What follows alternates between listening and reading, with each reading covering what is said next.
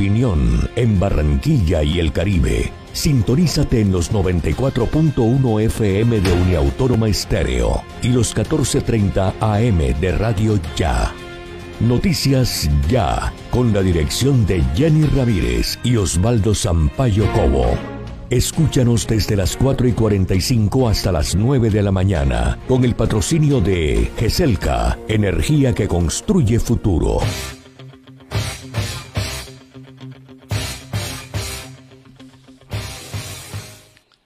Feliz amanecer, buenos días amigos del Caribe colombiano. Hoy es jueves 17 de junio del año 2021 y estaremos hasta las 9 de la mañana acompañándoles por Uniautónoma 94.1 FM y Radio Ya 1430M.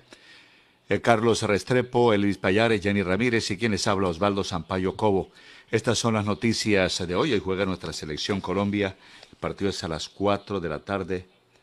Colombia-Venezuela, otro reto en Copa América.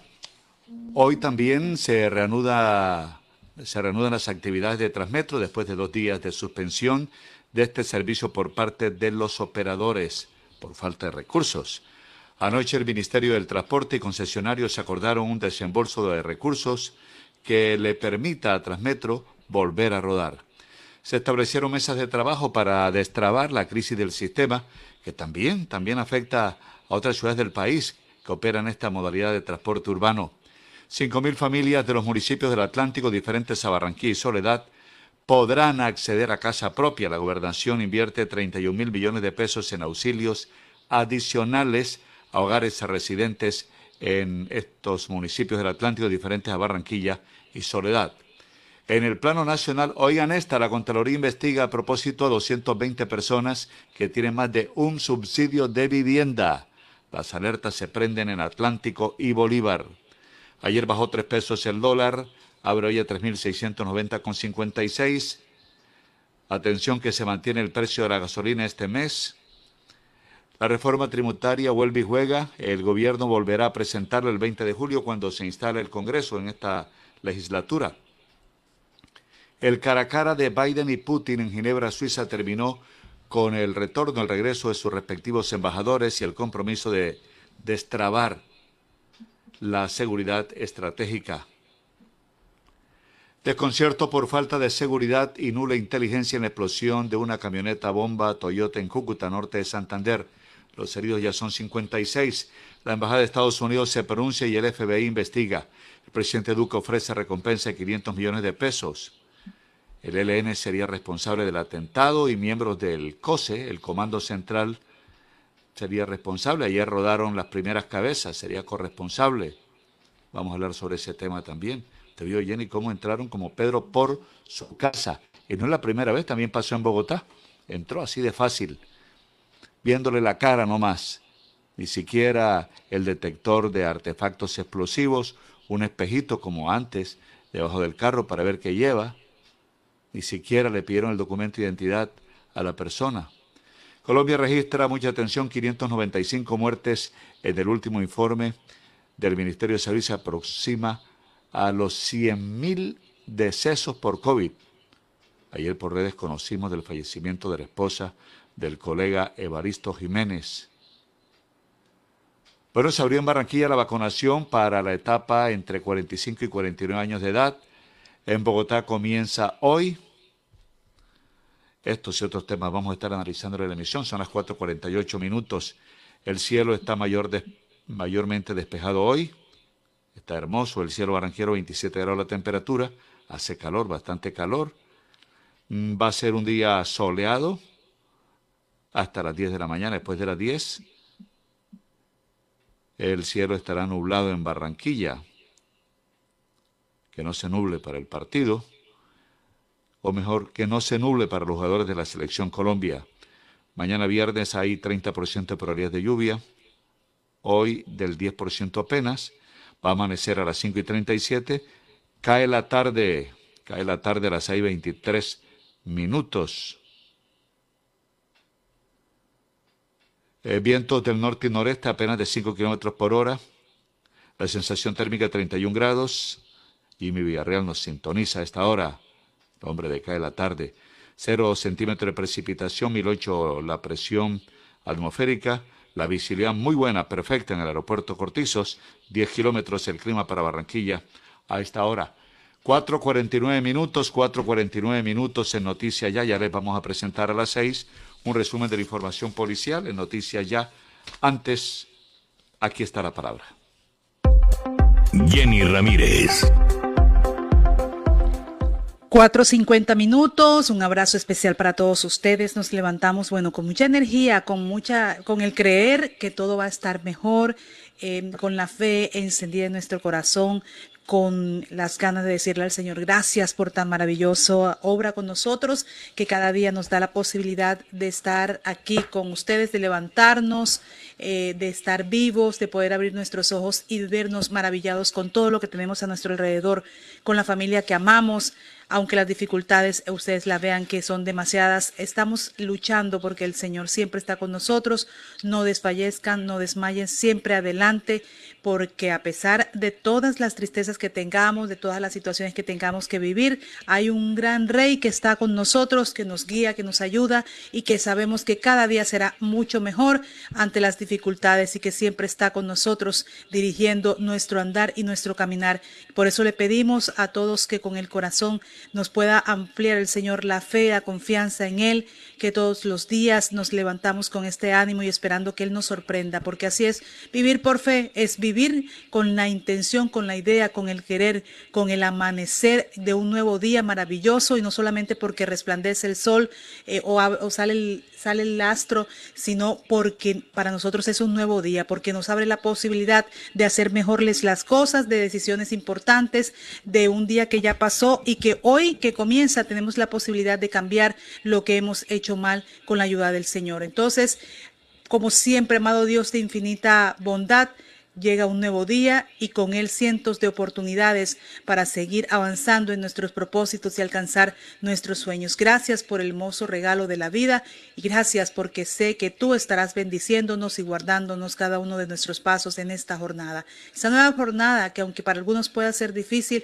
Dios está con ustedes, está llevándolos y guiándolos. Solo tienen que resistir. Resistan ante lo que está ocurriendo, ante las necesidades, ante la tristeza, ante la pandemia, ante todo lo que sea alrededor que esté cambiando, modificando o creyendo que es más fuerte que el Señor. Señor, te pedimos que nos des bondad y sabiduría para vivir plenamente el presente, que es donde la vida sucede, y no perdernos en pensamientos de ayer que pasó ni el mañana que es tan incierto, pero de este modo poder vivir una vida libre de rencores y ansiedad. Padre Eterno, por favor, danos la dicha de tener un alma noble que pueda darnos eh, sin límites un amor sin medida, que es el amor, es el que le da sentido a la existencia de cada uno de nosotros. Ayúdanos a afrontar este día con optimismo, a cumplir cada una de nuestras obligaciones con una sonrisa. Permítanos ser un instrumento de tu maravillosa obra y provéeme de un corazón que pueda amarte a ti y amar a los demás. Amado Dios, te amamos, confiamos en ti y en tus planes. Por eso en este nuevo día daremos lo mejor de nosotros, disfrutaremos cada momento y creceremos con cada nueva experiencia. Nuestra felicidad nace de saber que tú siempre estás con nosotros y con tu hermosa luz iluminas nuestro camino. Qué bello es estar delante de tu presencia, pues si tú estás a nuestro lado podremos vivir en paz y tranquilidad por el ayer y lleno de alegría y esperanza por el mañana. Amado Dios, gracias por tu bondad y por escuchar nuestras oraciones. En tus manos ponemos nuestra vida, cada una de nuestras actividades, de nuestras preocupaciones, de nuestras tristezas, de nuestras angustias y también nuestros grandes anhelos. Confiamos en que nos darás un día maravilloso y lleno de bendiciones, porque tú estás con nosotros y a tu lado todo será perfecto, Señor. Eh, te amamos aquí, ahora y por toda nuestra existencia. Vivimos por el Rey de Reyes, vivimos para ti, porque siempre sabemos y confiamos y despertamos en este nuevo día con la fe grande y viva, con alegría, pues Dios, tú nos amas y nos vas a dar miles de motivos para sonreír. Muchas bendiciones hoy, que el Señor nos sorprenda a cada uno de nosotros. El Evangelio, como siempre, esta palabra que a veces no necesita explicación, porque llega el mensaje claro para todos ustedes, llega al corazón directamente de este Evangelio. En aquel tiempo dijo Jesús a sus discípulos, cuanto recéis, no uséis muchas palabras. Cuando recéis, no uséis muchas palabras como los gentiles que se imaginan que por hablar mucho les harán caso. No seáis como ellos, pues vuestro Padre sabe lo que hace falta antes que lo pidáis. Vosotros rezáis así. Padre nuestro del cielo, santificado sea tu nombre, venga tu reino, hágase tu voluntad en la tierra como en el cielo. Danos hoy el pan nuestro de cada día Perdónanos nuestras ofensas, pues nosotros hemos perdonado a los que nos han ofendido. No nos dejes caer en la tentación, sino líbranos del maligno, porque si perdonáis a los demás su culpa, también vuestro Padre del cielo os perdonará a vosotros. Pero si no perdonáis a los demás, tampoco vuestro Padre perdonará vuestras culpas. Una mm, palabra clara, un mensaje del día de hoy, el Padre nuestro, para todos ustedes acompañándolo desde la mañana. Y como siempre, la palabra de vida de Miguel de Jesús Rodríguez, como siempre con mucho cariño que lo envía para todos ustedes. Señor, tú tienes palabras de vida. Yo te he dado a conocer a ellos y seguiré haciéndolo. Entonces tu amor por mí estará en ellos y yo también estaré en ellos. La gran necesidad que tiene el ser humano es la satisfacción interior y esa satisfacción solo puede proporcionarla el Señor Jesús. La soledad del espíritu, el hambre del corazón y la sed del alma son experiencias tan traumáticas que transforman la vida en una rutina torturante y sin sentido capaz de anular incluso las ganas de vivir. Hoy puede ser la media vuelta de tu vida. Si hasta aquí sientes que tus esfuerzos han sido infructuosos, conéctate con Jesús. Aprende a depositar todo en sus manos y prepárate para ver las maravillas que Él es capaz de hacer por ti. Bendiciones, estas son las palabras de vida de este día. Y yo soy tu locutor, Miguel de Jesús Rodríguez. Y nunca olvides, ánimo arriba, que hoy es el primer día del resto de nuestras vidas. Dios, Dios bendice.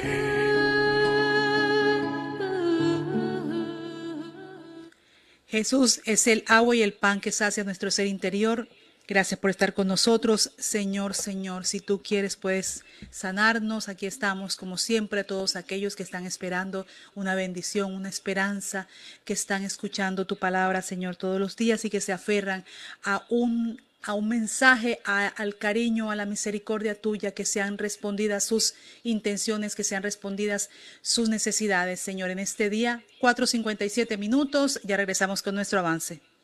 Noticias ya.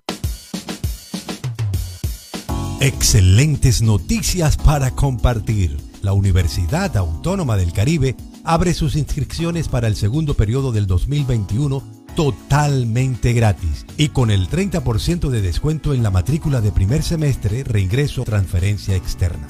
Para mayores informes, llama inmediatamente al 300-675-4239. 300-675-4239. ¿Y tú, dónde piensas construir tu futuro? Universidad Autónoma del Caribe. Vigilada mi educación.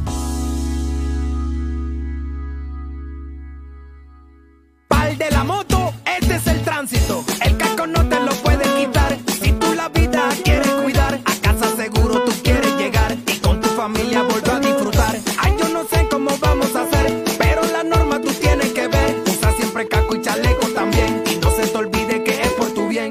bien. Te lo dice RTL, el especialista en esto. Un mensaje de la Secretaría de Tránsito y Seguridad Vial, Alcaldía de Barranquilla.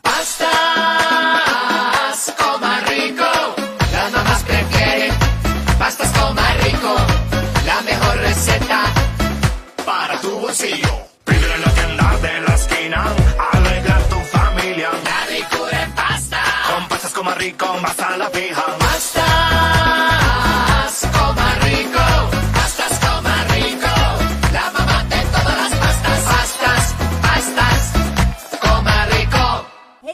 ¿no tienes por ahí el contacto de un eléctrico que me haga un ramullito? Es que me compré un aire nuevo. Ajá, para pagar menos. No, hombre, comadre, evites un dolor de cabeza. Ser legal sale más barato. No es papaya. Ya van más de 70 mil fraudes detectados y 43 capturados. Legalízate y evita denuncias penales, multas y el pago de la energía robada. Si sospechas o sabes que tienes una conexión ilegal, solicita tu revisión voluntaria a través del 115, opción 5. Plazo máximo hasta el 30 de junio. Aire, la energía se sigue transformando.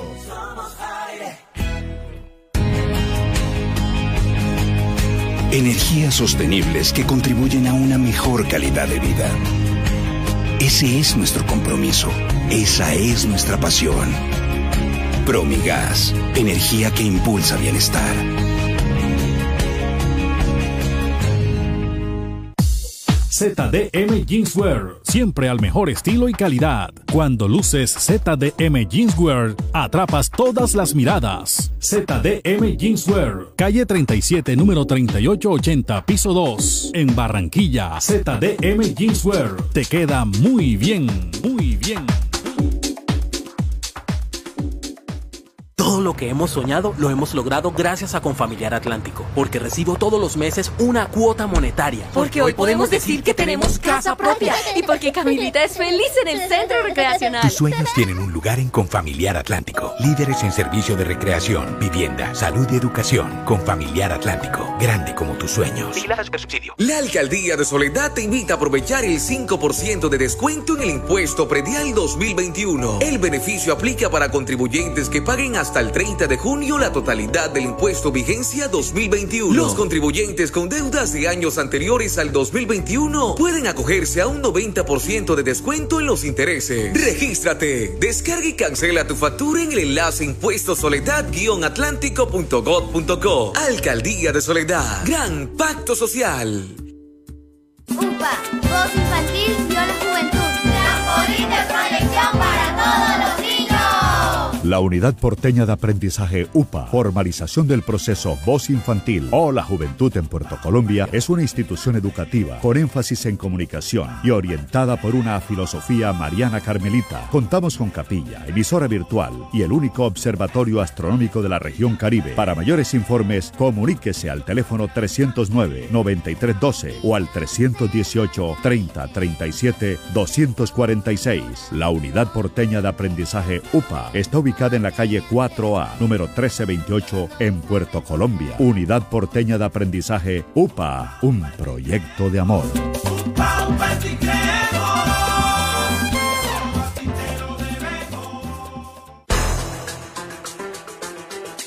Avance informativo. Mucha atención, murió en la clínica Reina Catarina Milena Gómez Acosta, que fue quemada junto con su pareja, que recibe atención eh, médica en la clínica del norte en un acto criminal que dábamos a conocer ayer eh, al pie del Estadio Romelio Martínez en la calle 72, carrera 46. Murió eh, la compañera Milena Gómez Acosta.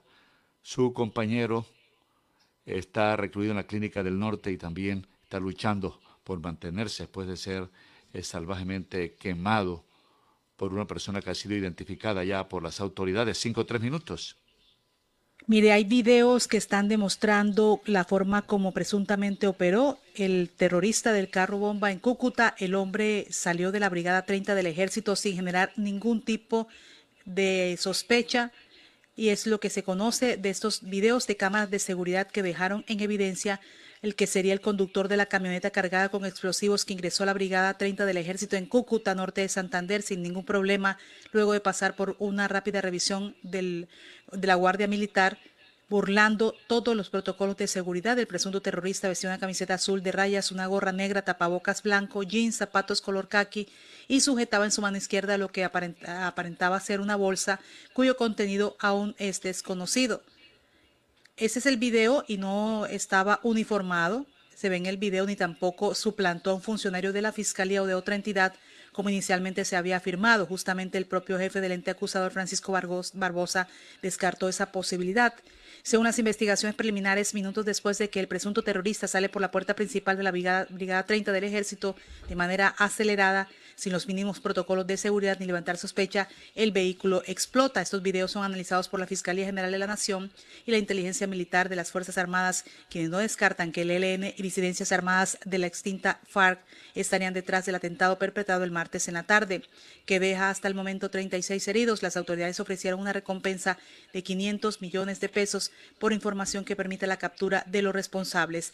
El fiscal general de la Nación, Francisco Barbosa, entregó los primeros avances sobre la investigación por estas explosiones en la Brigada 30 del Ejército. El grupo de tareas especiales identificó la forma en la que se compró el vehículo acondicionado con explosivos y la ruta usada para ingresar a la sede militar. Francisco Barbosa, el fiscal general.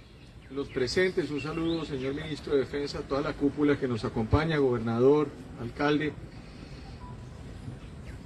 El día de ayer se presentó el atentado terrorista acá en la Brigada 30, en la ciudad de Cúcuta, y queremos hacerle una información al país en torno a lo que ha venido haciendo la Fiscalía General de la Nación sobre esta investigación. Inmediatamente se producen los hechos.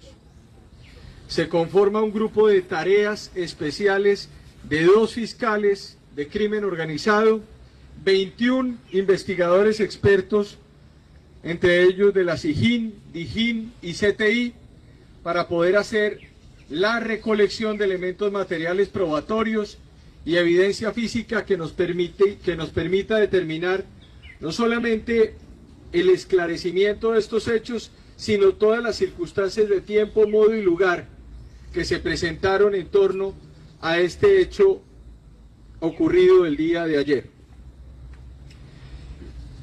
El día de ayer conforme a la investigación que la Fiscalía General de la Nación, con acompañamiento de los investigadores de SIGIN y DIGIN, han venido realizando, se determinó que una persona ingresó en un vehículo tipo camioneta Toyota Fortuner modelo 2017, color blanco, a las 12 y 35 del mediodía. Esta persona según los elementos materiales probatorios recaudados, ingresó por el control de esta brigada y estamos verificando e investigando si se cumplieron o no los protocolos de seguridad en torno a los cuales se producen los ingresos en estas unidades militares.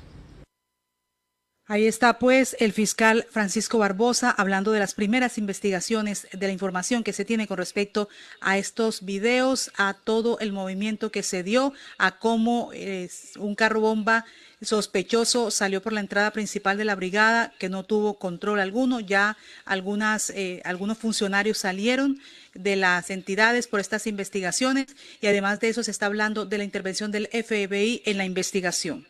Eh, mucha atención, 5 o 7 minutos en información judicial. Alfonso José Ortega sufrió un atentado criminal en 2017 y este hombre conocido con el alias del Mono Peca fue asesinado ayer tarde en el barrio Jorge Eliezer Gaitán, en el corregimiento del Vaivén, comprensión municipal de Juan de Acosta, el norte del departamento del Atlántico. La víctima fue identificada por las autoridades como Alfonso José Ortega Monterrosa, 48 años. Según las autoridades, el crimen se registró cuando Ortega estaba en el interior de una casa y un sicario llegó y le disparó hasta dejarlo sin vida.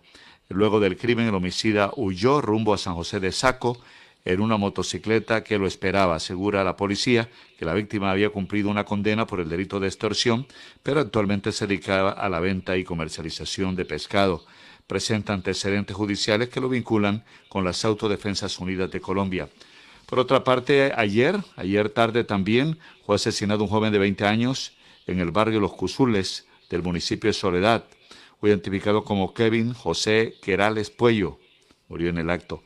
Según los testigos, la víctima se encontraba en la cancha de fútbol, la carbonera junto con otras personas, al parecer consumiendo sustancias alucinógenas. En ese momento llegó un sicario a pie y comenzó a disparar indiscriminadamente. Fueron varios los proyectiles de arma de fuego que impactaron al occiso en el barrio, repetimos, Los Cusules. El nombre Kevin José Querales Puello. 5, 9 minutos, 5 de la mañana, 9 minutos en Noticias Ya. Muy importante, Transmetro reanuda operaciones este jueves. La operación se reanuda a partir de las 5. Ya debe estar en funcionamiento todo el sistema de transporte masivo. La operación se reanuda este jueves a partir de las 5 de la madrugada. Así lo informaron el sistema y los operadores en un comunicado. En el comunicado, en el documento, indicaron que la operación se reanuda luego de Transmetro finalizara las sesiones ante el Ministerio de Transporte para la entrega de recursos y que los concesionarios hicieron lo correspondiente con sus proveedores. El apoyo de la ministra de Transporte Ángela María Orozco y del equipo de la Unidad de Movilidad Urbana Sostenible que dirige Sandra Ángel, quienes trabajaron de forma acelerada en la autorización del uso de los recursos del convenio de cofinanciación, ha sido importante en esta gestión en poder sacar adelante el sistema en esta coyuntura. Así lo dijo Fernando Izaza, el gerente de Transmetro, está plasmado en el comunicado. Entonces, lo más importante para los usuarios es que desde las 5 de la mañana ya comenzó el sistema de transporte masivo a funcionar normalmente. Antes de una pausa comercial, después tendremos a Boris Páez que nos estará hablando del partido Colombia-Venezuela hoy. Hay contagios en Venezuela pero Reinaldo Rueda dice que eso no puede distraer a la selección Colombia. La tricolor disputará esta tarde su segundo partido de la Copa América 2021. El técnico Reinaldo Rueda considera que los contagios de Venezuela eh, duramente golpeada por COVID-19 no pueden distraer a su equipo porque igual la Vinotinto siempre es un rival muy competitivo. Son las 5.11 minutos, 5.11 minutos, pausa y regresamos. Noticias ya para que en sus obras la mirada pueda pasar con libertad, manteniendo la seguridad y el buen diseño, controlando la temperatura y el ruido externo. Su mejor opción es Tecnoglass. Transformamos el vidrio según sus necesidades. Llámenos 373-4000 Tecnoglass, el poder de la calidad, certificado por gestión ambiental y calidad y Contec. ¿Has pensado qué te hace sentir feliz? ¿Será contar con espacios para disfrutar junto a los tuyos? Tal vez saber que siempre hay quien piensa en tu bienestar, en tu superación o encontrar respaldo para obtener lo que quieres. Quizá el motivo de tu felicidad es saber que cuentas con todo nuestro apoyo y experiencia. Para nosotros, hacerte feliz es nuestra razón de existir. Con Barranquilla, celebra 60 años creciendo juntos. Vigilado Subsidio. En Clínica Porto Azul seguimos creciendo. Ahora somos parte de AUNA, una red de clínicas con presencia en Latinoamérica. Son más de 30 años de experiencia que nos respaldan en el cuidado de la vida. Nuestra misión es transformar el cuidado de la salud. Conoce más en nuestras redes sociales. Clínica Porto Azul AUNA. Cuidamos la vida para vivirla mejor. Siempre. Llegó el ganatón de premios Superhero. Registra tus transacciones en nuestra red de puntos para ganar. Si eres un usuario nuevo, reclama tu tarjetón y regístralo en supergirosatlántico.com.co y listo. La ganatón de Supergiros espera por ti. Colaborador autorizado, utilizado Mintic. Aplican condiciones y restricciones. Lo mejor de los últimos 35 años es que los mejores momentos de la vida permanecieron intactos. Cada paso que das siempre ha sido un motivo para celebrar. Comer sigue siendo uno de los mejores placeres de la vida. Sonreír siempre ha sido posible cuando estás junto a quienes más amas. Durante estos años hemos aprendido que protegerte vale la pena cuando logras disfrutar de esos momentos de tu vida que permanecerán para siempre. Central Colimitada, Los Olivos, 35 años brindando un homenaje al amor. Restaurante Ciudad Bonita, un pedazo de Santander en Barranquilla. Asados, carne a la llanera, zancochos y tamales, pan de bono artesanal, almohábanas y arepas de choclo. Vía a Puerto Colombia, kilómetro 2, después de la clínica Porto Azul. El anfitrión Edinson Hurtado los espera. La noticia express. Noticias rápidas, mucha atención, 5-14 minutos. Una escolta denuncia violación y amenazas de un compañero de trabajo. Advierte que inexplicablemente la, la, lideresa en los Montes María, quien protegía, no le ofreció apoyo y ordenó su retiro del esquema de seguridad.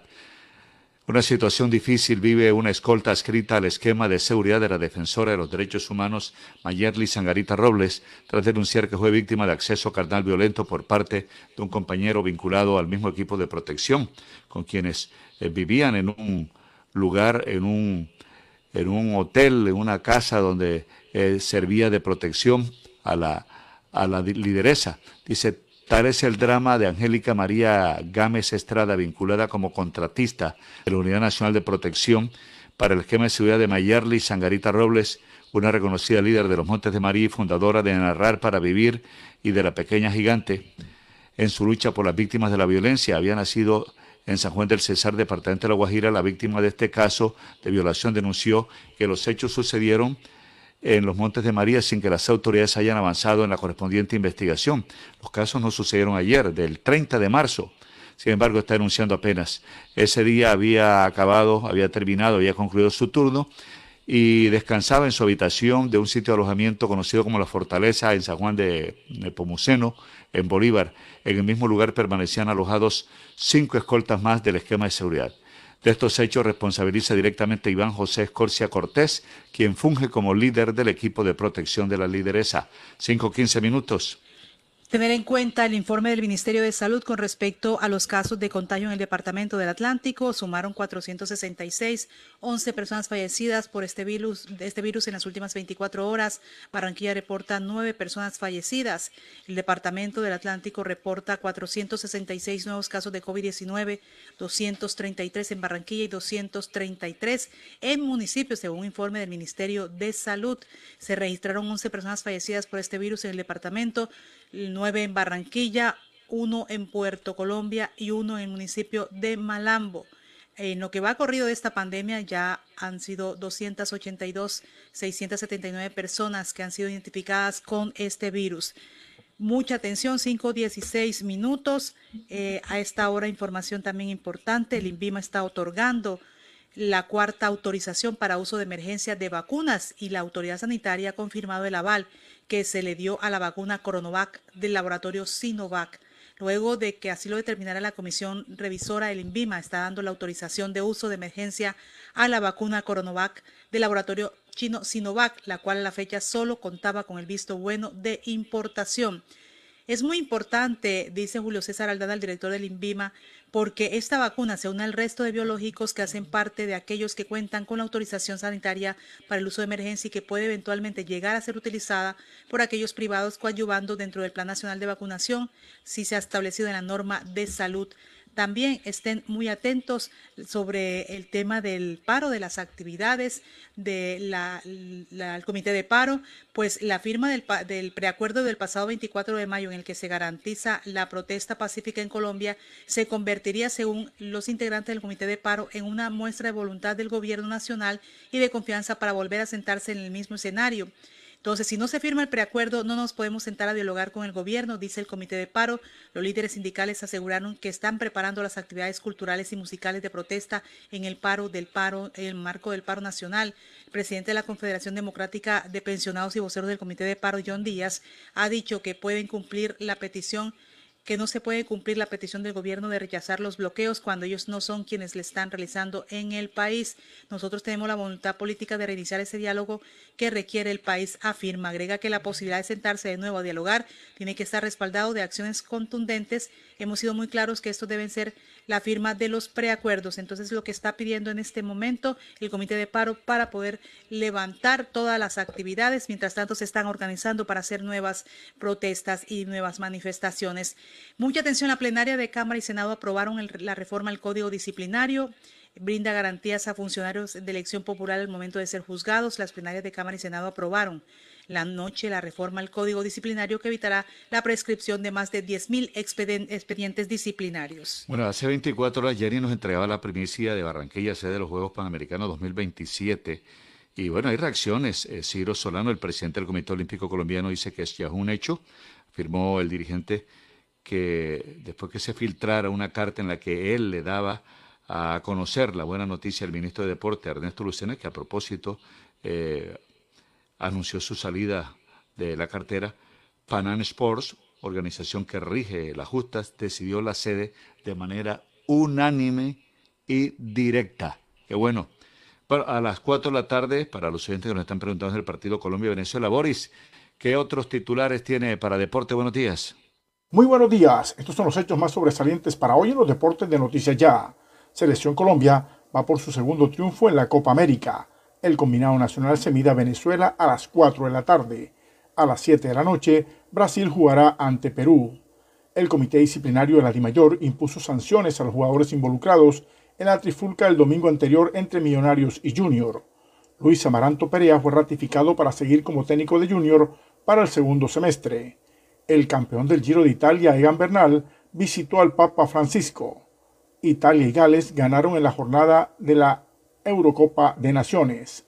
Real Madrid anunció el adiós del defensa central Sergio Ramos, quien finaliza su contrato con el Club Blanco el próximo 30 de junio.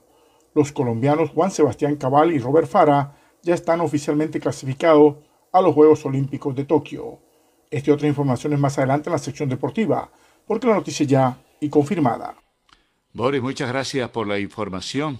En música, el silvestrismo celebra hoy que su ídolo Silvestre Dangón haga su fórmula con un acordeonero muy joven, Rubén Darío Lanao, muchacho de apenas 19 años, Jenny, pero no tiene experiencia, pero sí tiene talento ha reconocido Silvestre Dangón, hijo del reconocido acordeonero ya fallecido Rubén Lanao. Son las 5 de la mañana, 20 minutos, 5, 20 minutos. Otros titulares, Elvis Payares. ¿Cómo amanece Elvis Payares desde el máster de Radio Ya? Elvis Payares Matute.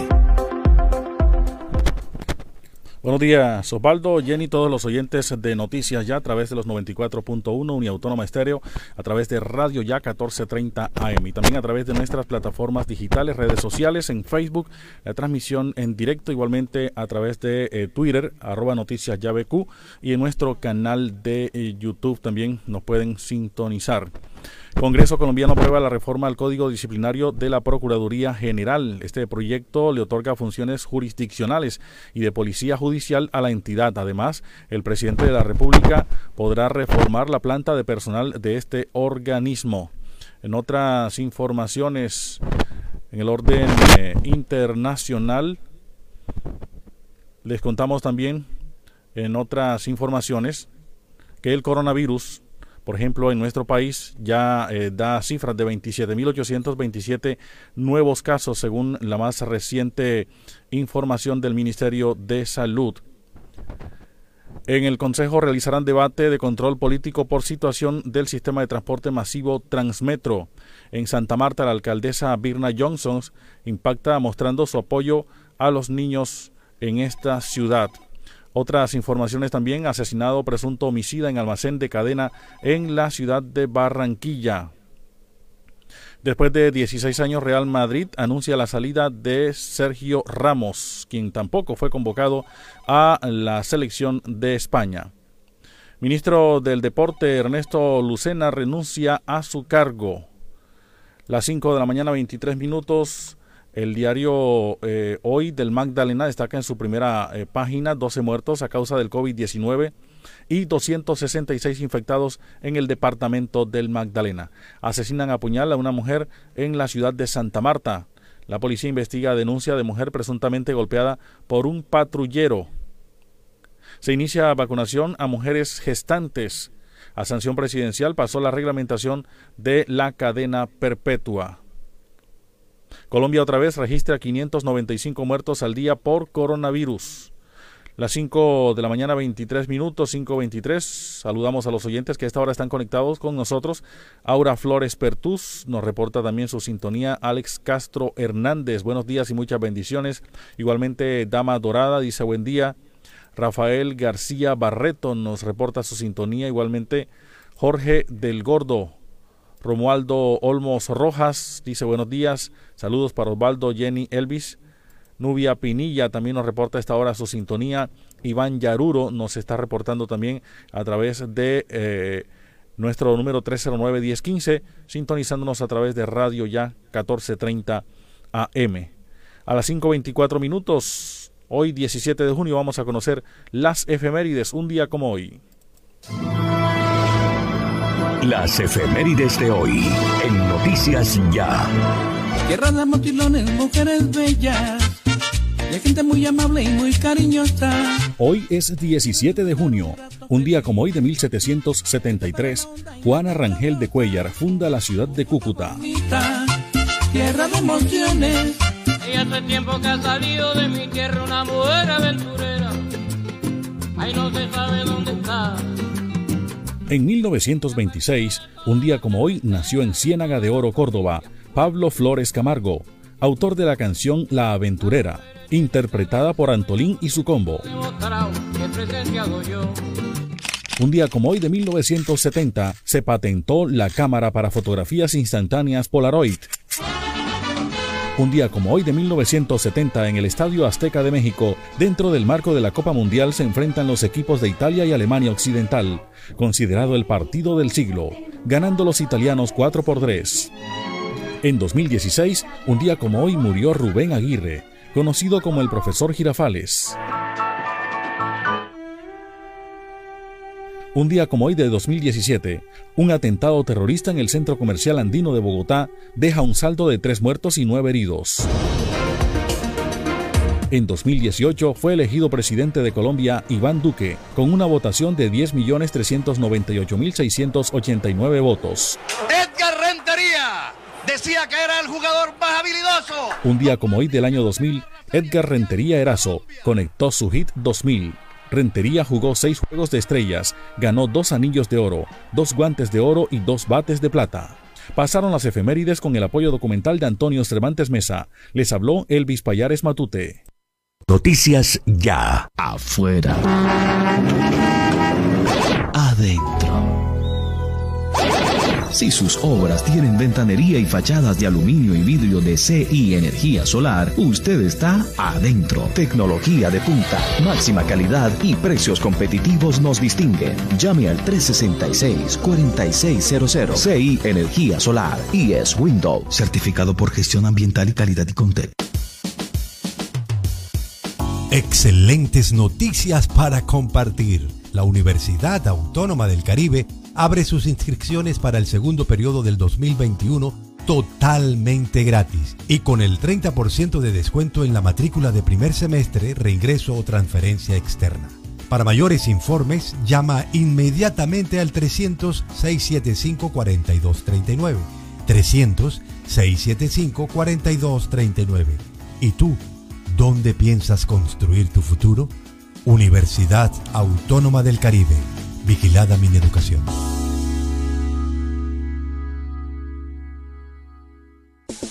Abre bien tus ojos, no lo pienses más. Si aprendes inglés, tu vida pronto cambiará. El Colombo Americano te está esperando ya. Con los mejores docentes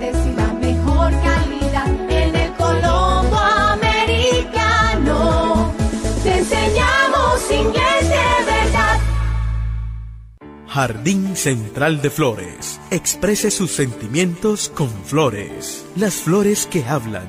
Las más bonitas y más frescas en Jardín Central de Flores. Pedidos a domicilio 362-0942 y 346-6563. Jardín Central de Flores.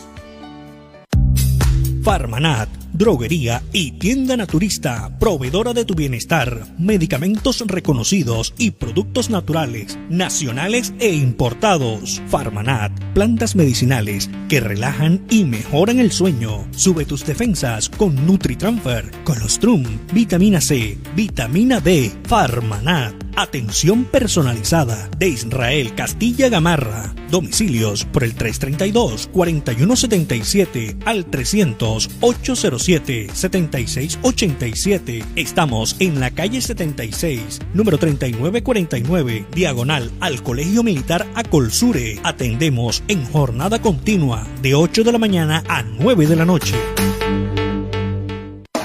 Calcio 28, suplemento dietario. El calcio es esencial para el crecimiento y la formación de huesos. Ayuda a mantener su fortaleza y densidad. Previene la osteopenia y la osteoporosis. Calcio 28, ahora adicionado con vitamina C y vitamina D3, con más contenido de calcio. Ahora en suspensión. Haga sus pedidos al 304-637-2186 o acérquese a la carrera 45, número 7561, local 1, www.distribuidoradisher.com. Calcio 28, registro sanitario, SD 2016-0003-3741. No se deje engañar con imitaciones, tapa de caja y frasco contramarcadas y marca de agua en la etiqueta. Calcio 28, el original. Pídalo también en su droguería más cercana. La Corporación Educativa Formar te invita a ser un técnico laboral con conocimientos enfocados en principios prácticos de alta competencia, formándote como una persona de éxito para el mundo laboral empresarial en el área administrativa.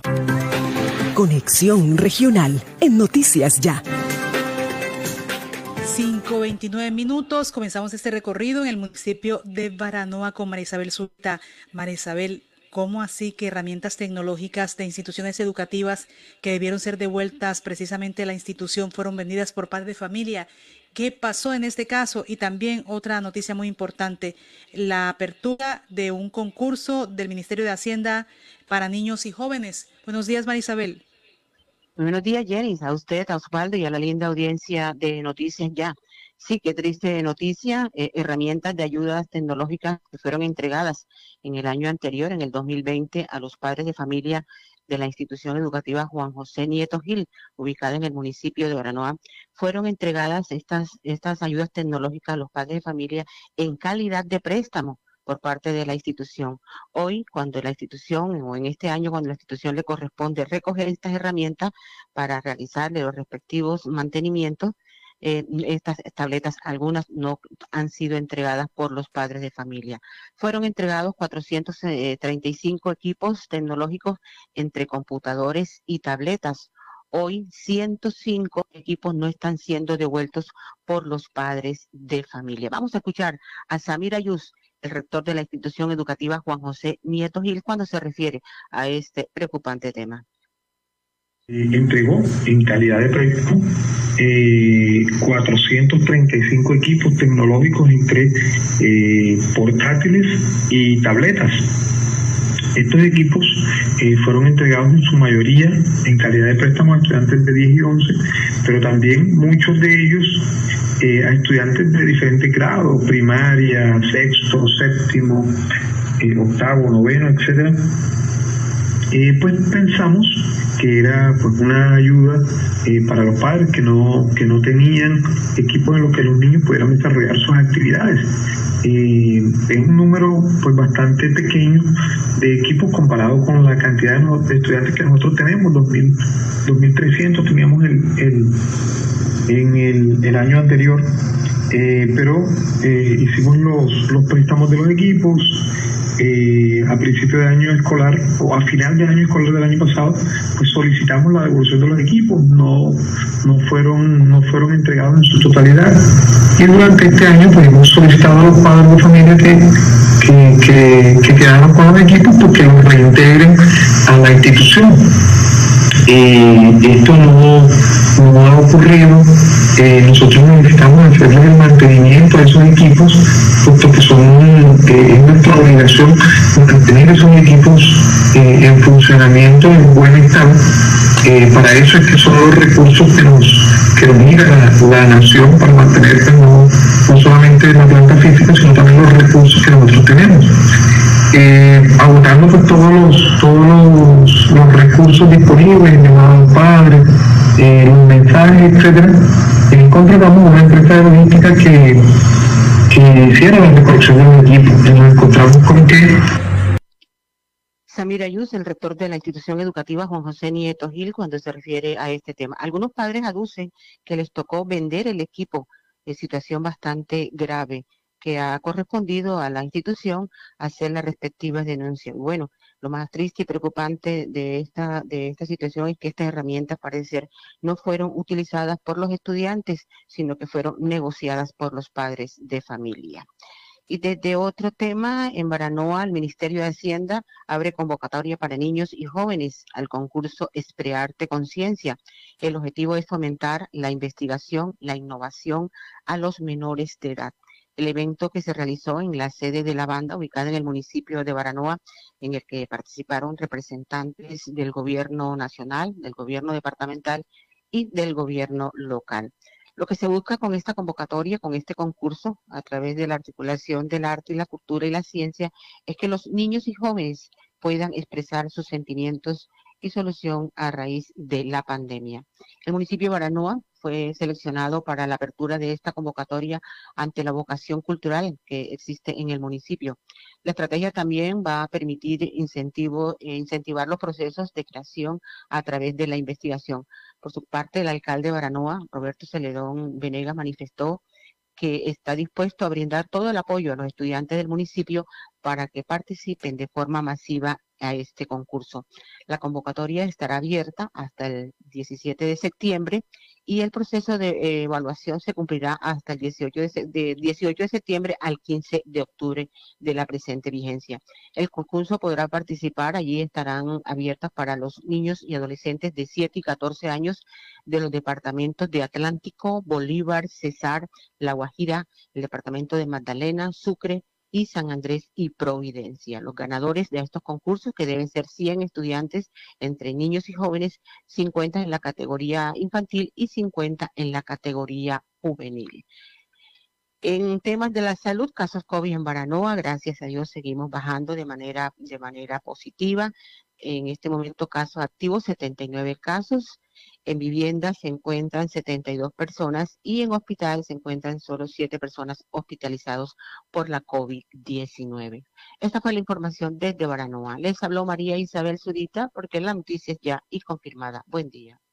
Noticias Ya. Ya viste el poco de gente que han cogido con fraude. Salen las noticias todos los días. Yo de ti me evito un dolor de cabeza. Legaliza tu servicio. Si te pillan, hasta la cárcel puedes ir. Ya van más de 70 mil fraudes detectados y 43 capturados. Legalízate y evita denuncias penales, multas y el pago de la energía robada. Si sospechas o sabes que tienes una conexión ilegal, solicita tu revisión voluntaria a través del 115, opción 5. Plazo máximo hasta el 30 de junio. Aire, la energía se sigue transformando. Somos aire. En el Centro Comercial Buenavista te damos más. Por tus compras en los almacenes de Buenavista 1 y 2, participa en el super sorteo de tres carros último modelo. Inscribe tus facturas vía WhatsApp. Celebra con Buenavista. Tú puedes ser el próximo ganador. Aplican condiciones y restricciones. Autoriza de tu suerte. Conexión Regional en Noticias Ya. 5.36 minutos, 5.36. En las últimas horas se ha conocido el, pronunciamiento del juzgado primero promiscuo municipal del municipio de Malambo para el reintegro de Amis Camargos como gerente del hospital. Y entonces en el fallo está o en esa decisión del juzgado aparece conceder la medida provisional solicitada. Es una medida provisional y, y consiste en conceder esta medida solicitada por la señora Amy Camargo Molina, gerente de la S Hospital Local de Malambo, y en consecuencia se está ordenando a la Alcaldía Municipal de Malambo suspender el decreto número 12 de fecha 4 de junio de 2021, mediante el cual se aceptó la presunta renuncia de la actora como gerente de la S Hospital Local de Malambo y de los efectos legales que de él puede desprenderse hasta que se dicte fallo dentro de la presente acción constitucional tal como se expresó en la parte emotiva de esta providencia. Entonces, es lo que se conoce en las últimas horas sobre esta decisión eh, inicial del juzgado primero promiscuo municipal a la espera de un fallo, pero se está pidiendo que el alcalde reintegre a la gerente Amy Camargo. Pero también hay otras noticias en el municipio de Malambo, ya cuando se empiezan a ver eh, las lluvias y todo el efecto que tiene el, el invierno en algunos municipios del departamento del Atlántico. Hugo Rivera, adelante, buenos días. Buenos días, Jenny, a la audiencia de Noticias Ya. Eh, bueno, como usted lo ha manifestado, en la comunidad de este sector seguimos atendiendo el llamado de la comunidad de diferentes sectores del municipio de Malambo. Esta vez atendimos el llamado de la comunidad del sector de eh, Villesteros, San Sebastián. Están preocupados eh, por la situación del arroyo, el sapo, que según nos manifestó Martín Ortiz, quien es el líder eh, social de este sector eh, hace, mm, hace más de dos años que no se le hace limpieza a este arroyo y ellos temen de que se meta fuertemente el invierno en el municipio de Malambo y haya desbordamientos eh, de este arroyo y haya inundaciones en muchos hogares de este sector del municipio de Malambo. Escuchemos a Martín Ortiz, líder social de este, de este municipio, de este sector, haciéndole un llamado a la administración municipal para que se le haga la respectiva limpieza a este arroyo. La verdad es que estamos pasando por una crisis aquí sanitaria y que la administración no ha dado un punto clave para hacer una limpieza del arroyo que tanto lo necesita. Ahorita se están presentando unas epidemias y unas cuestiones ahí sobre salud y eso nos tiene bastante preocupados. Puede ser que Dios permita que estas aguas no sean tan fuertes porque va a haber un desastre aquí en, en nuestro barrio y después, como siempre, la tres colchonetas y la, la y esa, no es la solución, necesitamos una limpieza fuerte, una limpieza contundente, que la gente quede agradecida con eso. Eso es para el bien del alcalde, para el bien de uno, para el bien de todos. Y eso es lo que tengo que decir, amigo Hugo, porque ¿hace cuánto que no hacen esa limpieza en el arroyo? Aproximadamente como dos años. Aproximadamente como dos años. Y no solamente esto, tú sabes que ese, ese arroyo corre a dirección de los manguitos y los manguitos también es un barrio muy sufrido que cuando están esas lluvias siempre hay inundaciones. ¿Ya ustedes han mencionado eso ante la alcaldía? Sí, nosotros ya tenemos uno, unos recursos ahí eh, y por la emisora prestante acá siempre hemos hablado sobre, sobre ese tema, pero han hecho caso, ellos lo saben, ellos lo saben porque eso ya ha sido ya repetitivamente y hasta el momento no ha pasado nada. Bueno, ¿qué piensan hacer ustedes? ¿No les han prestado atención? ¿Qué piensan hacer en la comunidad de, de No, la verdad es que el día de hoy la gente se, se acercó a la casa con ganas de hacer una protesta fuerte. Estamos llevando las cosas como por encima por las cuestiones de la pandemia. Tú sabes que la pandemia ahorita es una cosa en hecho de que nosotros tenemos que cuidarnos, pero ya estamos vistos de que tantas cuestiones que pasan. No se notifican, no, no eh, está el arroyo inundado como flores y va a llegar el momento que va a haber una protesta, una protesta fuerte porque si no nos escuchan hay que ir de hecho una bueno, va a llegar el momento en que ya la comunidad se va a cansar de tanto esperar a los funcionarios de la Administración Municipal de Malambo para que se acerquen al sector y verificar y qué es lo que se puede hacer para la limpieza de este arroyo y no esperar a que eh, llueva fuertemente y haya inundaciones en este sector y personas damnificadas. Así que la comunidad de este sector, a través de su líder, Martín Ortiz, está haciendo el llamado a la administración municipal para que antes de que se venga el invierno fuerte, eh, se limpie este arroyo y se eviten más adelante eh, lamentaciones. Esta es la información desde el municipio de Malambo Rivera, porque la noticia ya y confirmada. Noticias ya. Hotel Araguat Plaza, su casa en Cincelejo. 70 habitaciones diseñadas para el confort de nuestros huéspedes, bienestar y descanso durante su estadía de negocios o de placer. Cumplimos con todos los protocolos de bioseguridad. Reservas 318-330-9737. Visita nuestra página web hotelaraguatplaza.com. Araguat Plaza, su casa en Cincelejo. La Alcaldía de Soledad te invita a aprovechar el 5% de descuento en el impuesto predial 2021. El beneficio aplica para contribuyentes que paguen hasta el 30 de junio la totalidad del impuesto vigencia 2021. Los contribuyentes con deudas de años anteriores al 2021 pueden acogerse a un 90% de descuento en los intereses. Regístrate, descarga y cancela tu factura en el enlace impuestosoledad-atlántico.gov.co. Alcaldía de Soledad. Gran Pacto Social. Conexión Regional en Noticias Ya. 5.43 minutos, vamos al municipio costero de Puerto Colombia y está Edson Forbes. Edson, eh, ayer protesta de ASO Comunal por problema de servicios públicos, siguen las situaciones con el servicio de agua potable, se están anunciando también nuevos plantones. Buenos días, Edson Forbes. Muy buenos días, Jenny, para ti, para Osvaldo y para todos y entre noticias ya. Así es, Jenny la situación eh, no cambia en algunos sectores del municipio de Puerto Colombia. El tema del agua es lo que más eh, eh, tiene preocupado a los porteños y que los tiene reaccionando. Es así como en las horas de la mañana, casi al mediodía de ayer, la presidenta de la Socomunal, Malvi Mauri, convocó a los comunales a una protesta a un plantón en la puerta de la empresa prestadora del servicio AAA y hasta allá llegaron algunos comunales eh, para protestar. Minutos después apareció la figura del alcalde Wilman Vargas y su equipo de trabajo para no solamente dialogar con los comunales, sino también, eh, eh, digamos que apoyar esa protesta o ese mm, plantón pacífico para que no se caldearan los ánimos y mm, concretar acciones eh, y exigir además al prestador del servicio de que tiene que darle pronta solución a todo este tema que se viene presentando de la falta de agua en el municipio de Puerto Colombia. En medio de eso logramos captar algunas voces de presidentes comunales como Alex Ospino y al mismo alcalde dando respuestas sobre la situación que se viene presentando y esto fue lo que logramos captar en ese momento para que se normalice.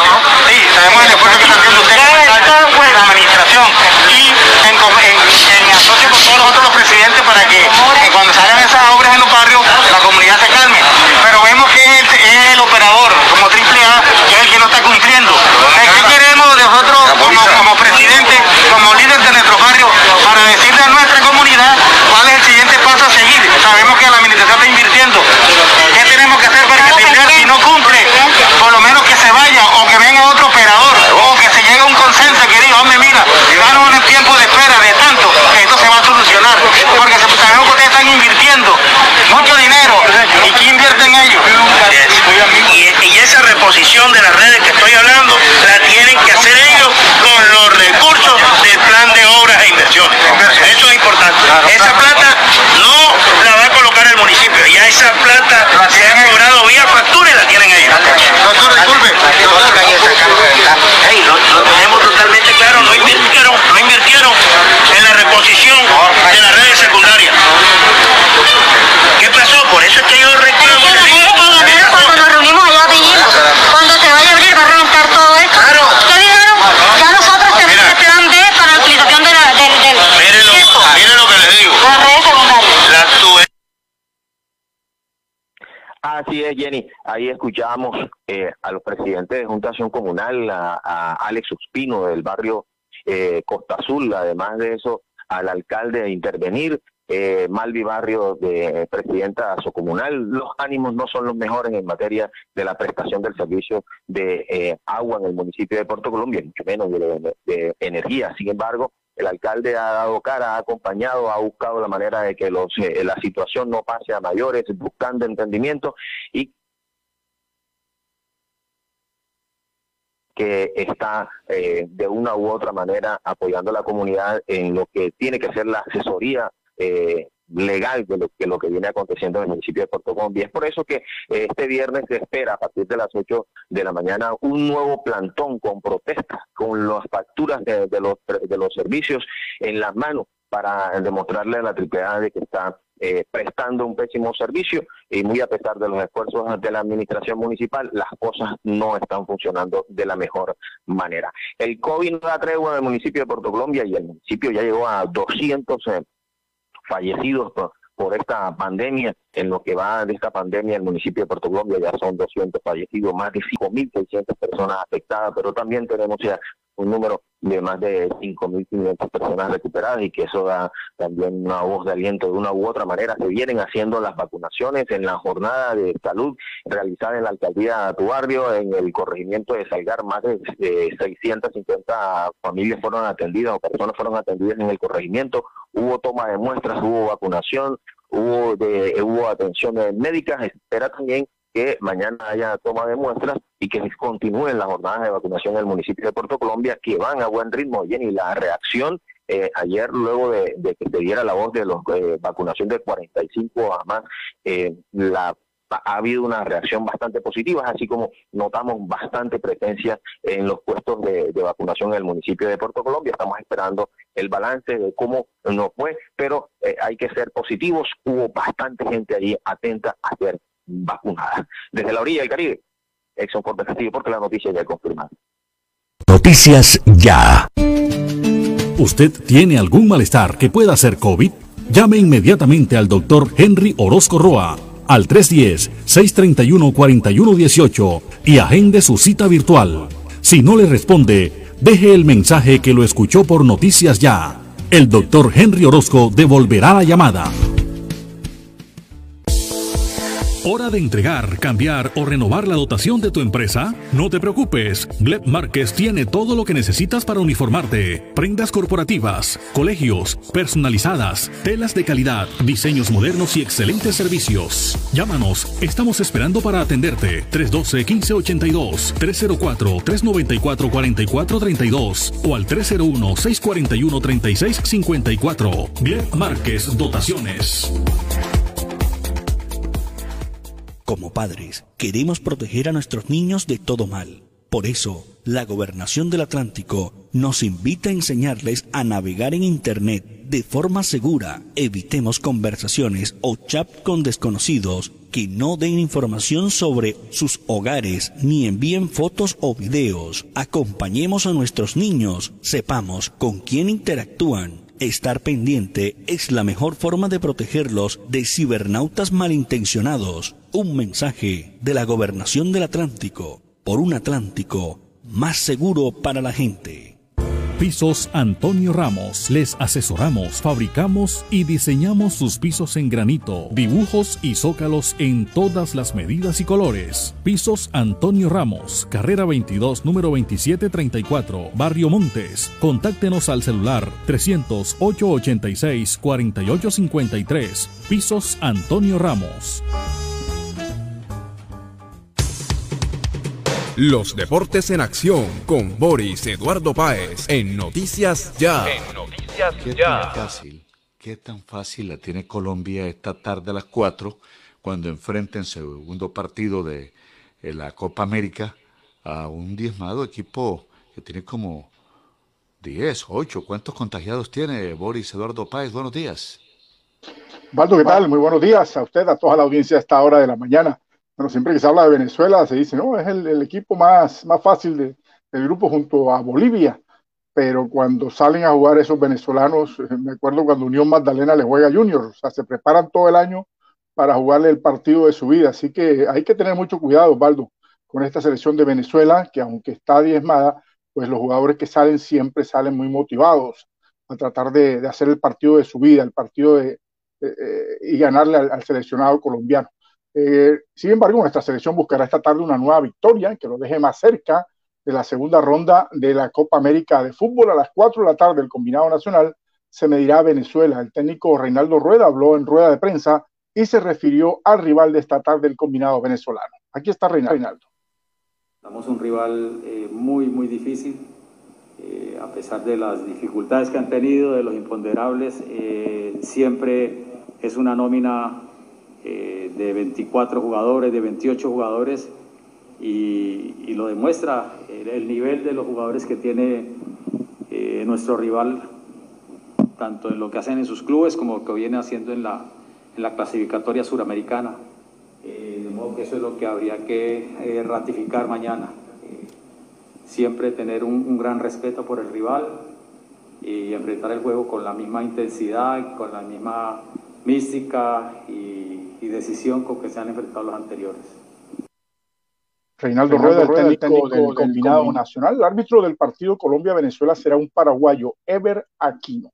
La jornada de hoy la completa el juego Brasil-Perú, que está apartado para iniciar a las 7 de la noche hora colombiana. Este juego es liderado por, o este grupo, el grupo A, es liderado por Brasil y Colombia, que suman tres puntos. Sin unidades están Perú, Venezuela y Ecuador. El Comité Disciplinario de la DIMAYOR impuso sanciones a los jugadores involucrados en la trifulca que se produjo el fin de semana, día domingo, eh, entre los jugadores de Millonarios y Junior por la semifinal de la Liga Colombiana. Por Junior fueron sancionados Didier Moreno y Homer Martínez, quienes recibieron seis fechas de suspensión y una multa de 908.520 pesos por conducta violenta. En el caso de Moreno, en dos ocasiones en contra de jugadores adversarios y en el caso de Martínez, en contra de un jugador y un miembro del cuerpo técnico adversario. Sebastián Viera, el arquero, recibió tres fechas de suspensión y una multa de 484.544 pesos por conducta violenta en contra de un jugador adversario. Dita, dos fechas de suspensión y una multa de 393.692 pesos por conducta violenta contra miembro del cuerpo técnico adversario. Y finalmente, Larry Vázquez, el volante, también suspendido dos fechas y una multa de 393.000 692 pesos. Por Millonarios, Ricardo Márquez, el caballo, el muchacho Samario, el jugador que originó la pelea con sus provocaciones a los jugadores de Junior, fue suspendido por tres fechas y multado por 757.100 pesos por emplear gestos ofensivos. Además, Guillermo eh, Felipe Vanguero fue sancionado con dos fechas, eh, el jugador de los Millonarios. Millonarios y Junior recibieron además una multa de 908.524 pesos por acumular eh, cinco y tres expulsados respectivamente en este partido. Vamos a ver, porque también tienen apelación y seguramente van a rebajarle fechas a, varios de estos jugadores. Entre tanto, Luis Amaranto Perea ya se conoció que fue ratificado para seguir como técnico de Junior para el segundo semestre, aunque muchos aficionados pedían su salida para completar, eh, por completar ya seis eliminaciones de que asumió el cargo en septiembre del 2020. El entrenador antioqueño tiene el respaldo del máximo accionista del club barranquero, don Fuachar, a diferencia de lo sucedido en otras ocasiones. Ahora los directivos optaron por dar la oportunidad a un proceso pues consideran que han visto un avance, una mejoría en el fútbol, a pesar de que aún no se ha logrado un título. Mucha atención tras haber quedado campeón del Giro de Italia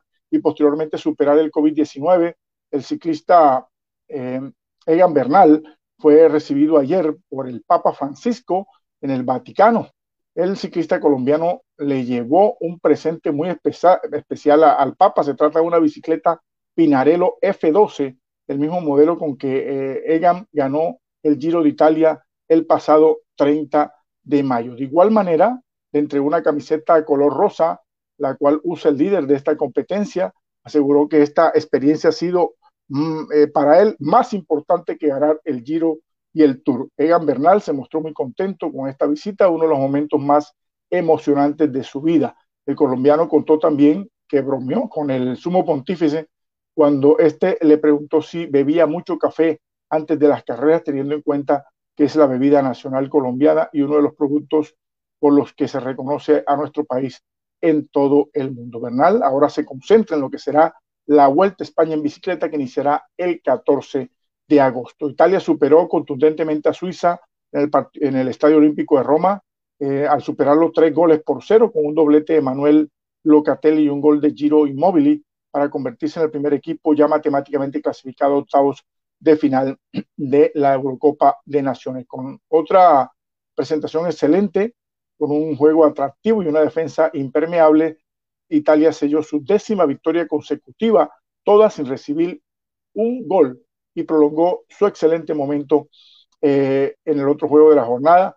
Eh, la selección de Gales derrotó a Turquía 2 por 0. Hoy Ucrania enfrentará a Macedonia a las 8 de la mañana hora colombiana, a las 11 Dinamarca enfrentará a Bélgica y a las 2 de la tarde Holanda se la verá con la selección de Austria. Y mucha atención, varios jóvenes del ciclismo de pista en el Atlántico competirán en los próximos días a nivel nacional e internacional.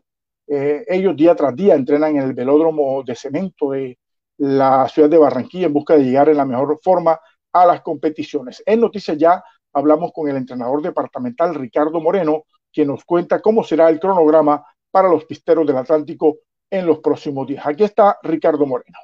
Mariani logró, por el desarrollo que viene trayendo, eh, las marcas que viene realizando, pues conseguir un cupo para ir al Campeonato Panamericano de pista de la categoría mayores, a pesar de que es una niña de la categoría juvenil.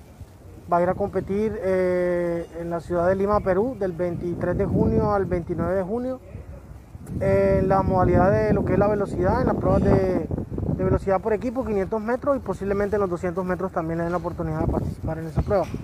Luego, seguidamente en el mes de julio tenemos el Campeonato Nacional Juvenil de Pista y Ruta que se va a celebrar en la ciudad de Cali entre 6 al 2 al 11 de julio, en el cual vamos a participar con los equipos completos de velocidad, tanto en damas como varones, y con unos chicos en la ruta. Empezamos a participar con alrededor de trabajando pues ya de la mano de de, Stefan Hoffman como en la parte de la ruta y la parte mía con la parte de la pista. Y seguidamente después de eso, en el mes de agosto, eh, posiblemente tengamos una válida en la ciudad de Bogotá, eh, C1 clasificatoria, buscando cupos para las Copas Mundo con la categoría élite, porque es una competencia open y seguidamente pues en el a finales del mes de agosto, principios del mes de septiembre, lo que sería ya el Campeonato Nacional de Pista de la categoría mayores. Está Ricardo Moreno, el entrenador Departamental de Ciclismo en Pista que tiene realmente un gran semillero allí y como ya ustedes han podido observar, pues uno de ellos, una de ellas es una chica Marianis, pues ha sido convocada a la selección nacional de mayores, siendo eh, juvenil. Así será pues su gran capacidad. Esperemos que, entre otras cosas, con el anuncio de que Barranquilla será sede de los Juegos Panamericanos del año 2027, se pueda también construir un nuevo y moderno velódromo para la ciudad de Barranquilla. Bueno, los colombianos Juan Sebastián Cabal y Robert Fara ya están oficialmente clasificados a los Juegos Olímpicos de Tokio, luego de que la Federación Internacional de Tenis enviara este miércoles al Comité Olímpico Colombiano la, inscripción para la modalidad de doble, finalizando el Gran Slam de el Roland Garros, Cabal y Fara se ubicaron cuarto y quinto respectivamente en el escalafón de la ATP, por lo que aseguraron sus lugares en Tokio de manera extraoficial. Y este miércoles la ITF lo hizo oficial con el Comité Olímpico Colombiano. Cabal y Fara hacen que el tenis continúe con presencia constante en los Juegos Olímpicos y suma otro deporte al listado de los ya clasificados, en donde Colombia tiene eh, atletas en arquería, atletismo, boxeo, ciclismo, esgrima, ecuestre, gimnasia, natación, lucha, skateboarding, tiro deportivo y taekwondo. Son en total 52 cúpulos fijos que tiene Colombia para las Olimpiadas que se realizarán desde el próximo 23 de julio al 8 de agosto. Este fin de semana habrá un torneo de tenis, pero mañana estaremos ampliando sobre esto, este torneo aquí en la ciudad de Barranquilla. 6 de la mañana en punto, hasta aquí toda la acción de los deportes en noticias ya. Que tengan todos un feliz día y cuídense mucho.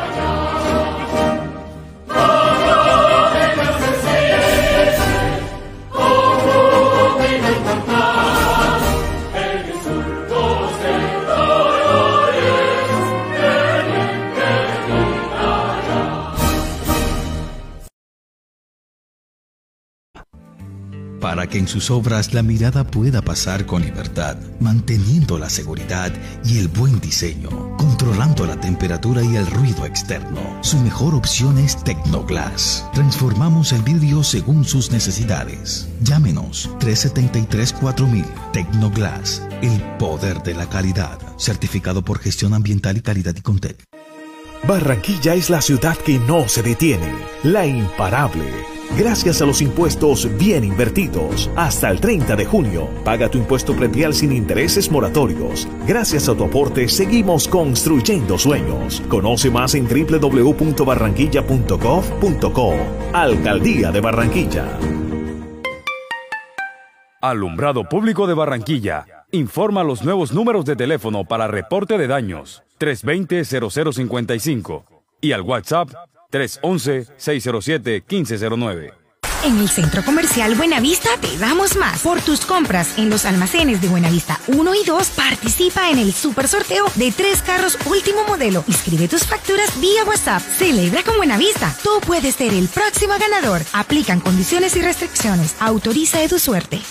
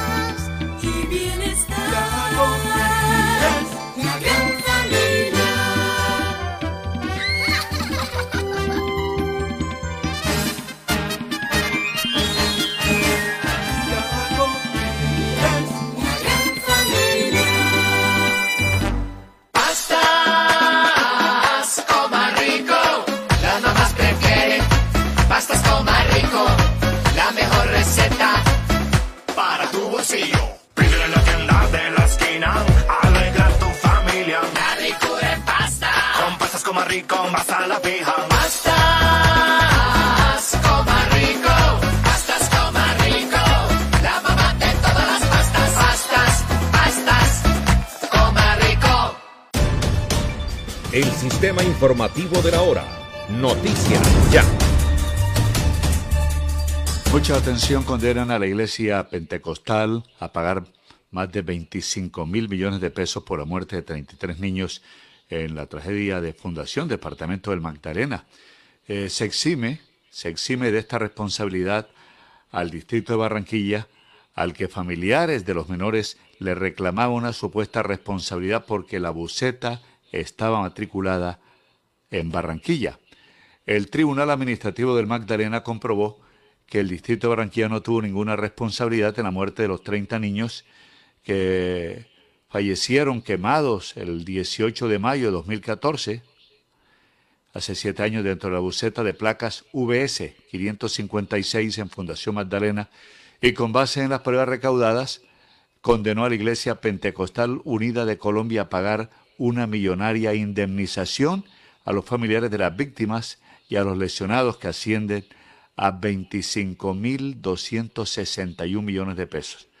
Los familiares de los niños exigían una condena al distrito de Barranquilla porque la buceta estaba matriculada aquí y pese a sus condiciones mecánicas seguía operando. La millonaria condena a la iglesia pentecostal, según el fallo, deberá ser entregada al Fondo para la Protección de los Derechos Colectivos a fin de pagarles a los integrantes de los grupos eh, familiares que sufrieron perjuicios morales y materiales como consecuencia de la muerte y lesiones de los infantes. La cuantiosa suma de dinero corresponde a 27.805 salarios mínimos legales mensuales vigentes que tasó el tribunal en la sentencia. El pastor de esta iglesia murió, ¿verdad, Jenny? Aquí en Barranquilla, hace ya algunos años, ¿no?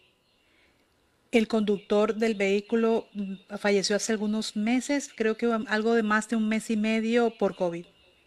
Así es. 6 de la mañana, 6 minutos, 6 de la mañana, 6 minutos, avance de la hora. Mire, mucha atención que recuperación de espacio público continúa en el sector del Paseo Bolívar. Ayer se hizo un recorrido por parte del mandatario distrital Jaime Pumarejo para verificar cómo se iban trasladando estos vendedores. Van a ser cerca de cuatro mil, pero se inició esta transformación, como lo menciona así el alcalde, en el sector de entre carreras 44 y 39 a la altura de la esquina del Arte y Bancomercio y son puntos estratégicos del sector de la ciudad que se recuperaron y se están habilitando con condiciones para los comerciantes y vendedores dentro de la recuperación integral del centro de la ciudad. Durante el recorrido, el alcalde pudo constatar circulación libre por el espacio que recientemente fue recuperado en una parte del Paseo Bolívar después de la reubicación de vendedores estacionarios que ya están en la Galería Comerciales Robertico, calle 30, número 4225, y en Volpe, que está en la carrera 41, número 3223. Además, el alcalde ha hablado con, habló con los transeúntes y comerciantes de la zona. El alcalde Jaime Pumarejo hablando sobre esta recuperación de espacio público que se espera que ya sea control por parte de las autoridades para que no se vuelvan a reubicar otras personas en esos espacios que han dejado los vendedores. Renace el centro. Tenemos hoy grandes noticias porque estamos viendo cómo diversos vendedores estacionarios están mudándose a sus nuevos mercados. Pero al mismo tiempo estamos viendo los proyectos como el Banco de Comercio, como la esquina del arte, como al mismo tiempo el renacimiento del Paseo Bolívar, donde ya podemos caminar a través de él libres porque muchos de los que lo ocupaban hoy están felices en sus nuevos puestos. Esto no va a parar. Vamos a continuar renovando el centro y Barranquillita. Vamos a trabajar con más de 4.000 vendedores estacionarios para buscarles un mejor destino, un mejor sitio para que trabajen con dignidad. Pero al mismo tiempo vamos a emprender una gran tarea y es volver a enamorar al barranquillero con el centro de Barranquilla.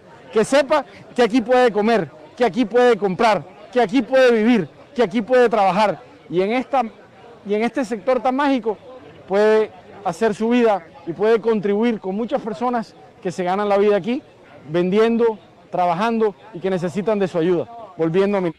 El alcalde Jaime Pumarejo hablando sobre esta recuperación de espacio público por parte de vendedores que fueron reubicados y que bueno, se espera ahora entonces la autoridad haga eh, eh, que se, se, pronuncie y se presente, Osvaldo, en esos sectores en donde dejan el espacio, pero que no sea para ubicarse otras personas. Mire, también, y noticia importante a nivel nacional, lo que ha dicho el presidente Iván Duque en torno a lo que se debe construir y llegar a consensos para discutir en el Congreso mecanismos de estabilización de finanzas y tener las fuentes sin tocar a los vulnerables en la clase media para prolongar beneficios sociales. Es lo que dice el presidente Iván Duque sobre esta reforma, lo que se denomina de finanzas.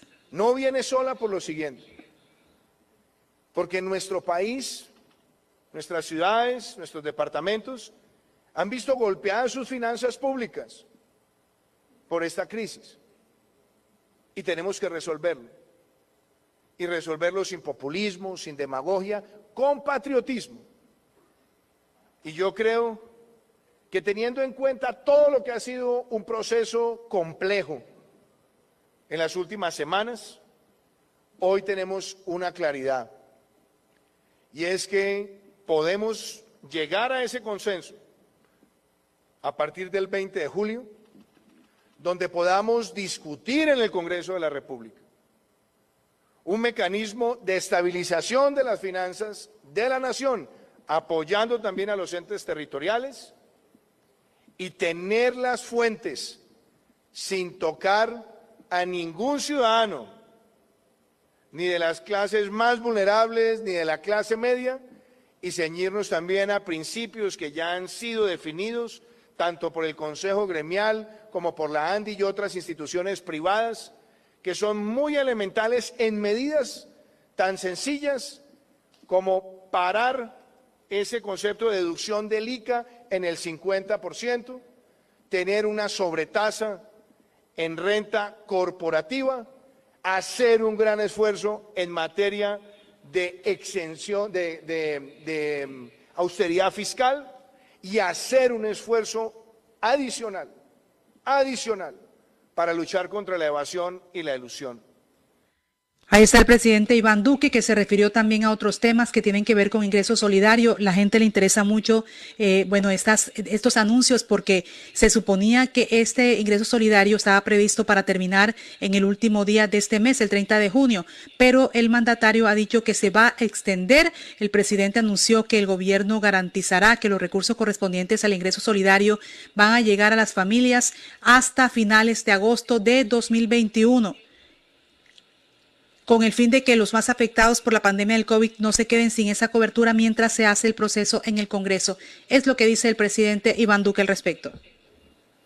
El ingreso solidario está previsto para expirar en el último día de este mes, pero sabemos que se presentará al Congreso este proyecto de protección social y estabilidad fiscal el 20 de julio. Y no podemos dejar a estas familias desguarnecidas en estos recursos necesarios mientras se adelanta ese trámite en el Congreso de la República.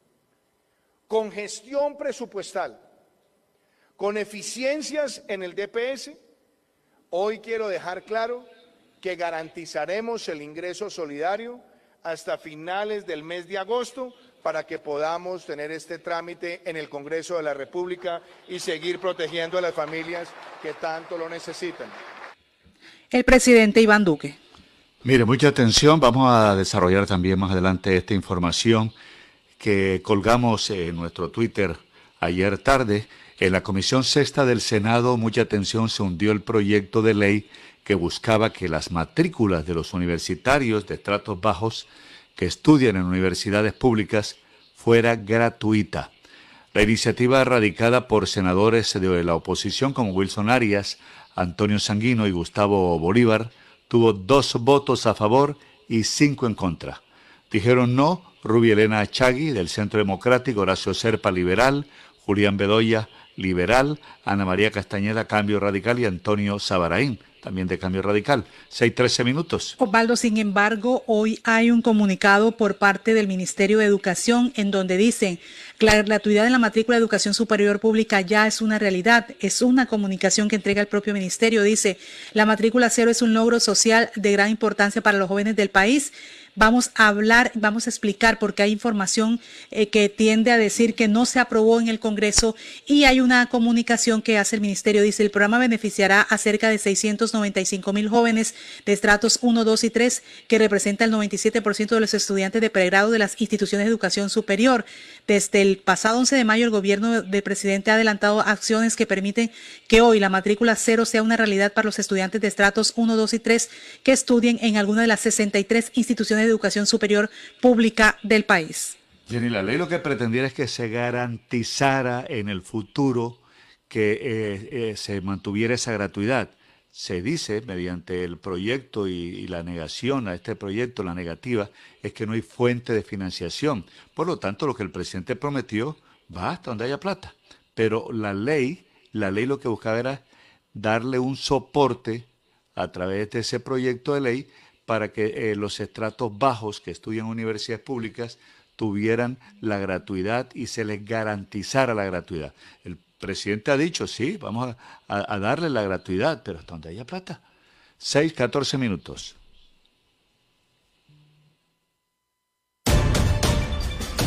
Este fue el sistema informativo de la hora en Radio Ya. Noticias Ya. ¿No tienes por ahí el contacto de un eléctrico que me haga un tramullito? Es que me compré un aire nuevo. Ajá, para pagar menos. No, hombre, comadre, evites un dolor de cabeza. Ser legal sale más barato. No des papaya. Ya van más de 70 mil fraudes detectados y 43 capturados. Legalízate y evita denuncias penales, multas y el pago de la energía robada. Si sospechas o sabes que tienes una conexión ilegal, solicita tu revisión voluntaria a través del 115, opción 5. Plazo máximo hasta el 30 de junio. Aire, la energía se sigue transformando. Somos aire.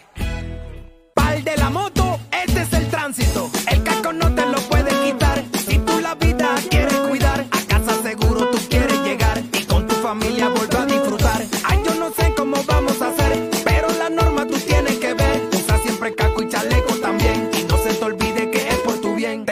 RTL, el especialista en esto. Un mensaje de la Secretaría de Tránsito y Seguridad Vial, Alcaldía de Barranquilla. En Gases del Caribe seguimos trabajando para ti. Sin moverte de casa, realiza el pago de tu factura, consultas, duplicados y trámites en línea a través de nuestro portal web www.gascaribe.com y sigue disfrutando en familia de los beneficios del gas natural. También puedes pagar en los puntos de recaudo Efecti, Supergiros, Baloto, RappiPay y corresponsales bancarios. Nuestro compromiso es estar contigo. Pagar la factura es tu responsabilidad. Gases del Caribe. Estamos contigo. Vigilado Superservicios.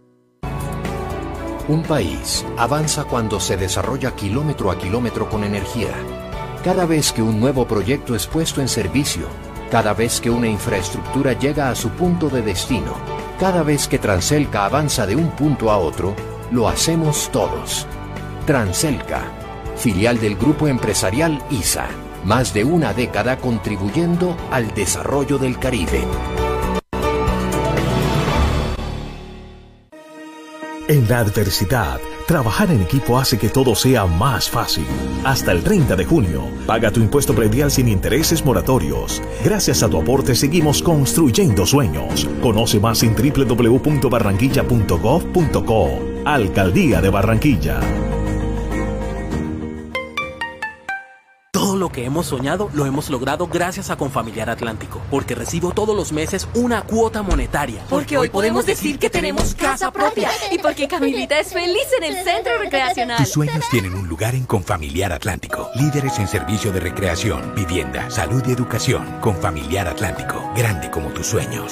subsidio. Restaurante Los Helechos, el sabor colombiano que te invita a volver, reabre al público con la mejor comida colombiana, auténtica bandeja paisa y los exquisitos buffet ejecutivos. Mil metros cuadrados de atención y seguridad. Teléfono 309-3202. Carrera 52, número 7070. Búsquenos en la web www.restauranteshowloshelechos.com. Entérese, ¿qué hay para hoy? Bueno, arrancó, arrancó a las 5 de la mañana como estaba establecido el sistema de transporte masivo de Barranquilla. Eh, Transmetro eh, comenzó su reactivación del servicio en sus rutas troncales y alimentadoras eh, a partir de las 5 de la mañana. Los oyentes que a esta hora nos sintonizan, eh, ya sea a través de sus portátiles, sus receptores, sus transistores o desde su celular, nos informa cómo, cómo está el, el servicio, cómo se está prestando el servicio a esta hora. Son las 6 de la mañana, 18 minutos, 6 de la mañana, 18 minutos. Estamos presentándoles la agenda del día, las noticias que están programadas para hoy. Hoy, eh, como les decíamos a los oyentes, hay bastante información. Por ejemplo, a las 4 de la tarde es el partido Colombia-Venezuela en Copa Libertador, en Copa América, en Copa América.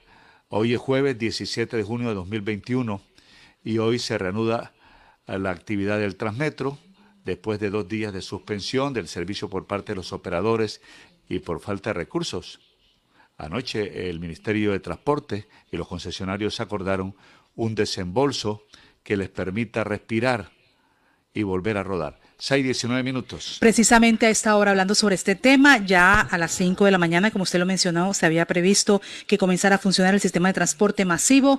Tenemos a esta hora en contacto al doctor José Miro Picón, gerente de Sistur, para que nos hable, bueno, si los recorridos están eh, con toda la, la eh, con toda la flota, están haciendo los bueno las rutas que se, siempre se están presentando y prestándole el servicio a las comunidades en el distrito de Barranquilla y su área metropolitana. Doctor Osemiro Picón, ¿cómo amanece hoy el sistema? Buenos días.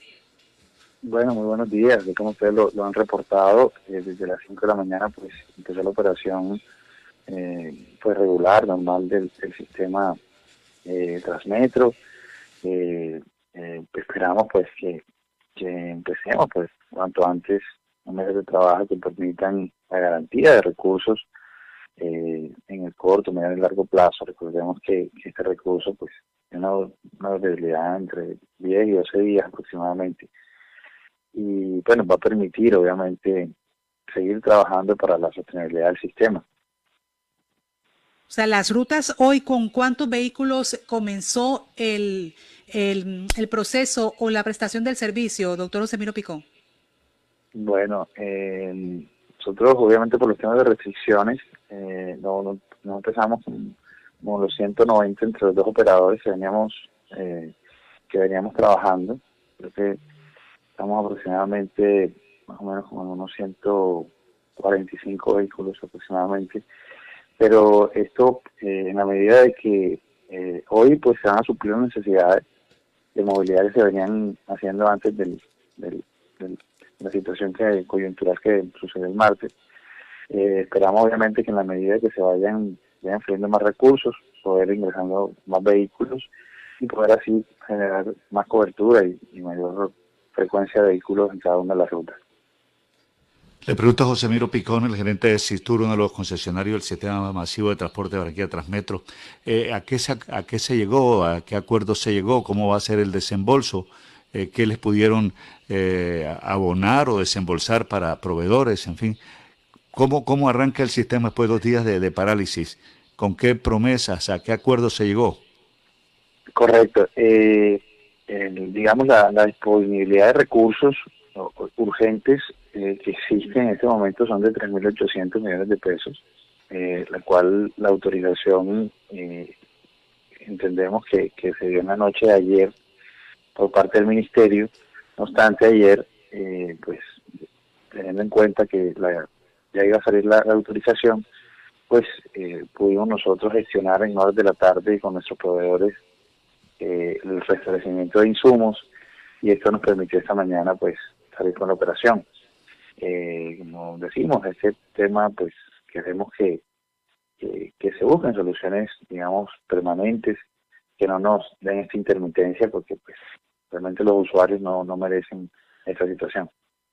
Precisamente, doctor José Miro Picón, ¿cómo hacer que el sistema sea sostenible, que en cualquier situación que se registre financieramente hablando se paralice el sistema? ¿Cuál es la propuesta de ustedes eh, formal que pueda evitar este tipo de complicaciones y suspensión del servicio?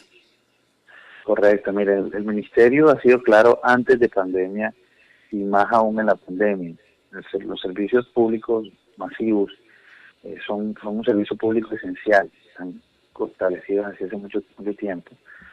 Asimismo, la responsabilidad de los sistemas recae en las alcaldías locales.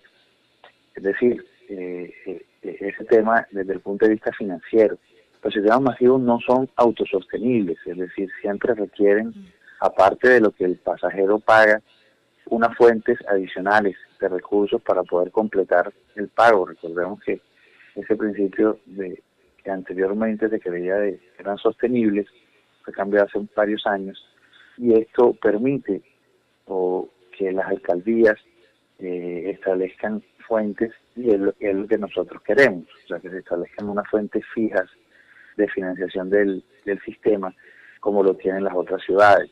Recordemos que Bogotá, Medellín, incluso Cali y ahora Cartagena vienen trabajando eh, en fuentes fijas de recursos, es decir, ir estableciendo porcentajes de algunos ingresos eh, que, que, pertenecen, digamos, a, a otras situaciones o a, a, o a, otros costos de la ciudad y irlos direccionando hacia el transporte, porque los sistemas masivos siempre van a requerir los recursos. En este momento, por la baja movilidad que tenemos, que son 50 mil pasajeros, que es una tercera parte de lo que veníamos movilizando, eh, genera eso una necesidad eh, bastante grande, porque con los ingresos solo de, de, de tiquetes se está cubriendo solo un 50% de los costos.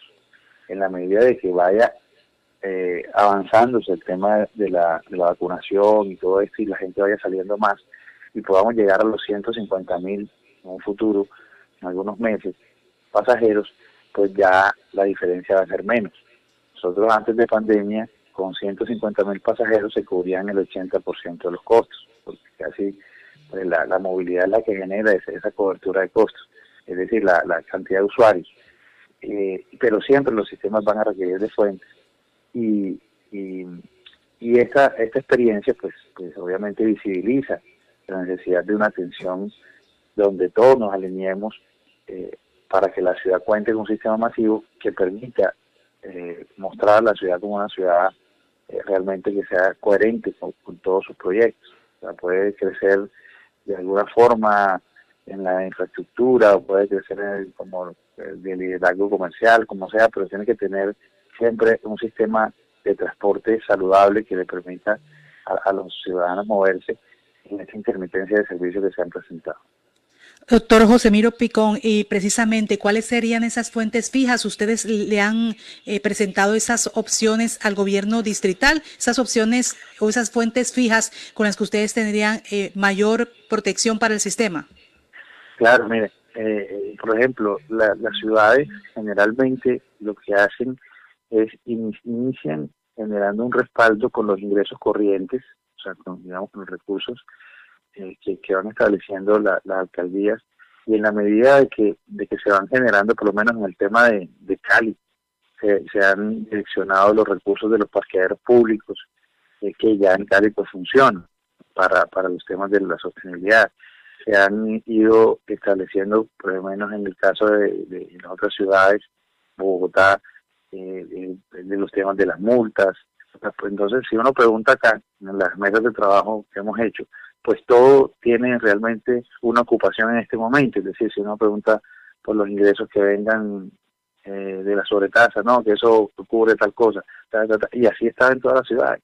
Pero entonces requiere de un liderazgo y de un deseo y de una voluntad política, especialmente de la alcaldía, de gestionar eh, espacios para, para ir abriendo un, un, presupuesto o una destinación para este tipo de situaciones de contingencia que presentan los sistemas masivos. Esto es una realidad. Nosotros llevamos, vamos a cumplir el próximo 10 de julio 11 años, 11 años en una situación donde siempre estamos buscando unas soluciones, siempre con el tema de la parálisis que se va a caer, la gente pues reportando cantidad de, de, quejas por los servicios, pero ha sido 11 años de, una tortura impresionante de, de la falta de, conciencia de que los sistemas requieren una atención y requieren eh, para que se mantengan pues de una sostenibilidad financiera que está en cabeza de las alcaldías. Esas discusiones todavía hay quienes dicen en la ciudad que, que, que, que a buscar cosas en el gobierno nacional. Está bien, se pueden buscar recursos, se pueden hacer cosas, pero hasta la fecha la responsabilidad recae en la alcaldía. Y es la alcaldía que la, la va a hacer. Por eso, al momento de, de, de hacer los sistemas masivos, se olvidó esa parte que sí la tiene Bogotá y Medellín, que hay un acuerdo de respaldo donde las diferencias entre la tarifa que se debe cobrar al público y la tarifa técnica, esa diferencia que es la que cubre los costos, eh, eh, si no si no la asume el usuario, pues la debe asumir la alcaldía, que es lo que está sucediendo en todas las ciudades. Bueno, muchas gracias al gerente de Sistur, José Miro Picón, por estar con nosotros en Noticias. Muy amable. Muchísimas gracias. Son las 6 de la mañana, 29 minutos, 6 de la mañana, 29 minutos en Noticias Ya. Uno se pregunta es, bueno, entonces, ¿cómo se sostiene el servicio urbano, Jenny? ¿Cómo se sostiene el servicio urbano?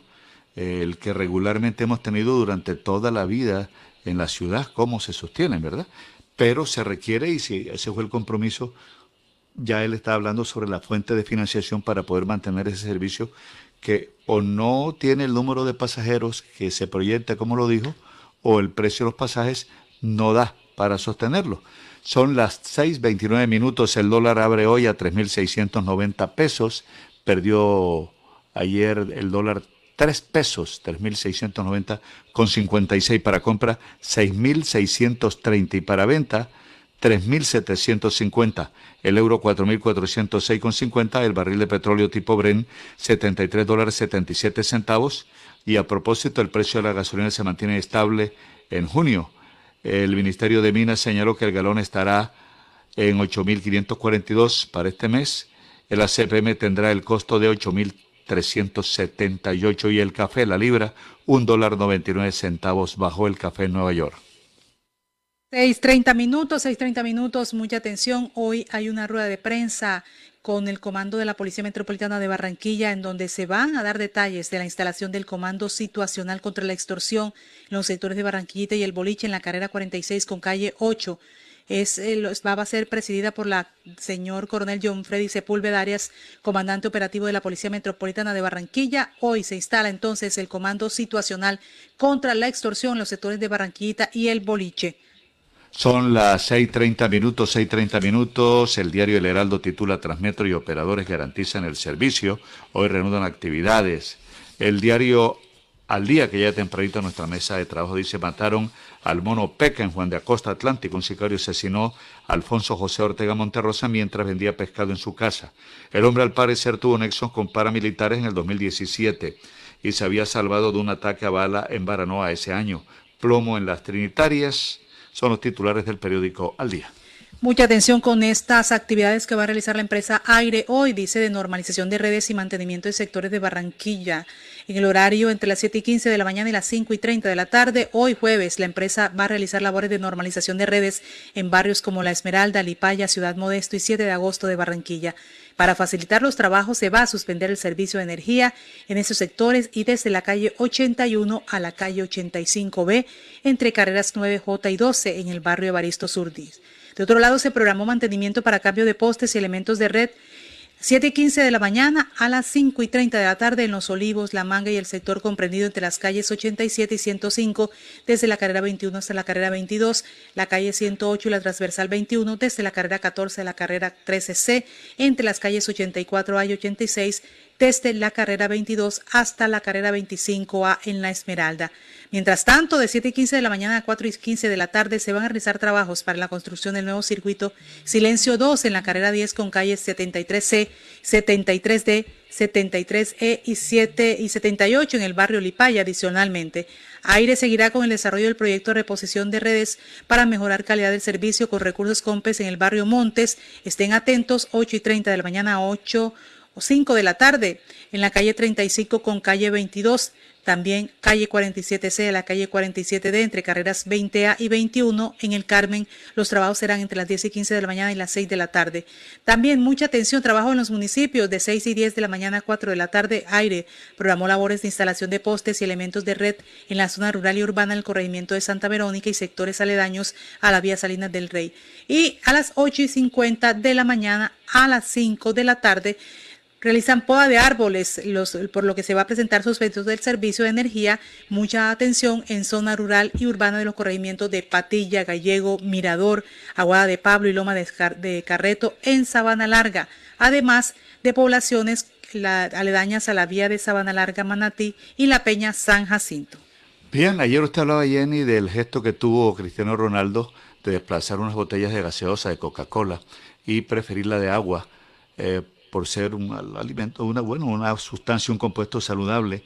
Y la ley contra la comida chatarra parece que está, está embolatada, Jenny, está embolatada, la tienen engavetada, mm, no está para discusión. Ya tendremos una información sobre este tema que es supremamente importante en, en algunos minutos. Se puede rescatar, se puede presentar, ¿por qué no se, no se le dio el trámite requerido, ¿verdad? Y parece que se, se va a hundir. En todo caso, vamos a hablar sobre ese tema en algunos minuticos, ¿le parece? Así es, eh, ellos están hablando y están denunciando que hay intereses económicos particulares que han sido puestos por encima del derecho a la alimentación adecuada. Eso lo van a hablar ellos porque la ley comida chatarra no fue agendada para debate en el Senado el 15 de junio y en ese sentido es probable que esta iniciativa se hunda por tercera vez a pesar de la presión de la sociedad civil y de también la academia. 6 de la mañana, 34 minutos, 6.34 minutos, regresamos. Noticias ya. En Clínica Porto Azul seguimos creciendo. Ahora somos parte de AUNA, una red de clínicas con presencia en Latinoamérica. Son más de 30 años de experiencia que nos respaldan en el cuidado de la vida. Nuestra misión es transformar el cuidado de la salud.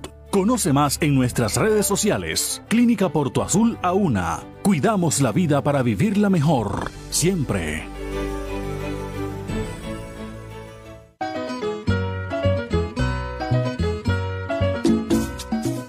Este jueves 17 de junio, en los especiales de Uniautónoma, el invitado es el niño de San Marcos, Juan Piña.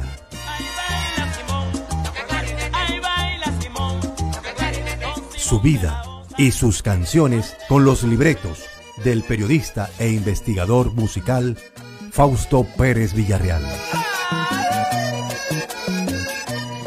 Compañera, compañera Escúchalo desde las 3 de la tarde. Juan Piña. Y todo su legado aquí en Uniautónoma FM Estéreo 94.1. Desde y para el Caribe colombiano.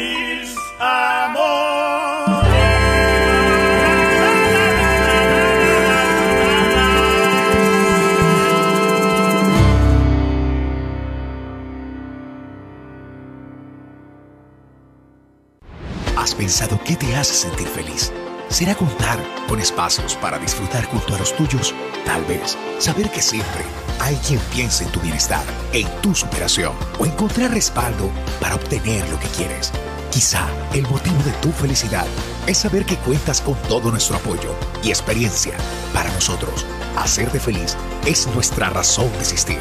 Con Barranquilla, celebra 60 años creciendo juntos. Vigilado Supersubsidio. Pal de la moto, este es el tránsito. El casco no te lo puede quitar. Si tú la vida quieres cuidar, a casa seguro tú quieres llegar y con tu familia vuelve a disfrutar. Ay, yo no sé cómo vamos a hacer, pero la norma tú tienes que ver. Usa siempre casco y chaleco también. Y no se te olvide que es por tu bien. Te lo dice RTL, el especialista en esto. Un mensaje de la Secretaría de Tránsito y Seguridad Vial, Alcaldía de Barranquilla.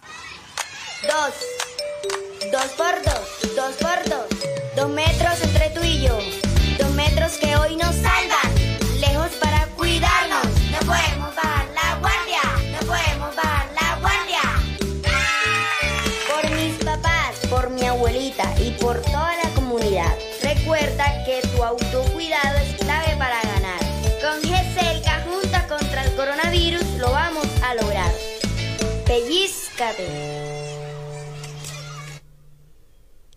Comunicado de la Asociación de Educadores del Atlántico ADEA, la Junta Directiva de ADEA informa al Magisterio del Departamento del Atlántico, Distrito de Barranquilla y municipios certificados de Soledad y Malambo, primero que las modificaciones de los calendarios académicos 2021 de los respectivos entes territoriales son competencia del Ministerio de Educación Nacional, por tanto estos deben continuar tal como están establecidos.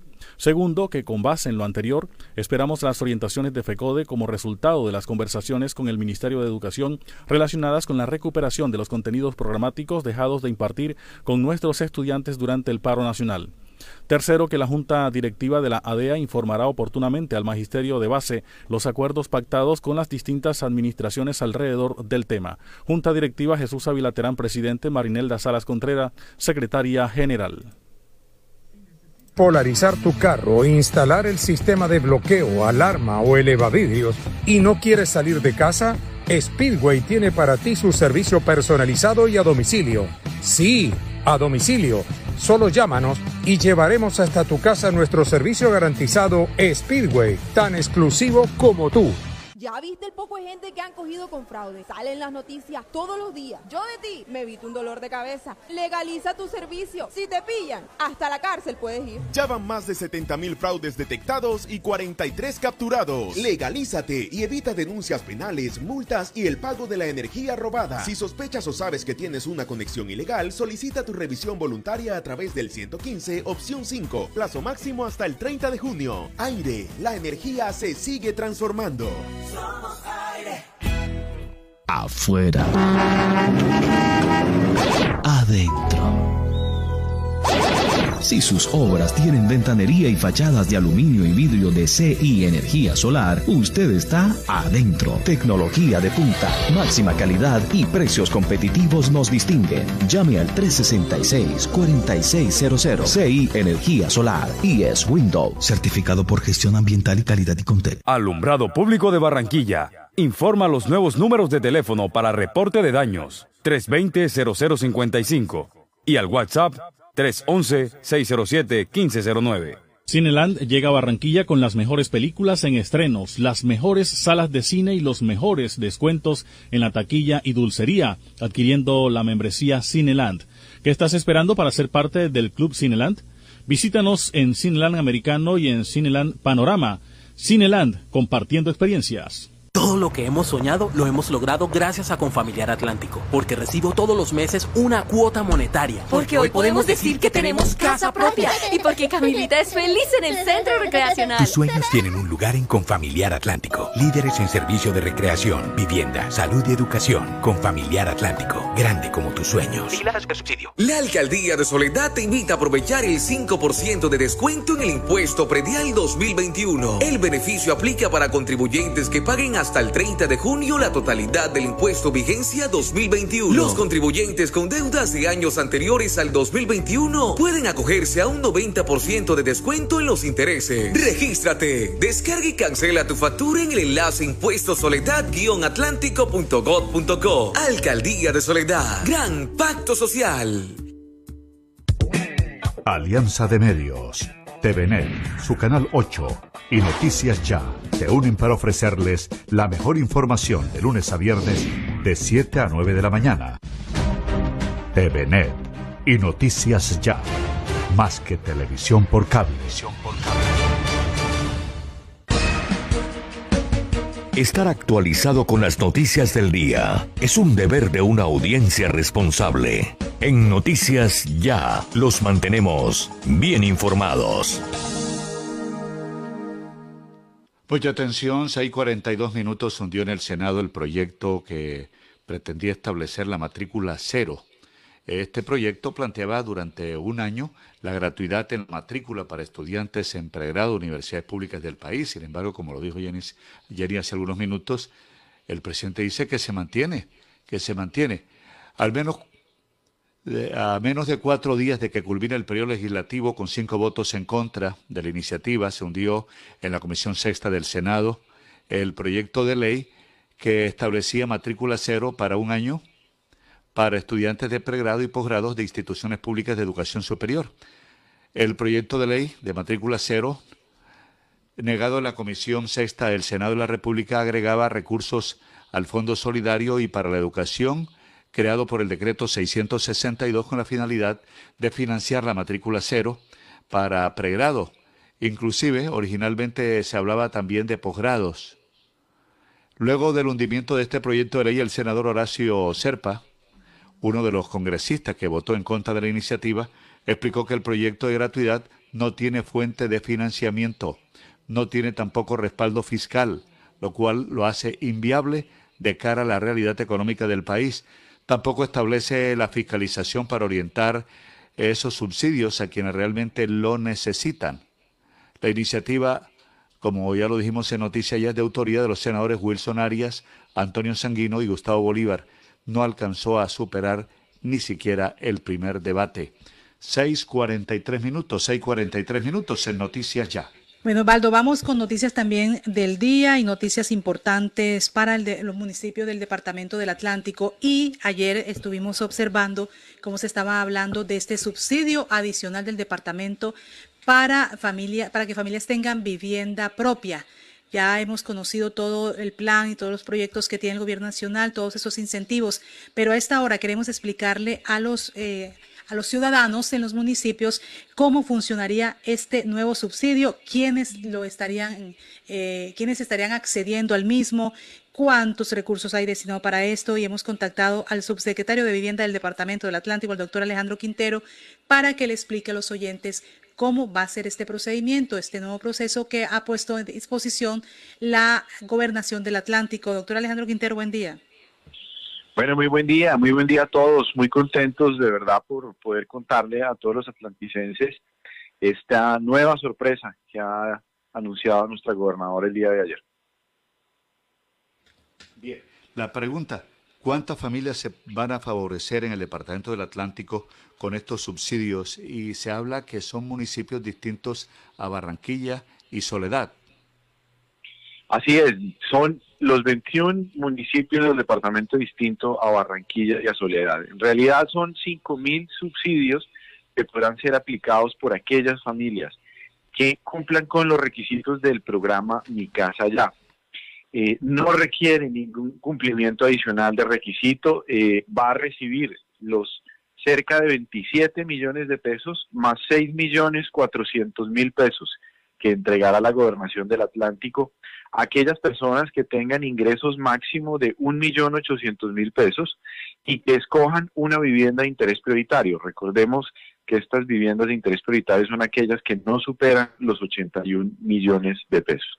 Es muy importante que, no inscribirse en ningún lado, no necesitan licenciar ningún formulario y el procedimiento es muy sencillo cuando encuentren la vivienda de su preferencia en el municipio de su preferencia, van a poder en las salas de ventas mm, preguntar por el sobresubsidio, allí les darán las indicaciones y el paso siguiente será el de presentar la documentación necesaria para la aprobación de su crédito hipotecario en los bancos. Eso es todo el proceso que tienen que realizar.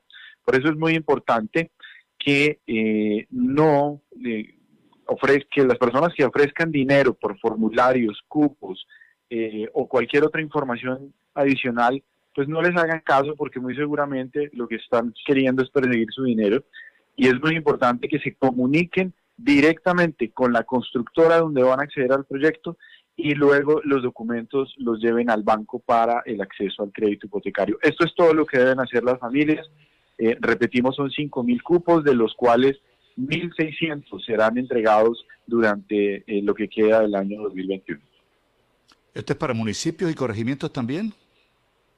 Aquellos proyectos que estén desarrollados dentro de los perímetros urbanos. En los corregimientos usualmente no hay proyectos urbanísticos que, puedan ser desarrollados eh, de esta manera por la necesidad de que tengan obviamente todas las condiciones técnicas, las redes de servicios, el licenciamiento urbanístico adecuado. Entonces, es dentro de los perímetros urbanos de todos los municipios del departamento, repetimos, exceptuando Barranquilla y Soledad. ¿Y por qué es bueno explicarlo? Es bueno explicar por qué fuera Soledad y Barranquilla. Eh, la mayor concentración de los subsidios que se otorgan por parte de mi casa ya están dentro de Soledad de Barranquilla. Lo que queremos es que los municipios del centro y sur del departamento tengan un incentivo para desarrollar vivienda de interés prioritario, que las familias no tengan que desplazarse por viviendas adecuadas hacia el área metropolitana, específicamente hacia Barranquilla y Soledad, y hemos querido que se apliquen directamente en los municipios donde hasta ahora está eh, de manera incipiente naciendo una oferta de vivienda de interés prioritario. Al subsecretario de Vivienda del Atlántico, Alejandro Quintero, ¿cómo hacer para evitar ese carrusel que está denunciando la Contraloría e investigando a 220 familias que tienen más de un subsidio de vivienda y dice que están las alertas prendidas en el Atlántico y Bolívar? Bueno, entendiendo que este tipo de irregularidades se han presentado más que todo con la aplicación de subsidios de las cajas de compensación, repito que es muy importante que cualquier información que requieran sobre, eh, en especial proyectos o el procedimiento que debe seguirse para acceder al subsidio, lo pueden consultar o bien a la Gobernación del Atlántico o a las oficinas de planeación municipal, pero en especial a las constructoras donde se acerquen por, los, eh, por las viviendas o los proyectos a acceder. Eh, eso lo pueden hacer y es bien importante que lo tengan en cuenta a un correo electrónico que es Atlant Atlántico, perdón, vivienda para la gente arroba atlántico.gov.co o acercándose directamente a la gobernación del Atlántico en el caso que les sea posible o a los teléfonos de eh, fijos de la gobernación del Atlántico. Es muy importante que las familias sepan que para la aplicación de subsidios del gobierno nacional no es necesario y, en esto queremos hacer mucho énfasis, en que se paguen formularios o hay personas tampoco especializadas en los municipios en donde se ofrezca el acceso al subsidio familiar de vivienda. Este, este subsidio solo opera a través de los bancos, de cualquier entidad financiera de su preferencia y cualquier duda la podrán solventar con las eh, personas que están en las salas de venta de las constructoras. Vice mm, eh, subsecretario de Vivienda del Departamento del Atlántico, doctor Alejandro Quintero, hay proyectos que ya están desarrollándose en los municipios del Atlántico. ¿Podría hablarnos eh, si los hay, no? Para que la gente también a la expectativa escuche y sepa que también hay un desarrollo, porque le dice, no, hay, hay el, crédito, les vamos a ayudar, hay una ayuda de cofinanciación por parte del departamento, pero ¿dónde están estas viviendas? ¿Dónde pueden ser eh, uno comprar las personas que estén interesadas en el Atlántico? Bueno, lo primero que hay que decir es que todas las constructoras que desarrollen vivienda de interés prioritario en el departamento pueden ofrecer este sobresubsidio para que las familias lo puedan aplicar en los bancos. Pero en especial hoy donde tenemos una oferta importante, concentrada, está en Sabana Grande, en Sabana Larga, en Baranoa y en Galapa. Eh, varios proyectos tienen ya un licenciamiento, hay unos planes parciales muy interesantes, por ejemplo, en Puerto Colombia, eh, hay unos proyectos que están licenciándose en este momento y arrancando ventas como en Malambo y en Galapa. Y, es muy importante que se metan también a la página web de, de Camacol. En Camacol van a poder encontrar la oferta de vivienda de interés prioritario, sin embargo, en los próximos días vamos a habilitar en la página de la gobernación un listado de proyectos que podrán visitar. Es muy importante que vayan a varios proyectos, que se acerquen a varias salas de venta y escojan el producto que mejor les convenga, la vivienda que más les guste y desde luego que, como les decía anteriormente, el paso siguiente es ir a las entidades financieras para la aprobación del crédito hipotecario. Y finalmente, también es muy importante decirlo, la financiación también podrá hacerse con los contratos de leasing habitacional. Esto lo deben ofrecer las entidades financieras y permiten un mayor eh, plazo para su pago, lo que implica que las familias van a poder pagar una cuota mucho menor que aspiramos que no supere los 300 mil pesos mensuales. Lo que las familias están pagando en arriendo, que es bastante, van a pagar bastante menos para su vivienda propia. Y esa es la aspiración de nuestra gobernadora Elsa Noguera. Ese ha sido el plan de trabajo que desde septiembre del año pasado hemos venido implementando. Y bueno, poco a poco vamos a ir dinamizando esta información para que la gente conozca a profundidad el programa. Noticias, muchas gracias al subsecretario de Vivienda del Departamento del Atlántico, Alejandro Quintero, que ha estado con nosotros en Noticias Ya, aquí por Uniautónoma y Radio Ya. Muchas gracias, muy amable. A ustedes muchas gracias, un buen día. Ocho minutos ahora para las siete. Vamos ahora para el avance informativo, avance informativo de la hora. Ocho minutos para las siete de la mañana. el sistema informativo de la hora. Noticias ya. Bueno, mucha atención porque es probable que el proyecto de ley comida chatarra se hunda por tercera vez, según esta iniciativa, a pesar de la presión de la sociedad civil, de la academia, de la gente, a muy pocos días ya de que el Congreso de la República termine su periodo legislativo, el proyecto, repetimos, ley comida chatarra, no ha sido agendado para debate del Senado. Ya está con nosotros, Jerry, vamos a, contactar a Carolina Piñeros Ospina, que es la directora ejecutiva de la red Papás, para que nos hable sobre esta noticia que realmente nos preocupa. Eh, ella está conectada. Doctora Carolina Piñero, buenos días, bienvenida a Noticia Ya, ¿cómo está? Osvaldo, muy buenos días, un saludo a usted, a Jenny y a toda la audiencia.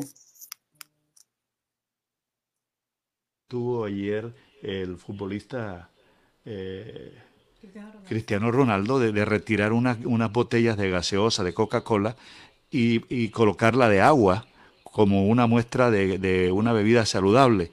Eh, fíjense ustedes que hay los intereses económicos. ¿Qué se va a hacer ahora? Hay los intereses económicos particulares, las presiones también para que esto no pase, ni siquiera se agende. ¿Qué van a hacer ahora? Bueno, Osvaldo, Osvaldo hay una noticia ah, y es que ya está agendado para hoy en el sexto punto del orden del día. Eso es difícil un poco a veces porque eh, no es tan fácil que evacúen los puntos, sin embargo estamos optimistas de que hoy se logre debatir la ley comida chatarra. Eh, ya la ANDI, por ejemplo, ha radicado muchas proposiciones buscando dañar el espíritu de la ley. Nos estamos moviendo con el numeral eh, jugadita a ley comida chatarra y eh, vamos a ir denunciando también por las redes sociales, por el Twitter, por Instagram y por Facebook, pues todo lo que va pasando en el día a día. Creemos que si el proyecto se logra debatir, va a salir adelante. Entonces el reto es finalmente que ya que está en el orden del día, que fue un logro muy importante, pues se pueda debatir el día de hoy. Y bueno, ¿cuál es el espíritu de este proyecto para que la gente sepa? Eh, eh, porque dicen que, que, que tiene tiene algunos aspectos importantes y es el de orientación, el que sea visible lo que se contiene, lo que se come, que te, eh, tenga eh, una tabla nutricional, que la gente tenga esa orientación. ¿Qué es lo que realmente eh, tiene el Sí, proyecto? Osvaldo, Más que tabla, porque la tabla se mantiene, lo que se busca es que los productos comestibles y las bebidas industrializadas, que son aquellas que tienen, vienen empacadas, vienen usualmente con largas fechas de vencimiento, eh, muchos de ellos con muchos ingredientes, algunos que ni siquiera conocemos o no podemos pronunciar, eh, tengan al frente de los empaques unos sellos que le adviertan a las personas si contienen edulcorantes, si tienen exceso de azúcar, de sodio y de grasas saturadas. Estos tres componentes de los productos ultraprocesados son los que los hacen tan dañinos, usualmente porque precisamente los incluyen en exceso y son los responsables en el largo plazo de que las personas adquiramos lo que se llaman las enfermedades no transmisibles, que son las que se adquieren en el curso de vida por los hábitos alimentarios, que tienen que ver con la diabetes, la hipertensión, enfermedades cardíacas y todas aquellas asociadas a sobrepeso y obesidad. Es por eso que es tan importante este proyecto, cuyo espíritu es simplemente eso, advertir a las personas con unos sellos al frente de los empaques cuando tienen o edulcorantes o alguno de los excesos en estos tres eh, componentes. Doctora Carolina Piñeros Ospina, que es la directora ejecutiva de Red Papás, con quien dialogamos a esta hora, le preguntamos, bueno, hoy afortunadamente, y lo veo con la cara bien contenta y con una sonrisa, que hoy tengamos esa discusión en el Congreso. ¿Cuáles son las etapas que tienen que surtirse ahora para que pueda ser una realidad este proyecto? Bueno, mira, si se logra debatir hoy, porque estoy optimista, pero no tanto porque puede quedarse por fuera. A veces el Congreso no es tan eficiente. Si se logra debatir hoy y salir aprobado, tiene que citarse mañana también en Congreso porque hay una conciliación entre el texto que sale de Senado y el texto que sale de Cámara y mañana debe ser aprobado ya ese texto definitivo. Si sale, la potestad ya le queda es al Ministerio de Salud que mediante seguramente una resolución será el que debe reglamentar esto. Una de las cosas más importantes que tiene este proyecto de ley es que esos sellos se definan con la mejor evidencia científica disponible, libre de conflicto de interés. Y ya para Colombia tenemos evidencia científica, ya se hicieron dos estudios con la Universidad Javeriana y la Universidad Carolina del Norte de Estados Unidos, y lo que da es que los sellos que mejor advierten a las personas, en el caso colombiano, son los octágonos parecidos a los que ya se han implementado en Chile, Perú, Uruguay y México. Doctora Carolina, ¿usted cree que hay ambiente entonces hoy en el Congreso para que sea aprobado el proyecto? ¿Ustedes qué han visto? ¿Qué les han dicho? Hoy nos estamos moviendo con un numeral que se llama jugadita a ley comida chatarra. Eh, hay ambiente, pero hay un ambiente muy pesado. La primera jugadita que ocurrió es que ayer se había dicho que este proyecto iba a estar de cuarto en el orden del día, ya va de sexto. Y las proposiciones que se están eh, radicando buscan dañar el espíritu de la ley, es decir, que salga una ley que no sirva para nada, que la gente quede igual de desorientada a como está hoy. Entonces, pues hay espíritu, pero también hay un espíritu que pretende dañar el espíritu precisamente de la ley. Entonces nos toca estar muy atentos, estar informando a la ciudadanía. Los invito a seguir hoy el numeral jugadita a ley comida chatarra y estaremos también por las redes sociales eh, pues de Red Papás haciendo mucha información y brindando y contando pues qué está pasando hoy en el Congreso. Y para evitar trampitas. Bueno, ¿y quiénes somos más proclives a, la comida chatarra? ¿Los niños, los adultos, los jóvenes los, o todos? y los adolescentes. Lo que, muestran los estudios es precisamente que es esta población la que consume de manera habitual es más estos productos, pero también es razonable, Osvaldo, porque es también a quien más se dirige la publicidad. Eh, realmente es impresionante la cantidad de productos que se dirigen a los niños. El gesto que ustedes hablaban de Ronaldo ayer fue, antier fue muy importante porque también muchos de estos productos usan a los ídolos de los niños, a, los mm, futbolistas, pues sin ir más lejos, Messi apoya a Pepsi, ¿no? Entonces, eh, pues es, es parte también como de la dinámica en que estamos metidos como sociedad y es hacerle creer a las personas que estos productos nos alegran la vida, nos dan estatus, em, nos dan felicidad, son la chispa de la alegría, de, la amistad, son ideales para la lonchera, tienen vitaminas, tienen minerales, porque esa es la otra parte también que muchas veces también se visten de saludables. Bueno, pero usted no habló con, Cristiano Ronaldo, ¿verdad? Para presionar hoy el agendamiento. Muy bien, muy bien, muy bien. Ya, nos ha hecho un gran, empujón. Bueno, muchas gracias a Carolina Piñeros, la directora de la red Papás, y vamos a estar pendientes de las redes y pendientes también de lo que pase en el debate. Muchísimas gracias, Osvaldo y Yanni, y a toda la audiencia. Un cordial saludo de buenos días.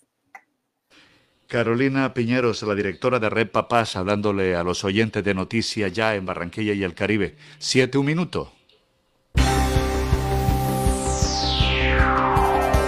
Confirmado. Noticias ya. Periodismo útil. En buenas manos.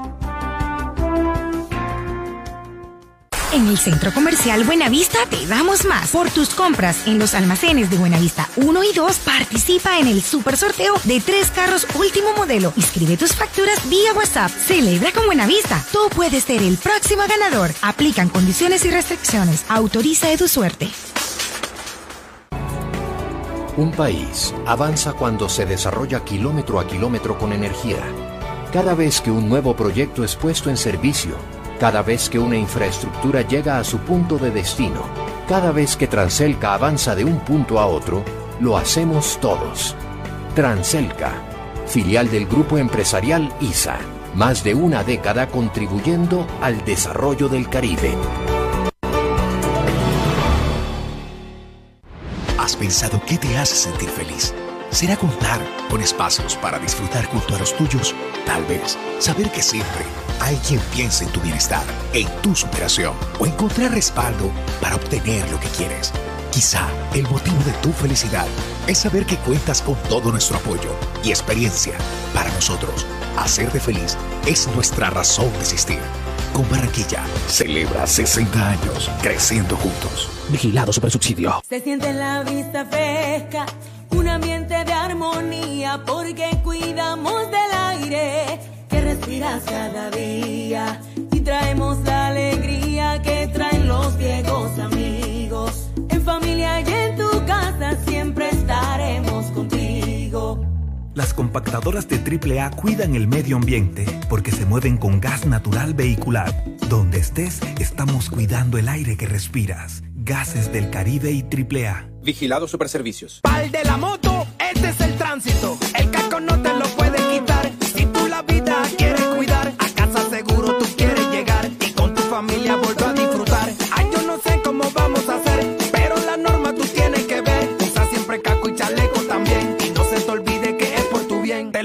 RTL, el especialista en esto. Un mensaje de la Secretaría de Tránsito y Seguridad Vial, Alcaldía de Barranquilla. Restaurante Ciudad Bonita, un pedazo de Santander en Barranquilla. Asados, carne a la llanera, zancochos y tamales, pan de bono artesanal, almohábanas y arepas de choclo. Vía a Puerto Colombia, kilómetro 2, después de la clínica Porto Azul. El anfitrión Edinson Hurtado los espera. Las oportunidades son para aprovecharlas. Hasta el 30 de junio, paga tu impuesto predial sin intereses moratorios. Gracias a tu aporte, seguimos construyendo sueños. Conoce más en www.barranquilla.gov.co. Alcaldía de Barranquilla.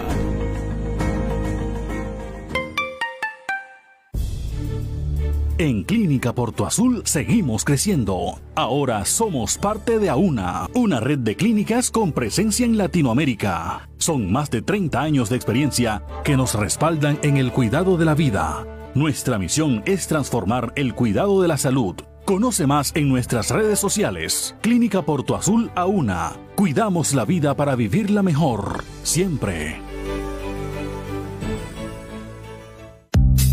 Farmanat, droguería y tienda naturista, proveedora de tu bienestar, medicamentos reconocidos y productos naturales, nacionales e importados. Farmanat, plantas medicinales que relajan y mejoran el sueño. Sube tus defensas con NutriTransfer, Colostrum, vitamina C, vitamina D. Farmanat, atención personalizada de Israel Castilla Gamarra. Domicilios por el 332-4177 al 300-807-7687. Estamos en la calle 76, número 3949, diagonal al Colegio Militar Acolsure. Atendemos en jornada continua de 8 de la mañana a 9 de la noche. Salud y vida. Salud, vida y buenas noticias. Mire, la Cruz Roja Colombiana genera hoy una excelente noticia al fortalecer la red hospitalaria de nuestro departamento con 211 equipos médicos. Va a entregar 31 camas UCI y 180 equipos médicos a seis hospitales del departamento y de Barranquilla. Para hablarnos sobre esta noticia que tiene que ver con la salud, y es una excelente noticia, eh, Jenny ha contactado a la directora ejecutiva de la Cruz Roja en el Departamento del Atlántico, Zuleima Radia, a quien saludamos a esta hora de la mañana. Buenos días. Hola Osvaldo, buenos días. Un saludo para ti, para Jenny y para todo su equipo de trabajo. Hablemos de este fortalecimiento y de esta oferta y de este gesto de solidaridad de la Cruz Roja. Sí, Osvaldo, realmente son muy buenas las noticias para el Departamento del Atlántico eh, porque se ha hecho un trabajo conjunto entre la Agencia de Estados Unidos para el Desarrollo Internacional, USAID, junto con la Federación Internacional de la Cruz Roja, el Ministerio de Salud y Protección Social y nosotros como Cruz Roja Colombiana, eh, con el único objetivo eh, de unir esfuerzos para fortalecer las capacidades de la red hospitalaria en Colombia en 23 departamentos. Y nosotros en el Atlántico pues hemos sido uno de esos ah, departamentos beneficiados. Bueno, dentro de toda esa actividad eh, que se va a realizar, esas entregas de estos elementos, ¿A qué instituciones de educación, de salud va a ir destinados? ¿Lo escogieron ustedes? ¿Lo escogió las administraciones de los municipios, del mismo Barranquilla? Sí, realmente ese fue un trabajo articulado que se hizo con el Ministerio de Salud y Protección Social, por supuesto, pues que es el órgano rector en este tema, eh, determinando las necesidades de estos hospitales y con base a ello, pues eh, fue que se decidió cuáles serían esos 199 hospitales a nivel nacional, eh, ubicados en 174 departamentos. Aquí en el Atlántico, por ejemplo, están favorecidos el hospital en Baranoa, en Campo de la Cruz, en Sabana Grande, en Sabana Larga, Santo Tomás, Malambo, el Hospital Materno Infantil de Soledad y el Hospital Cari aquí en la ciudad de Barranquilla. Esto ha sido pues un trabajo obviamente muy muy específico porque han tenido en cuenta pues las necesidades de cada de cada hospital obviamente y con base a eso se ha decidido pues qué elementos, qué equipos médicos y biomédicos son los que se requieren para seguir fortaleciendo sus capacidades para la atención de la comunidad. Precisamente, doctora Zulema Rabi, ¿cuáles son esos elementos que se entregan y cuándo ya se entregan, se hace oficial la entrega a estas instituciones de salud? Realmente aquí en el Atlántico en esta semana se han estado haciendo las entregas desde el día martes en varios de estos hospitales. Incluso hoy jueves tenemos programadas tres entregas eh, nosotros pues obviamente desafortunadamente no podemos estar presentes en todas, pero hay eh, delegados para cada una de ellas. Nosotros como Cruz Roja Seccional Atlántico estaremos en el CARI a las 11 de la mañana y se están entregando en total 211 elementos para estos hospitales, entre camas UCI, camillas, carros de paro, desfibriladores, eh, termómetros, fonendoscopios, glucómetros, laringoscopios, en fin, muchos elementos que se requieren para la atención de, pues, de la población que llega a estos centros de salud y en total aquí en el Atlántico se están entregando 211 elementos entre todo pues lo que te he detallado anteriormente. Doctora Zuleima Rabia, bueno, aprovechamos la oportunidad de tenerla para mm, hablarle sobre el tema de la vacunación. ¿Cómo ha sido la atención de la vacunación? La gente ha ido a la sede de la Cruz Roja. Y otra pregunta muy importante, lo de la donación de sangre. Bueno, sí, respecto al tema de vacunación, Jenny, nosotros como Cruz Roja habilitamos nuestro punto de vacunación eh, allá en la sede paralelamente a nuestro centro de natación, cumpliendo pues todos los requisitos exigidos por la Secretaría de Salud y el Ministerio y allí pues estamos atendiendo a toda la población que está determinada en el Plan Nacional de Vacunación. Ya tú sabes que desde ayer pues está eh, abierta la etapa 4, eh, inicialmente con personas eh, de, 45 años hasta no, 49 y luego de allí pues las condiciones que veníamos atendiendo en las etapas 1, 2 y 3 como se venía eh, cumpliendo con el plan de, eh, de, vacunación.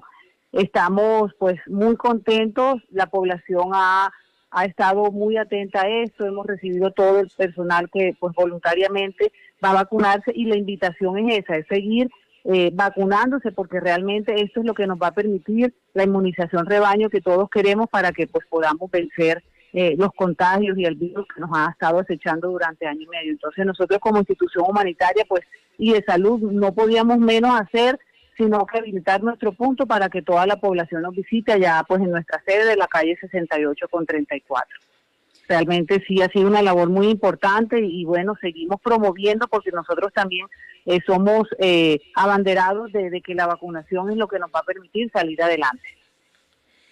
¿Y cómo va la donación de sangre? La donación de sangre sí ha estado un poco más quieta de todas maneras con esta situación, la gente se restringe mucho y también pues la invitación es a que sigamos haciendo ese alto ese acto altruista porque realmente eh, siempre promovemos que cuando uno dona una pinta de sangre, que es lo que en su momento hace, eh, tenemos la posibilidad de salvar a tres personas porque pues de esa pinta de sangre se, extraen tres componentes, entonces pues también eso no raya con que podamos seguir siendo eh, voluntarios en el tema de la donación de sangre. Entonces también la invitación es a que sigamos con esa con esa generosidad para las personas que lo necesitan, porque también sabemos que muchas de esas personas que se contagian, eh, que también pues terminan en estados críticos en las clínicas, en las unidades de cuidados intensivos, finalmente también las necesidades de, sangre se hacen se hacen más grandes, entonces las dos situaciones eh, las promovemos, abanderamos tanto la vacunación como la como la donación y esa es la invitación para todos los atlanticenses a que no bajemos la guardia, que sigamos vacunándonos y a que sigamos pues siendo generosos con, con nuestros compañeros y amigos en el tema de la donación de sangre. Bueno, ahí está la doctora Zuleima Radi, la directora ejecutiva de la Cruz Roja en el Departamento del Atlántico, con estas buenas noticias. Inicialmente la que hablamos, este fortalecimiento de la red hospitalaria en el Atlántico con 211 equipos médicos que están entregando en el transcurso del día a varios hospitales que lo necesitan en este momento. Está el CARI, eh, también materno infantil de la ciudadela metropolitana, eh, Soledad, tres camas en el Hospital de Campo de la Cruz. Así son municipios a las que le están entregando esta ayuda internacional por parte de la Cruz Roja. Doctora Zuleima Rabi, ¿alguna otra invitación a los oyentes? Bueno, a seguirnos cuidando, a seguir pues cumpliendo con los protocolos eh, de bioseguridad. Sabemos que ya pues se ha dado una apertura más importante a todas las actividades económicas y, y sociales y que bueno, ya hay una población importante que ha estado vacunándose pero la invitación es quienes no lo han hecho a seguirse vacunando. Nosotros estamos dispuestos allá para atendernos a nuestro punto, pero también aún vacunados tenemos que seguir cumpliendo con los protocolos, usando nuestro nuestro tapabocas, teniendo en cuenta el lavado de manos constante, el distanciamiento, porque de todas maneras eh, la vacuna per se no es la que nos va a, proteger solamente. Nosotros tenemos una responsabilidad propia y con nuestra comunidad en seguir aplicando todos estos protocolos para el beneficio de toda la población. Entonces esa también es la invitación, Jenny, porque realmente si no nos unimos todos, eh, no vamos a poder salir adelante de este virus que ya nos acecha por más de un año.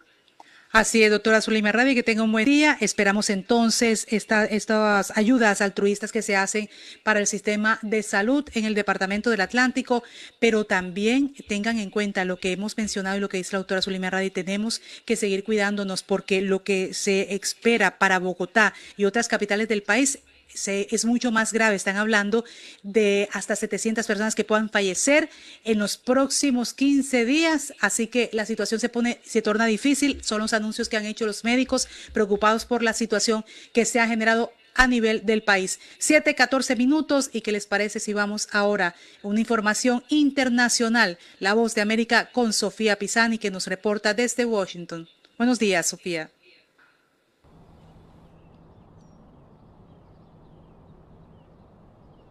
El presidente Joe Biden se convirtió en el quinto presidente estadounidense en reunirse con el mandatario ruso Vladimir Putin tras el esperado encuentro del miércoles que duró varias horas.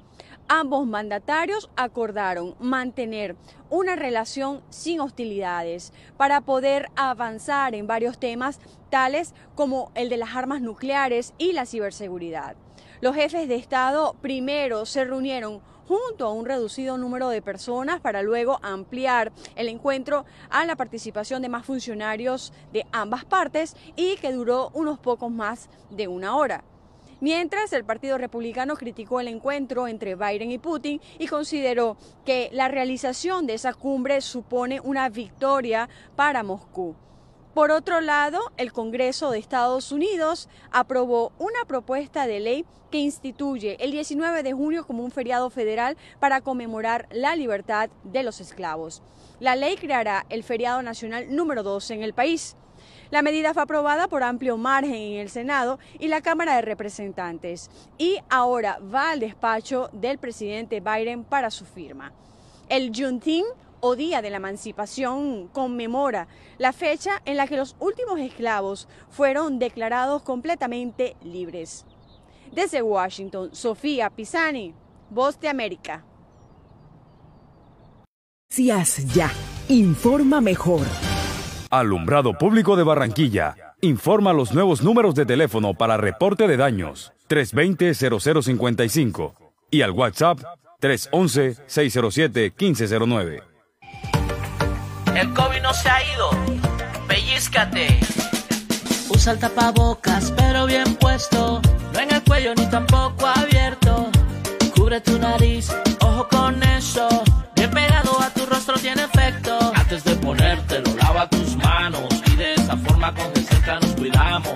No lo toques ni te lo quites con frecuencia. Entre todos creemos conciencia. pellizcate. ZDM Jeanswear, siempre al mejor estilo y calidad. Cuando luces ZDM Jeanswear, atrapas todas las miradas. ZDM Jeanswear, calle 37, número 3880, piso 2, en Barranquilla. ZDM Jeanswear, te queda muy bien, muy bien.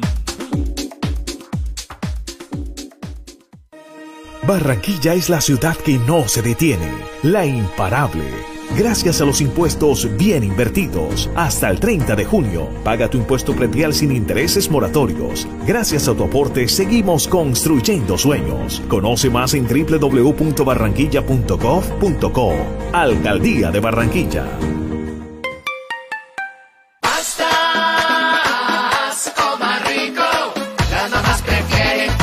Pastas coma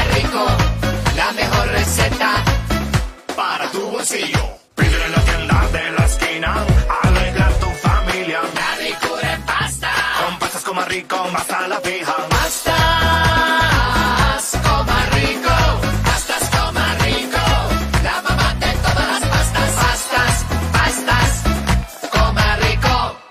En el Centro Comercial Buenavista te damos más. Por tus compras en los almacenes de Buenavista 1 y 2, participa en el super sorteo de tres carros último modelo. Inscribe tus facturas vía WhatsApp. Celebra con Buenavista. Tú puedes ser el próximo ganador. Aplican condiciones y restricciones. Autoriza de tu suerte. Si necesitas polarizar tu carro, instalar el sistema de bloqueo, alarma o elevavidrios y no quieres salir de casa, Speedway tiene para ti su servicio personalizado y a domicilio. Sí, a domicilio. Solo llámanos y llevaremos hasta tu casa nuestro servicio garantizado Speedway, tan exclusivo como tú.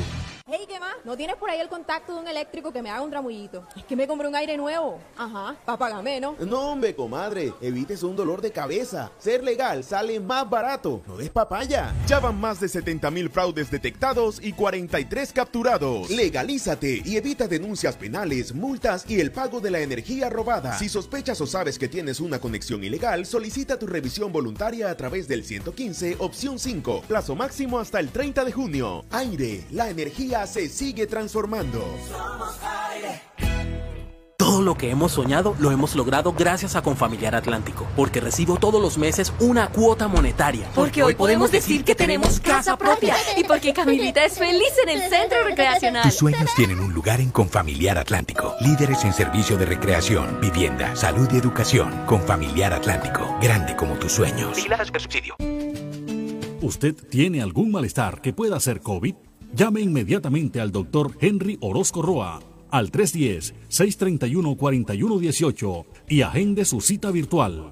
Si no le responde, deje el mensaje que lo escuchó por Noticias Ya. El doctor Henry Orozco devolverá la llamada. Alianza de Medios, TVNet, su canal 8 y Noticias Ya se unen para ofrecerles la mejor información de lunes a viernes de 7 a 9 de la mañana. TVNet y Noticias Ya, más que televisión por cable.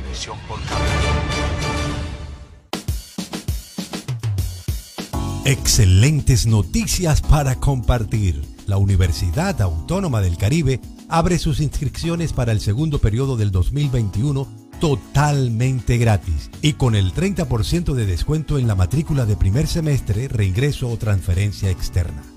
Para mayores informes, llama inmediatamente al 300-675-4239. 300-675-4239. ¿Y tú, dónde piensas construir tu futuro? Universidad Autónoma del Caribe. Vigilada mi educación.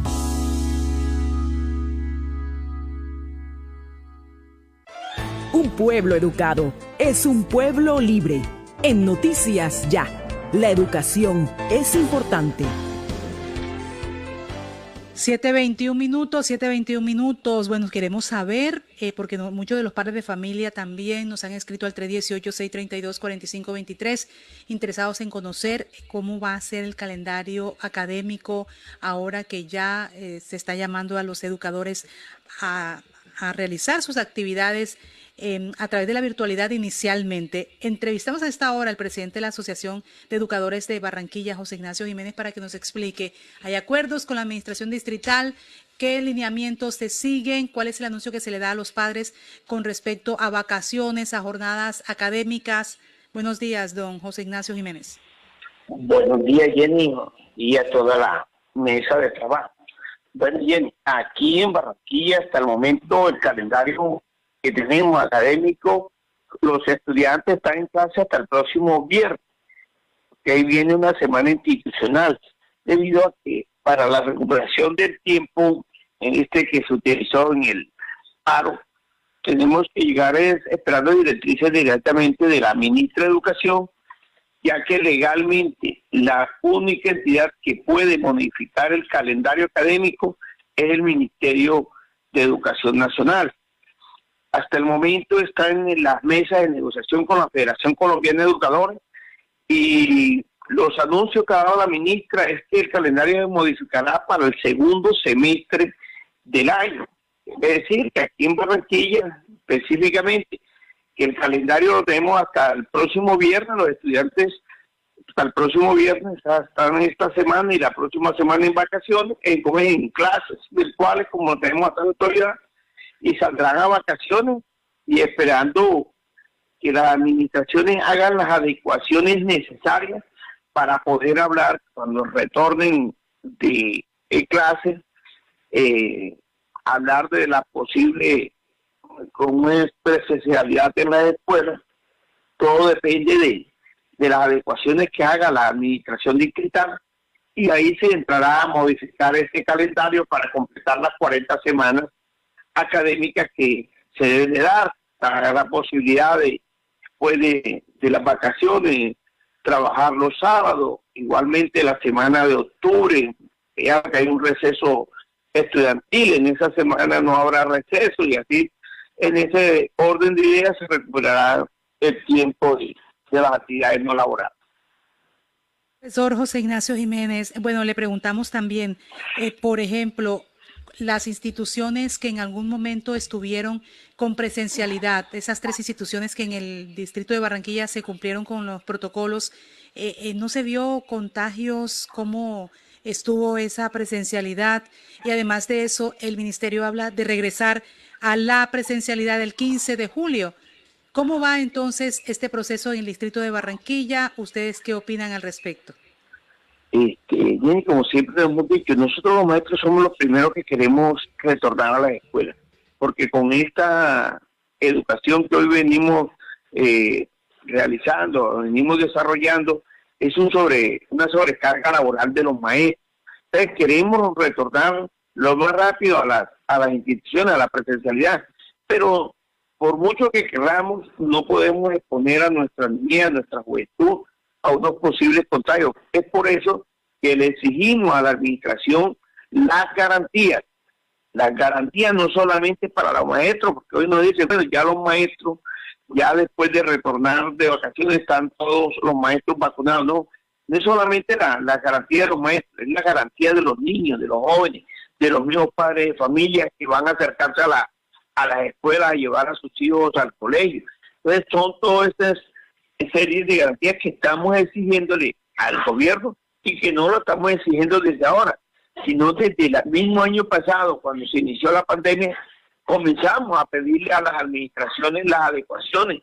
Realmente se puede a nivel nacional lo pedimos que se adecúen las escuelas, porque sabemos que las escuelas pueden ser uno de los mejores espacios para los niños, pero con unas condiciones y unas medidas de bioseguridad para poder minimizar los riesgos, porque sabemos que a pesar que se tomen todas las garantías y todos los, los, los, protocolos de seguridad, no es 100% seguro, porque en el caso, como estamos diciendo, ya estamos los maestros vacunados. Eso no da garantía que un maestro no se vaya a contagiar, porque ninguna vacuna está garantizando el 100% de, de confiabilidad o de seguridad. José Ignacio Jiménez, le preguntaba sobre esas tres instituciones que estuvieron haciendo presencialidad junto con virtualidad. ¿Cómo les fue en lo que tiene que ver con contagios? Bueno, afortunadamente la escuela les fue bien, no hubo ningún contagio. hay que aclarar que solamente había un grupo muy reducido de estudiantes, como es el caso de el despertar del sur, solamente lo estaban trabajando con los estudiantes de 10 y 11 y no el 100% de los estudiantes. En el caso, unos días iba a una parte, otros días iba a otra parte. O sea, eh, lo hacían con grupos de, de 12 y de 15 estudiantes.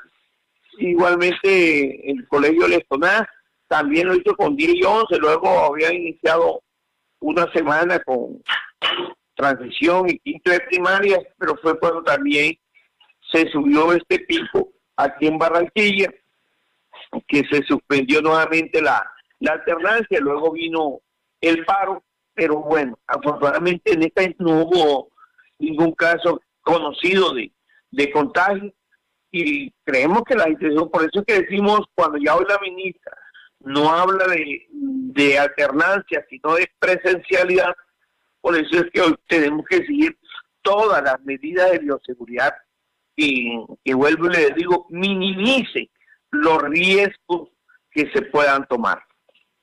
Bueno, ahí está el profesor José Ignacio Jiménez, el presidente de la Asociación de Educadores de Barranquilla. Eh, los lineamientos entonces hasta ahora es dos jornadas, dos semanas de clases, se eh, va a vacaciones el viernes y se definiría cómo se empiezan a recuperar este tiempo que se suben actividades de marchas y paro. Profesor eh, José Ignacio Jiménez, que tenga un buen día. Gracias, igualmente, Jenny. 7.28 minutos, 7.28.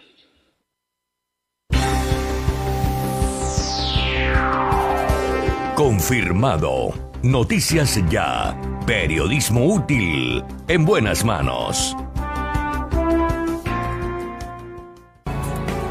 Un país avanza cuando se desarrolla kilómetro a kilómetro con energía.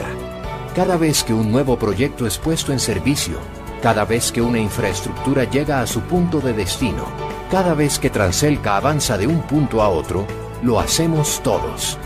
Transelca filial del grupo empresarial ISA. Más de una década contribuyendo al desarrollo del Caribe. Restaurante Los Helechos, el sabor colombiano que te invita a volver, reabre al público con la mejor comida colombiana, auténtica bandeja paisa y los exquisitos buffet ejecutivos. Mil metros cuadrados de atención y seguridad. Teléfono 309-3202, carrera 52, número 7070. Búsquenos en la web www.restauranteshowloshelechos.com. Hace más de 40 años, la región caribe colombiana nos vio nacer. Hoy continuamos trabajando con pasión, compromiso y visión de largo plazo para seguir impulsando el desarrollo de energías más limpias y más sostenibles para beneficio de esta región y todo el país. Porque creemos que cuidando de nuestro entorno y a las personas podemos contribuir a un mejor mañana.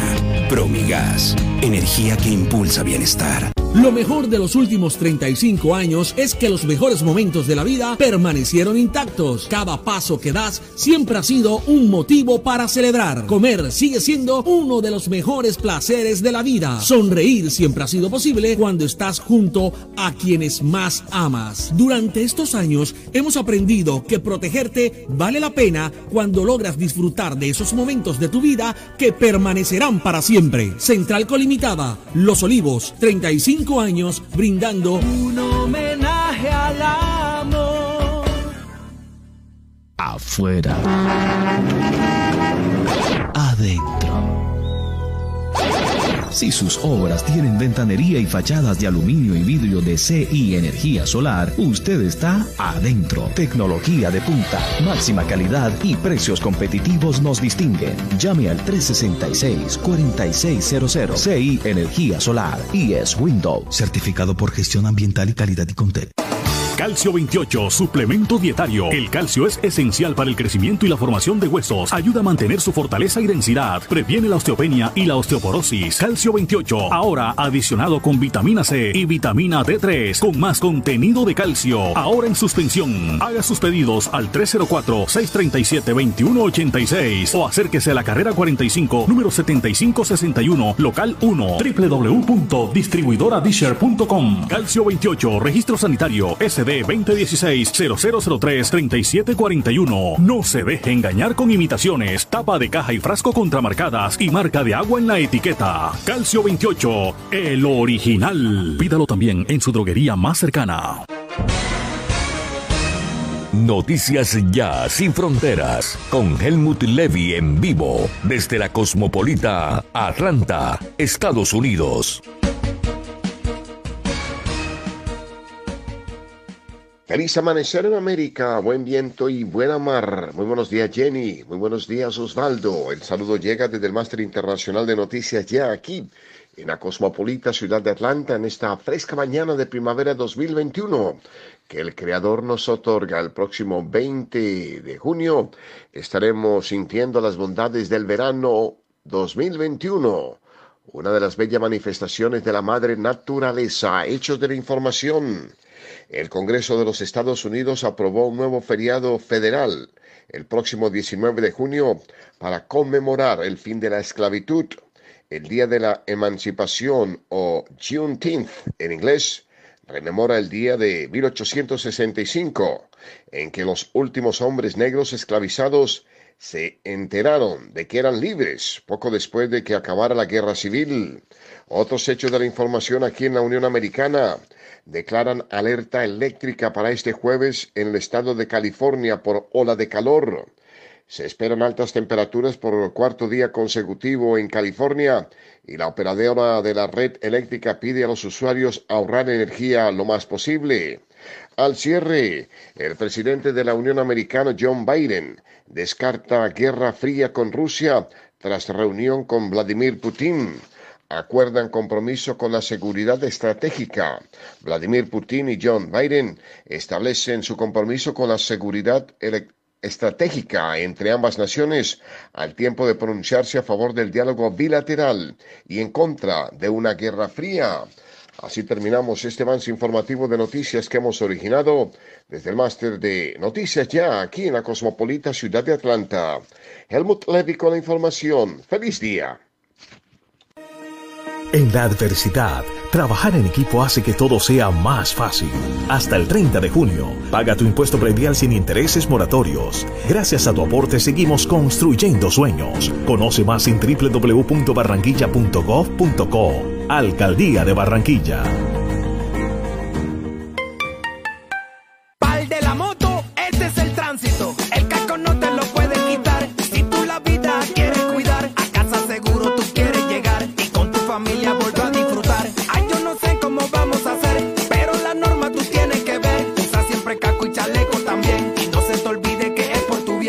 Dice el especialista en esto. Un mensaje de la Secretaría de Tránsito y Seguridad Vial, Alcaldía de Barranquilla.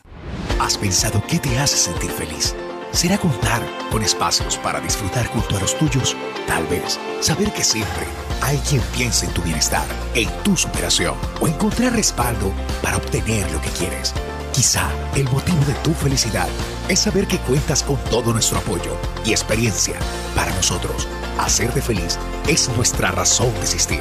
Con Barranquilla, celebra 60 años creciendo juntos. Vigilado Supersubsidio. En Clínica Porto Azul seguimos creciendo. Ahora somos parte de AUNA, una red de clínicas con presencia en Latinoamérica. Son más de 30 años de experiencia que nos respaldan en el cuidado de la vida. Nuestra misión es transformar el cuidado de la salud. Conoce más en nuestras redes sociales. Clínica Porto Azul AUNA. Cuidamos la vida para vivirla mejor. Siempre. Dos. Dos por dos. Dos por dos. Dos metros entre tú y yo. Dos metros que hoy nos salvan.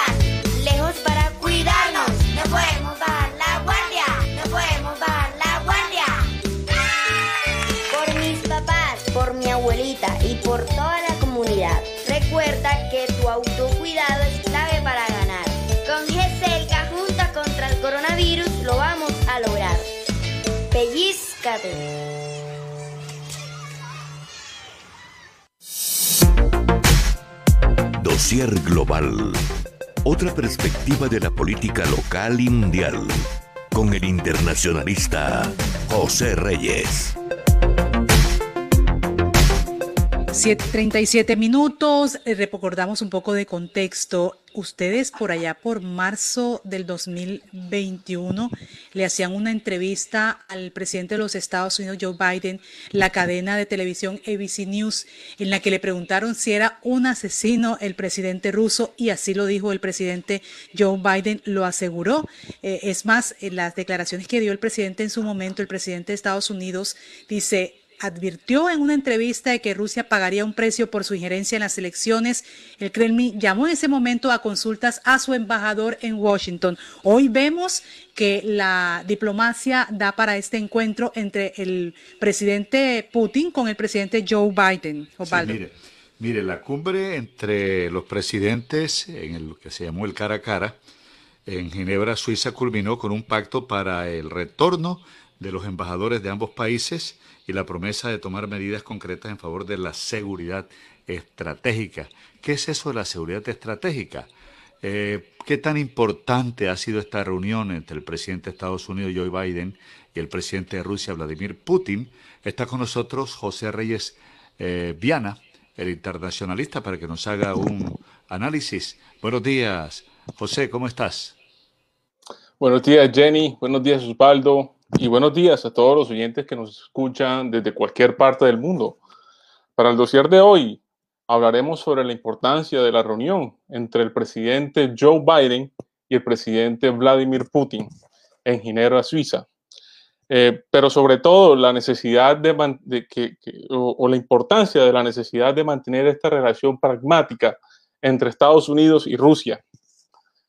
Lo primero que hay que decir y que es el punto neurálgico de esta reunión, por la cual muchos medios de comunicación lo han destacado y que tiene una gran importancia, una gran incidencia en nuestras vidas, aunque no parezca, eh, es el hecho de que hablamos de la reunión de dos países con más armas nucleares en el mundo, básicamente.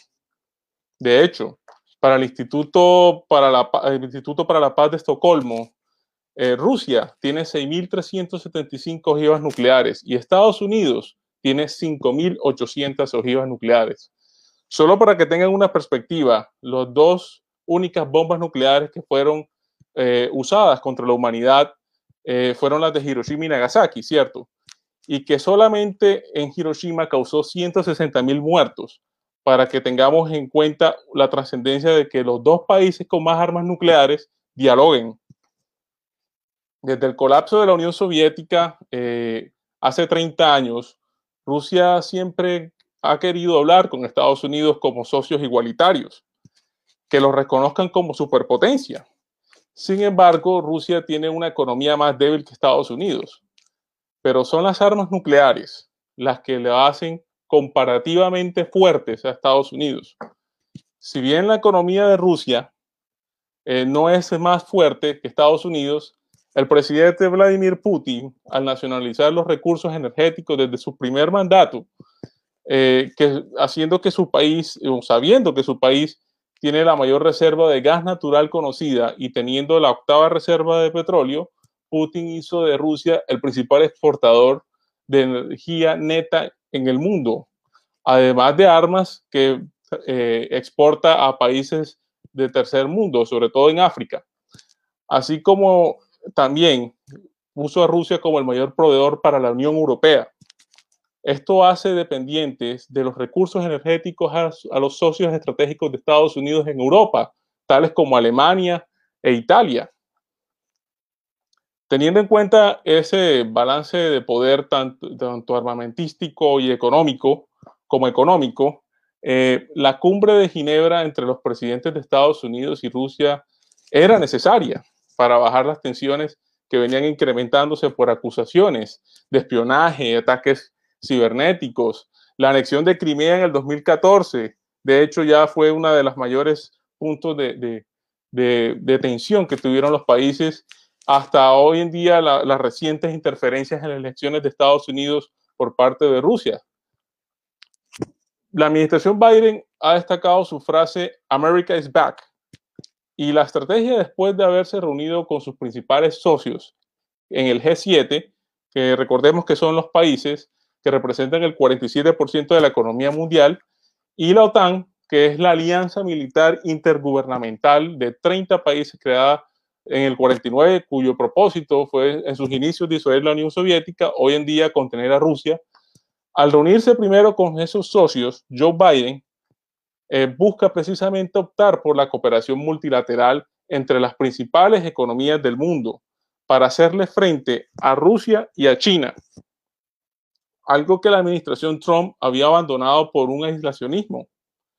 Esta estrategia eh, la pueden encontrar para aquellos interesados en la Guía Estratégica de Seguridad Nacional publicada en marzo en la página web de la Casa Blanca. Si bien es un primer diálogo, lo que estamos viendo, esto no es concluyente, no tiene una conclusión hoy en día. Este diálogo que hizo la administración Biden con Putin está, ha concluido en los siguientes logros. El primero, lograr que se restituyeran los embajadores.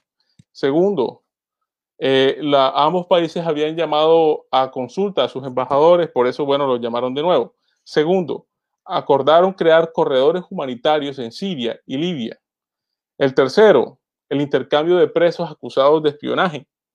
Pero los dos temas más importantes que fueron tratados entre Putin y Biden fueron, primero, acordar la prórroga del Tratado de Reducción de Armas Estratégicas, mejor conocido como los tratados STARTS, estos son acuerdos entre Estados Unidos y Rusia, precisamente eh, desde el 91, para autolimitar el número de misiles nucleares que poseen cada superpotencia. Y se viene haciendo prórrogas de este tratado que caducó en febrero del 2019, eh, pero la administración de Trump no lo quiso continuar. Eh, y sobre todo esto marca la importancia del tema de las armas nucleares entre estos dos países. El segundo más importante es el hecho de que ambas potencias establecerán un diálogo sobre ciberseguridad, ya que se acusa a Moscú de proteger y albergar piratas informáticos en su territorio a cambio de acciones en áreas de interés en el gobierno y acusaciones mutuas de espionaje cibernético entre ambas potencias. Decía un, un académico, exsecretario de Estado, asesor de Seguridad Nacional eh, llamado Henry Kissinger, que había que mantener un diálogo, Estados Unidos tenía que mantener siempre un diálogo respetuoso con Rusia, precisamente por el hecho de que venía una potencia en auge. Eso lo dijo en los años 75, 77. Eh, en efecto, la potencia en auge es China hoy en día, y hoy en día el principal socio que tiene China en la región es Rusia, precisamente porque Estados Unidos nunca supo establecer un diálogo con, con Rusia para mantener eh, en eh, contrarrestado el auge de China. Pero bueno, hoy en día la situación ha cambiado y hoy en día los principales socios son Rusia y China y Estados Unidos está intentando ver cómo entra a mantener ese, ese multilateralismo. De esta manera concluimos el dossier de hoy. Los esperamos el martes de la próxima semana con más análisis y reflexiones sobre el panorama internacional. Que tengan un buen día.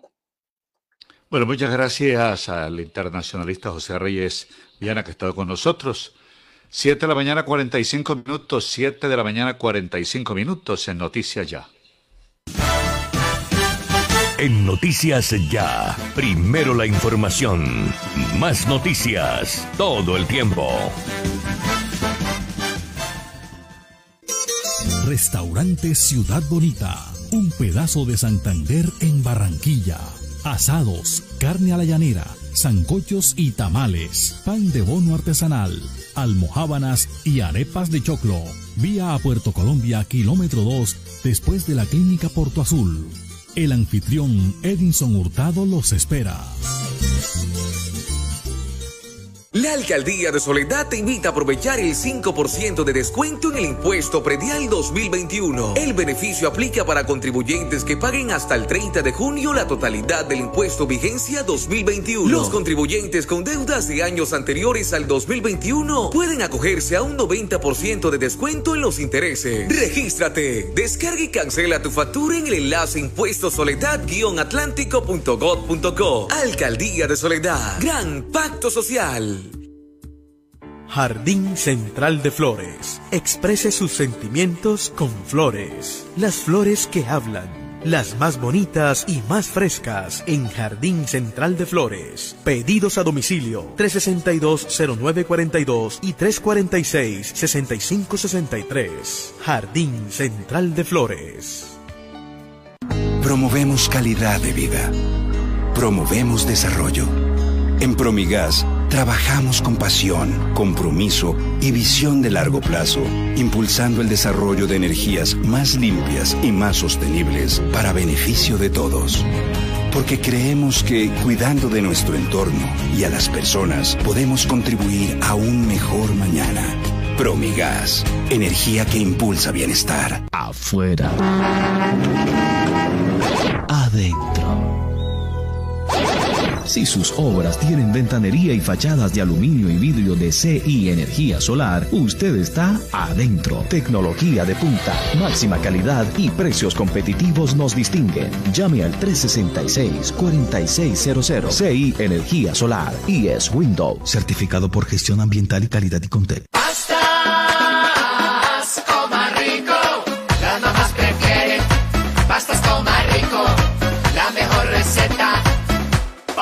Bolsillo. En la tienda de la esquina, alegra tu familia. La ricura en pasta, con pastas coma rico, vas a la fija. Pastas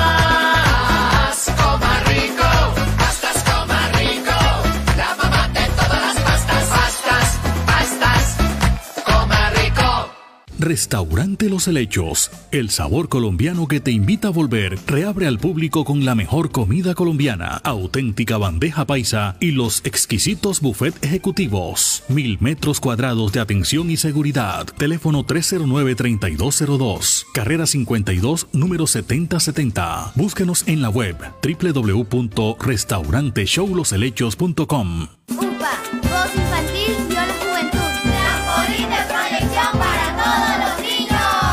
La Unidad Porteña de Aprendizaje UPA, formalización del proceso Voz Infantil o la Juventud en Puerto Colombia, es una institución educativa con énfasis en comunicación y orientada por una filosofía mariana carmelita. Contamos con capilla, emisora virtual y el único observatorio astronómico de la región Caribe. Para mayores informes, comuníquese al teléfono 309-9312 o al 318-3037-246. La Unidad Porteña de Aprendizaje UPA está ubicada en la calle 4A, número 1328, en Puerto Colombia. Unidad Porteña de Aprendizaje UPA, un proyecto de amor.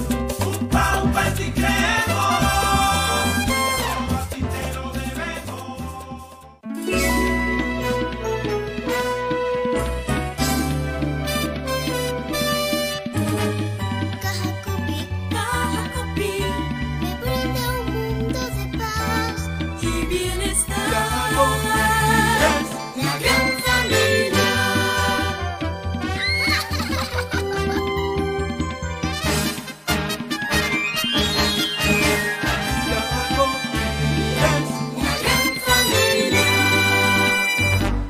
Alumbrado Público de Barranquilla. Informa los nuevos números de teléfono para reporte de daños 320-0055 y al WhatsApp 311-607-1509. La Renovadora, su lavandería de siempre en Barranquilla, ofrece su servicio en línea mediante WhatsApp 312-648-9532. El servicio se brinda dando cumplimiento al artículo 3 del decreto 531 de 2020, implementando acciones de bioseguridad. La Renovadora, carrera 44, número 5763 por el Mercadito de Boston. Buenas noticias. Buenas noticias. Bueno, de ayer estamos celebrando la buena noticia que entregamos en Primicia Noticias ya en la primera emisión de ayer cuando se conoció eh, ese reconocimiento a la ciudad desde el punto de vista deportivo. Saludamos a Helmut Bellingroth, el miembro del Comité Olímpico colombiano, que, a quien saludamos a esta hora de la mañana porque por primera vez en la historia se decide por consenso que Barranquilla sea la sede para los Juegos Panamericanos 2027. Helmut, buenos días. Muy buenos días, Osvaldo. Mil gracias por darme esta oportunidad. Eh, felicitaciones a ti, a tu grupo de trabajo por estar todos los días, pues, eh, tratando de incrementar ese conocimiento de las noticias a todo el pueblo y a todos los oyentes de Barranquilla. ¿Qué representa esa designación de Barranquilla eh, por unanimidad? Bueno, es la primera vez que una organización de este tipo eh, no llega a la etapa de eh, elecciones, sino simplemente por consenso, ya que es un reconocimiento a la responsabilidad con que siempre se ha cometido todos los eventos deportivos en la ciudad de Barranquilla, sobre todo los últimos Juegos Centroamericanos del Caribe en el 2018, que fue una excelente presentación a nivel internacional como modelo de organización, como modelo de planificación, de ejecución y realmente pues nosotros nos sentimos muy satisfechos, muy contentos porque es un reconocimiento a esa responsabilidad que Barranquilla ha tenido para este tipo de eventos. Bueno, mire, para hablar un poco sobre Helmut Bellingroth, además de ser el gran deportista, el medallista olímpico, tenemos que decir que formó parte de la misión de la delegación colombiana en los Juegos Centroamericanos y del Caribe en Barranquilla 2018. Y le preguntamos, con las expectativas que se abren, sabemos que, bueno, faltan muchos años para que pueda cumplirse esta nueva cita deportiva, pero ¿qué hay que mejorar? para presentar, para hacer otro espectáculo, así como fue exitoso lo de los centroamericanos, don Helmut.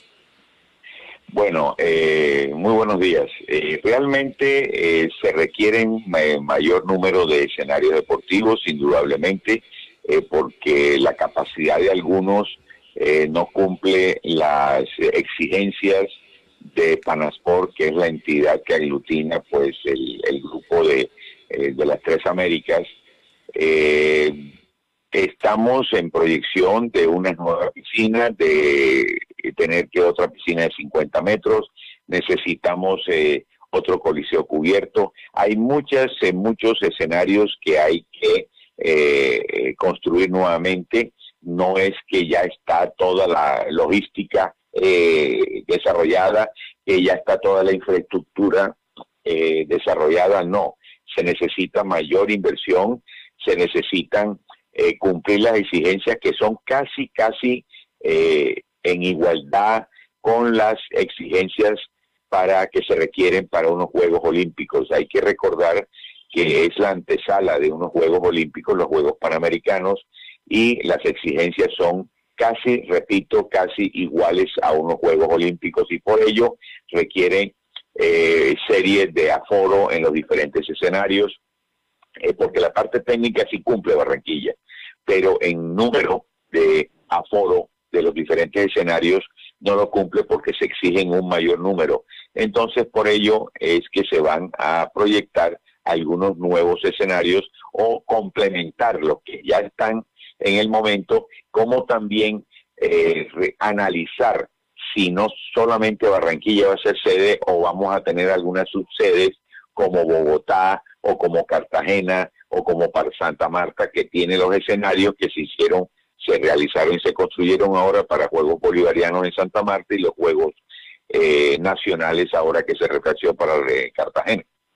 Precisamente, don Helmut Beligro, le preguntamos, eh, por ejemplo, ya Colombia como tal, Barranquilla, fue escogida eh, para los Panamericanos porque entendemos que es la representación de Colombia, pero tiene que ser una escogencia también a nivel internacional de la sede de los Juegos. No, mire, eh, la sede la tiene Barranquilla, eso se escogió porque no se pide por país, sino se pide por ciudad.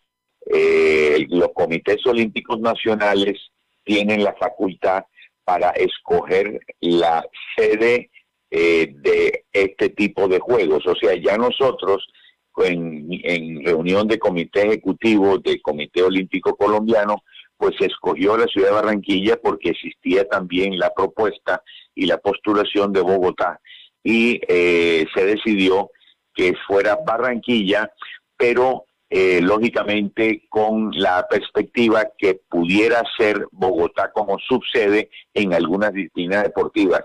¿Y quién va a analizar eso? Pues un comité, ya el comité organizador, un comité técnico que analice exactamente los deportes o las disciplinas deportivas que no se vayan a realizar en Barranquilla, eh, eh, tener en cuenta, y no solamente Bogotá, puede ser Medellín, puede ser Cali, puede ser Cartagena, Santa Marta, Valledupar, ahora con los Juegos Bolivarianos que se van a realizar eh, en, ahora Entonces yo creo que hay que tener en cuenta todas esas posibles subsedes. No es que necesariamente sea Barranquilla la totalidad de las disciplinas deportivas. Y bueno, don Helmut, ¿le espera entonces a Barranquilla un trabajo arduo en lo que usted dice? Tratar de hacer escenarios deportivos que estén de acuerdo a lo que las especificaciones que quieren para los Juegos Panamericanos. O sea, que no es tanto decir, van a hacerlo, es cómo se cumple con ese compromiso para el 2027. Es que son los Panamericanos. Sí, 2027. Es correcto, así, así como usted lo dice, así es, eso es totalmente cierto. Eh, nosotros estamos muy contentos, muy satisfechos, muy complacidos por ese reconocimiento a la responsabilidad que hemos tenido siempre, pero eso no es dormir sobre laureles, hay que trabajar, hay que empezar a trabajar desde ya para hacer por lo menos los primeros proyectos y eh, los presupuestos para poder lograr que Barranquilla tenga los escenarios que se requieren para estos juegos. Repito, hay que tener en cuenta que estos juegos son la antesala de Juegos Olímpicos, son unos juegos supremamente importantes, no solamente en materia de asistencia, sino en materias técnicas y en las exigencias que se requieren para este tipo de competencias. Hablando de Juegos Olímpicos, Helmut, usted que fue un eh, triunfador de los Olímpicos que puso en alto el nombre del país. Ya están a la vuelta, ya están a la vuelta los Juegos Olímpicos eh, en Tokio, Japón. Usted que hace parte de esa misión, eh, ¿cómo estamos para los Juegos Olímpicos?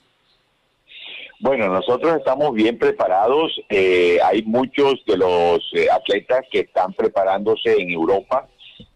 no están aquí concentrados en Colombia y algunos sí que aquí, lógicamente, pero todavía estamos en etapa de clasificación debido a que todavía hay eventos clasificatorios y estamos a la, a la espera. Eh, tenemos hasta el, día de hoy, hasta estos momentos, 54 clasificados, incluyendo los últimos dos, la pareja de tenis eh, de Cabal y Fara, eh, que ya se acaban de clasificar en el día de ayer.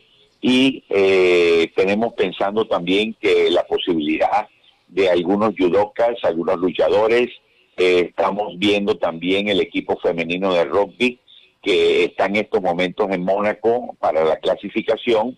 Eh, comienza el día sábado, eh, termina el jueves entrante, así que entonces esperemos que si clasifiquen, nosotros vamos a llegar alrededor de unos 80, 80 y tantos atletas para Tokio ahora eh, que se inicia el 23 de julio. Bueno, Helmut, felicitaciones y el mejor de los éxitos. Ya estamos a cuántos días de los Olímpicos. Bueno, ya estamos de aquí al 23 y ya estamos, pero supremamente muy, muy, muy cerca. Eh, repito, estamos bien preparados eh, con todo lo que, lo que nos ha permitido el tiempo y esta bendita pandemia. Y con ello, pues la preparación no ha sido la, la mejor, pero sí, dentro de las circunstancias, pues sí estamos seguros que vamos a rendir como siempre lo hemos hecho de, uno, de unos años para acá. Bueno, inigualable en los Olímpicos. Helmut Bellingrot, orgullo de los barranquilleros y de Colombia. Helmut, un abrazo y mucha salud. Gracias, Osvaldo, muy amable. Lo mismo para ti, para tu grupo de trabajo y a todos los oyentes, una bendición del Señor. Amén. Helmut Bellingrot, 8 de la mañana en punto, son las 8 en punto en Noticias Ya. Buenas noticias, buenas noticias. Cineland llega a Barranquilla con las mejores películas en estrenos, las mejores salas de cine y los mejores descuentos en la taquilla y dulcería, adquiriendo la membresía Cineland. ¿Qué estás esperando para ser parte del Club Cineland? Visítanos en Cineland Americano y en Cineland Panorama. Cineland, compartiendo experiencias. Abre bien tus ojos, no lo más. Si aprendes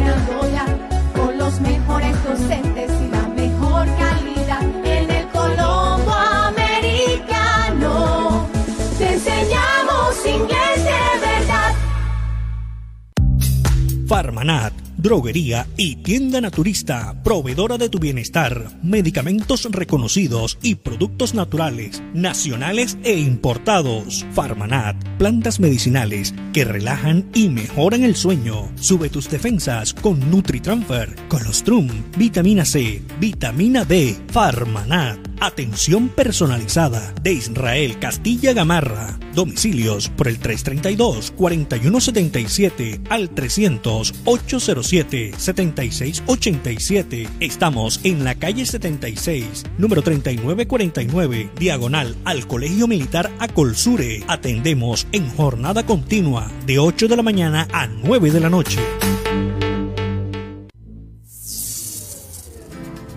Que un apagón no lo sorprenda. Miranda Sánchez le alquila y vende plantas eléctricas y motobombas. Reparamos y reconstruimos todo tipo de motores diésel, repuestos, mantenimientos y montajes de equipos, módulos y tarjetas electrónicas. Cristóbal Miranda Sánchez, la experiencia a su servicio. Teléfonos 370 7601 y 310-660-7736. Carrera 50B 4402 en Barranquilla. ¿Has pensado qué te hace sentir feliz? ¿Será contar con espacios para disfrutar junto a los tuyos?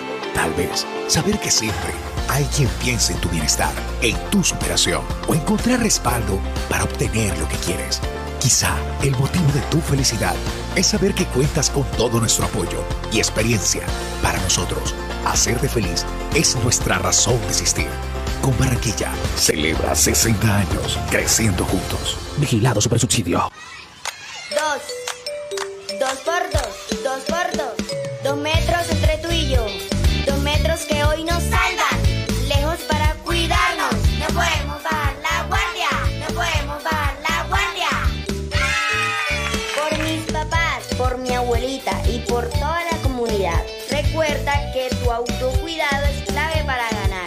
Con GESELCA junta contra el coronavirus lo vamos a lograr. Pellizcate.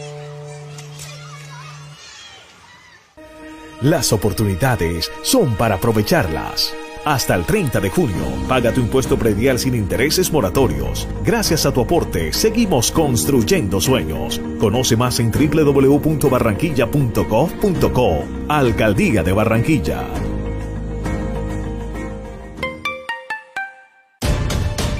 El sistema informativo de la hora. Noticias ya. 8, 4 minutos. Atención que la Corte Suprema de Justicia condenó al ex gobernador del Chocó, Julio Ibargüen. Ese tribunal lo encontró culpable de los delitos de prevaricato y peculado. La Corte Suprema de Justicia condenó en primera instancia a seis años y ocho meses de prisión al ex gobernador del Chocó, Julio Ibargüen, por los delitos de prevaricato por acción y peculado por apropiación a favor de terceros. Ese tribunal comprobó que Ibarwen, siendo gobernador, expidió varias resoluciones por medio de las cuales ordenó giros a manera de avances a favor del entonces secretario de Hacienda, Roger Mosquera. Ese billetico estaba destinado para la compra de materiales y dotación de instituciones educativas del departamento. Bajo esa modalidad se giraron 34 millones de pesos el 28 de mayo de 2007. De hasta ahora. 74 millones de pesos el 29 de mayo de 2007 y 15 millones de pesos que se giraron el 17 de mayo del 2007. Estamos en el 2021, imagínense, esa plática se perdió. Las investigaciones en su contra iniciaron tras una compulsa de copias de la Fiscalía en el proceso contra Mosquera.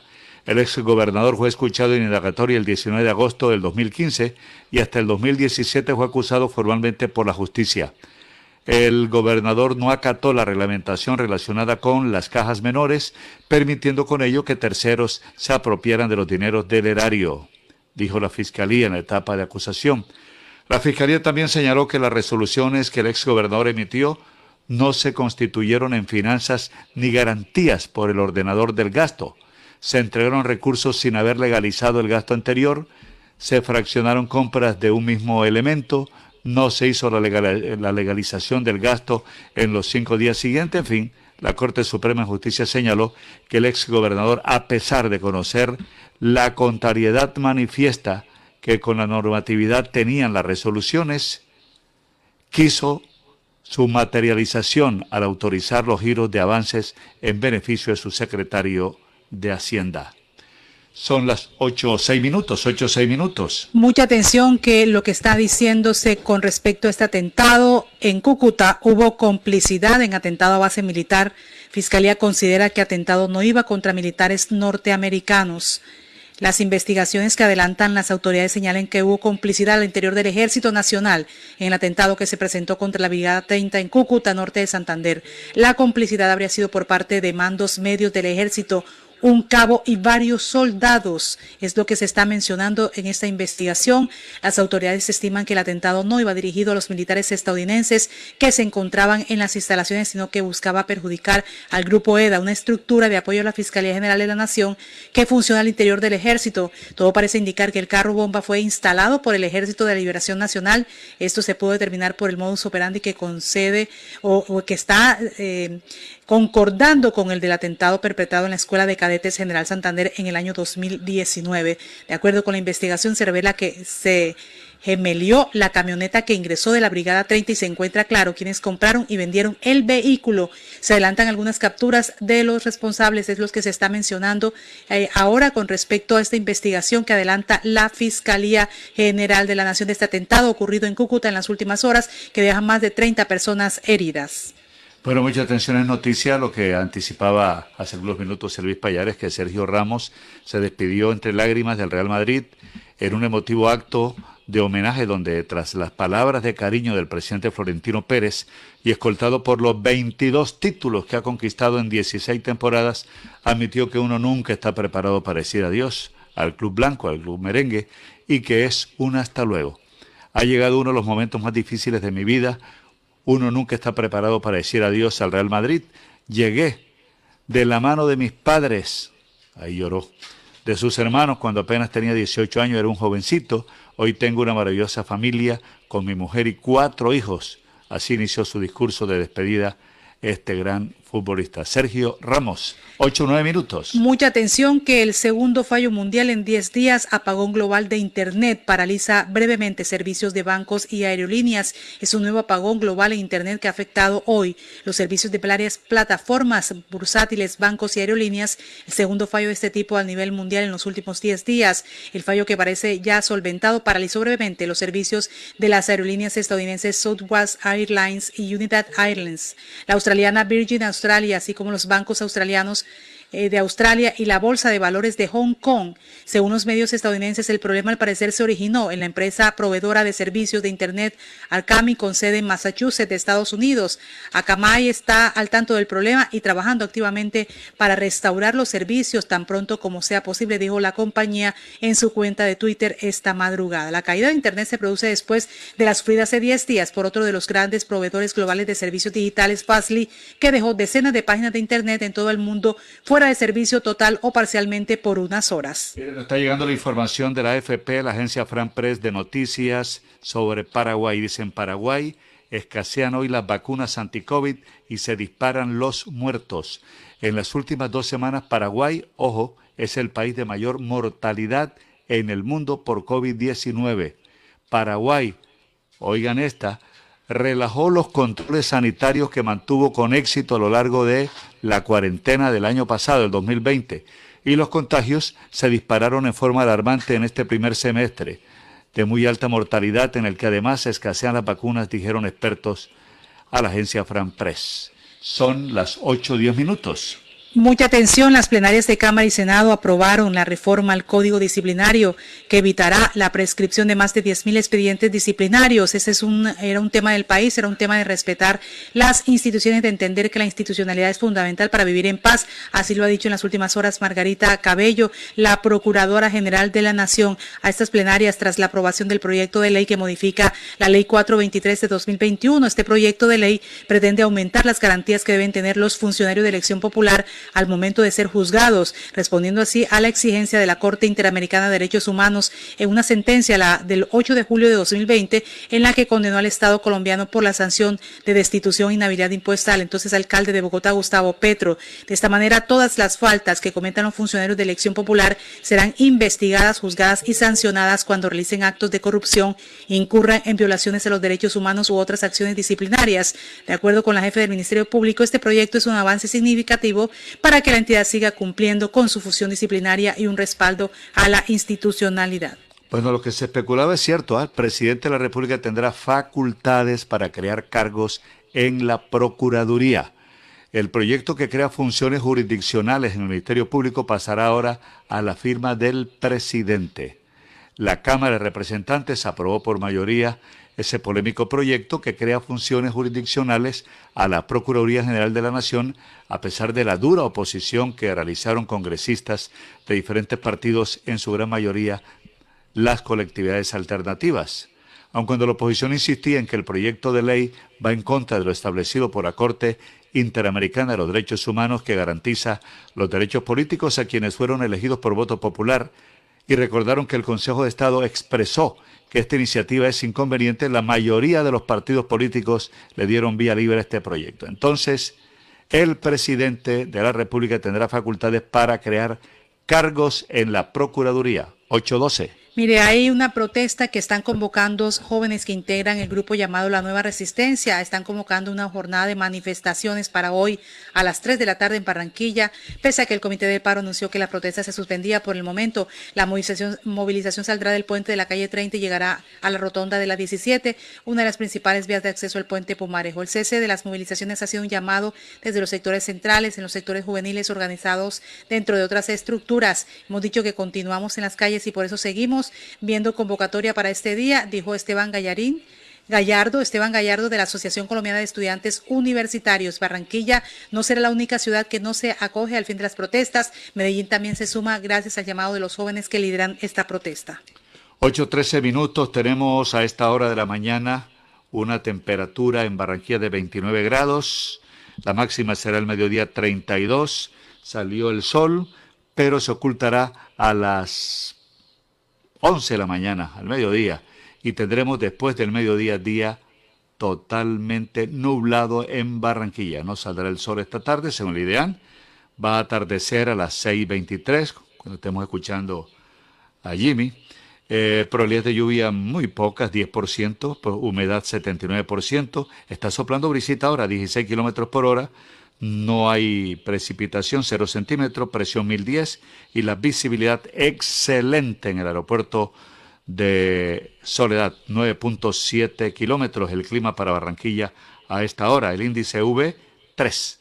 8.14 minutos, 8.14 minutos. Hay una convocatoria que nos están enviando a esta hora. Hoy dice a las 10 de la mañana en la sede de Cajacopi se realizará una rueda de prensa convocada por los profesores catedráticos y tiempos ocasionales de la Universidad del Atlántico para tratar temas relacionados con el paro y la continuidad del semestre 2021-1.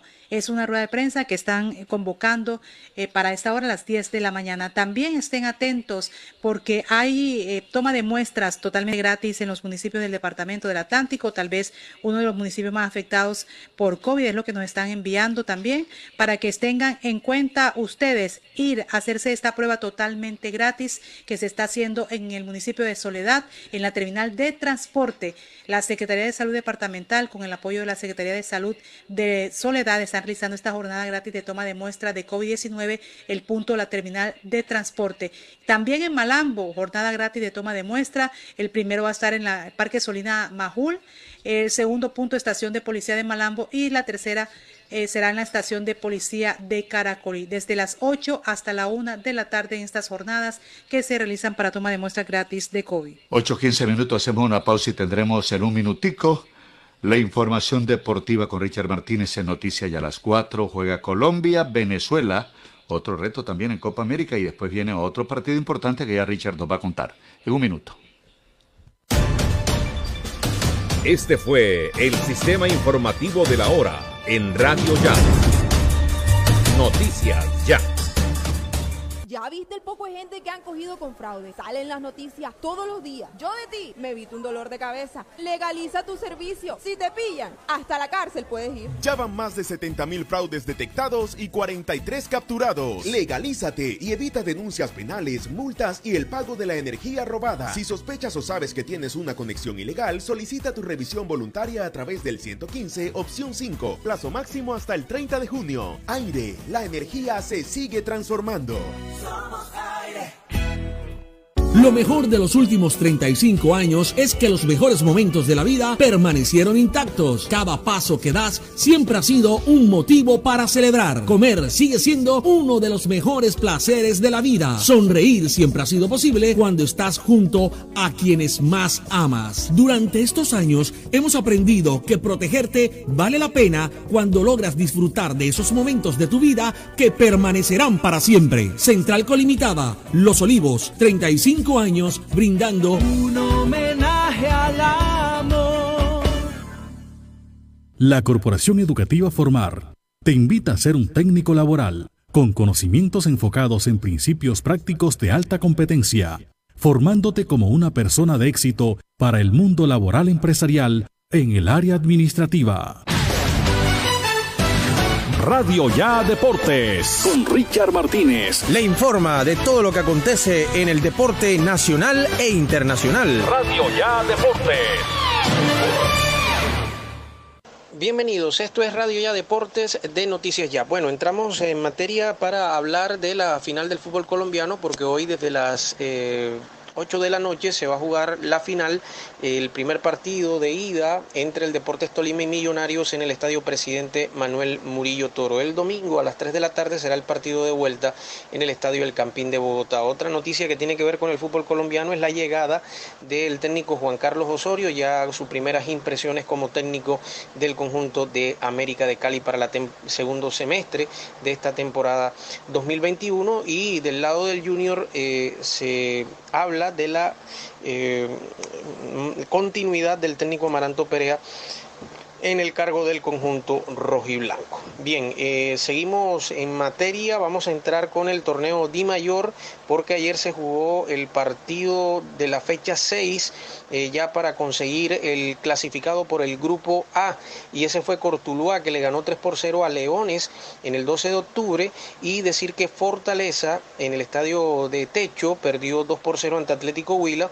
Y si bien Atlético Huila queda eliminado de esta final de la apertura eh, o el clausura de este certamen del torneo Di Mayor va a jugar la final absoluta y espera el ganador de Cortuluá y el conjunto del Deportes Quindío que en la otra llave ya lo ganó que hoy va a jugar a las 11 de la mañana ante el Unión Magdalena de Armenia y Atlético de Cali lo hará ante Valledupar. Las posiciones finalmente, hay que decir los resultados, eh, o mejor las posiciones, decir que Cortuluá en el grupo A ya lo ganó con 11 puntos, Huila y Leones quedaron con 8 puntos y Fortaleza con 6, Quindío llegó a 3 unidades, Valledupar con 7, Quindío ya se clasificó eh, a la final al igual que el conjunto del Cortuluá, Valledupar con 7, Unión Magdalena con 6 y Atlético de Cali con un punto. Entramos a hablar de la Euro la Euro 2020 porque ayer las eh, selecciones tuvieron participación. Finlandia eh, perdió 1 por 0 ante Rusia, Turquía perdió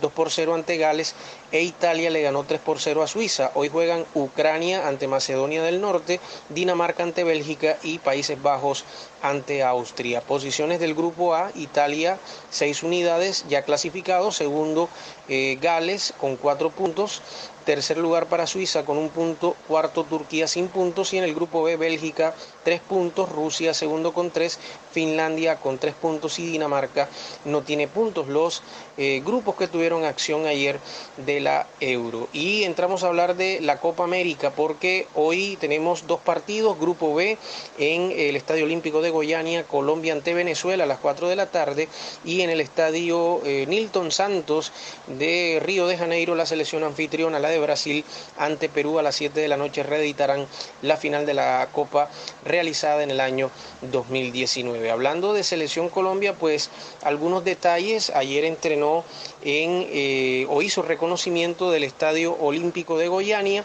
Estuvo el técnico eh, Reinaldo Rueda eh, dando vueltas al escenario en compañía de Mario Alberto Yepes. Y llama la atención porque Mario Alberto Yepes no se le había visto durante todo este tiempo. El director de selección nacional o el gerente de selecciones nacionales no se le había visto allí, ahí cercano al cuerpo técnico ni con Queiroz. Eh, ni tampoco con el técnico Rueda y ya apareció, estuvieron eh, conociendo las dimensiones del escenario, estuvieron cerca de los arcos y todo lo demás, porque la perspectiva que hay es que este escenario olímpico de Goiania es eh, más reducido en cuanto a su anchura a el estadio Arena Pantanal de Cuyabá, que fue donde Colombia le ganó 1 por 0 a la selección del Ecuador. Las noticias, pues el hecho de la salida de Jairo Moreno por una lesión muscular y eh, también el ingreso de Fran Fabra de Boca Juniors de Argentina, que va a tener que ser inscrito este lateral izquierdo ya para la Copa América por la salida por eh, asintomatismo de COVID-19 del delantero del Santos de México, Juan Ferney Otero. Hablar de una alineación de Colombia eh, sería especular, no se conocen muchos detalles. El técnico Reinaldo Rueda dijo abiertamente en la conferencia de prensa que iba a hacer en modificaciones, que tenía pensado hacer modificaciones y como esta Copa América permite todas estas cosas, muy seguramente tocará el equipo eh, bastante para el partido de hoy. Muy seguramente lo hará el técnico eh, José Peseiro de la selección venezolana. Esto dijo el técnico Reinaldo Rueda en la conferencia de prensa. Iniciar ganando un torneo corto eh, y más acá en, Sudamérica es determinante, vital, en la medida en que se asimile bien. Eh, enfrentamos un rival eh, muy, muy difícil, a pesar de las dificultades que han tenido, de los imponderables, siempre es una nómina de 24 jugadores, de 28 jugadores, y lo demuestra el nivel de los jugadores que tiene nuestro rival tanto en lo que hacen en sus clubes como lo que viene haciendo en la, clasificatoria suramericana. Eh, de modo que eso es lo que habría que eh, ratificar mañana. Eh, siempre tener un, gran respeto por el rival y enfrentar el juego con la misma intensidad, con la misma mística y decisión con que se han enfrentado los anteriores. Muy bien, eso por parte de la selección Colombia y el técnico Reinaldo Rueda. Y llama la atención no hablar siquiera de un grupo, de una formación y demás, después de lo que sucedió en el partido ante Ecuador, donde hubo muchas variantes. Del lado de Venezuela tampoco es que se pueda hablar mucho de la formación o de lo que esté pensando el técnico José Peseiro, porque lo que sí acumulan son bajas. Eh, el hecho concreto es que se han conocido ya algunos nombres por eh, situación de COVID. Miquel Villanueva, defensor, al igual que John Chancellor, otro defensor, Joseph Martínez, atacante, Rómulo Otero, mediocampista, Roberto Rosales, defensor, John Der Cádiz, que es un mediocampista, Rafael Romo, que es un arquero, y se suma eh, en la jornada de ayer Nahuel Ferraresi, que se tuvo que quedar inclusive en Brasilia, no pudo viajar porque su prueba dio positiva. La selección de Venezuela se ha tenido que dividir en hasta tres grupos para poder hacer entrenamientos y eh, por supuesto no ha tenido mayor contacto solo el técnico José Peseiro y el jugador eh, José Martínez, al que le dicen el Brujo Martínez, este mediocampista muy bueno por cierto, son los únicos que han tenido contacto con la prensa porque eh, de resto la plantilla por eh, medidas de la organización ha tenido que estar aislada. Es una situación bastante difícil, aparte de que Venezuela por lesión perdió a el zaguero Jordan Osorio, a Darwin Machís, delantero del Granada de España, Salomón Rondón, el gran goleador del CSK de Moscú de Rusia y Jefferson Soteldo, delantero del Toronto eh, de, los, de Canadá precisamente. Y tuvieron que entrar eh, también salió por lista de COVID-19 Tomás Rincón, fue uno de los primeros que eh, representó esa situación, que al igual que Rafael Romo, ni siquiera viajaron a la Copa América. Ingresó un defensor del Monagas Fútbol eh, Sport Club, mejor, de Venezuela, Oscar González. Este defensor se ha sido integrado al igual que José Manuel Velázquez y Yángel Herrera sería la gran novedad, estaría recuperado y a la orden del técnico José Peseiro. A propósito, esto dijo José Peseiro en la conferencia de prensa con todo y traductor portugués. Impresionante. Teremos a, a consciência, temos a consciência, que é o mais importante, nós temos essa consciência e conectada às forças que temos, das forças que temos, conectada à vontade de fazer algo significante para para os venezuelanos e venezuelanos. Tenho a responsabilidade. O treinador eu tenho a responsabilidade. sistema e a forma de sistema e a forma de jogar. Para dignificar, para dignificar os nossos jogadores e dignificar também o venezuelano e a Copa América. Esa es una parte de lo que dijo el técnico José Peseiro, les traducimos acá, tenemos la conciencia, es lo más importante, tener la conciencia y conectados con la misión, visión, con la voluntad de hacer algo dignificante para nosotros y para las venezolanas y los venezolanos. Como entrenador tengo la responsabilidad de escoger el sistema y la forma de jugar para dignificarlos a los jugadores y para dignificar al fútbol venezolano en la Copa América. Esa es la situación, una de las partes de esta conferencia de prensa del técnico José Peseiro, técnico portugués de la selección de Venezuela. Ever Aquino de Paraguay será el árbitro, Eduardo Cardoso también de Paraguay, bandera 1, de Saldívar, otro paraguayo, bandera 2, el cuarto oficial Daniel Fedorchuk de Uruguay, el bar el dos paraguayos, Derlis López y el asistente de bar Juan Benítez y el asesor arbitral otro paraguayo más, Amelio Andino. Ese es el equipo de árbitros, toda la información previa de este compromiso. Felicitaciones a Barranquilla, felicitaciones a Bogotá por ser sedes de los Panamericanos para 2027. Esta y otras informaciones las puede escuchar en el podcast de Radio Ya Deportes de Noticias Ya. Una feliz jornada para todos y éxitos para Colombia. Noticias Ya. Soy tan feliz.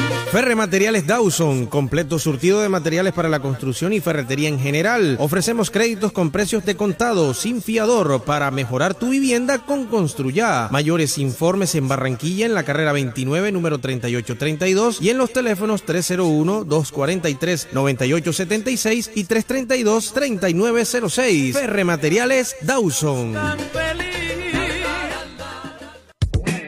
Alianza de Medios, TVNet, su canal 8 y Noticias Ya te unen para ofrecerles la mejor información de lunes a viernes de 7 a 9 de la mañana. TVNet y Noticias Ya, más que televisión por cable.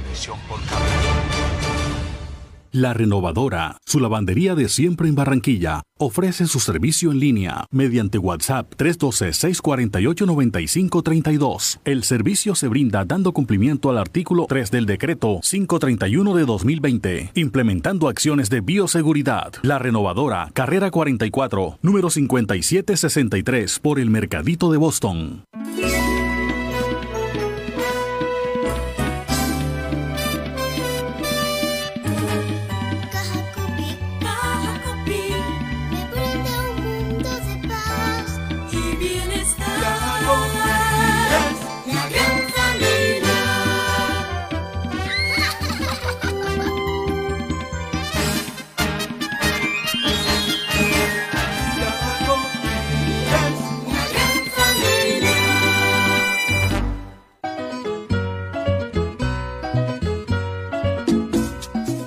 Este jueves 17 de junio, en los especiales de Uniautónoma, el invitado es el niño de San Marcos, Juan Piña.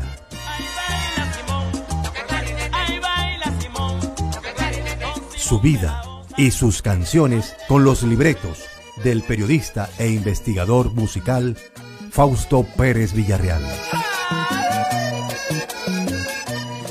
Compañera, compañera Escúchalo desde las 3 de la tarde. Juan Piña y todo su legado aquí en Uniautónoma FM Estéreo 94.1 desde y para el Caribe colombiano.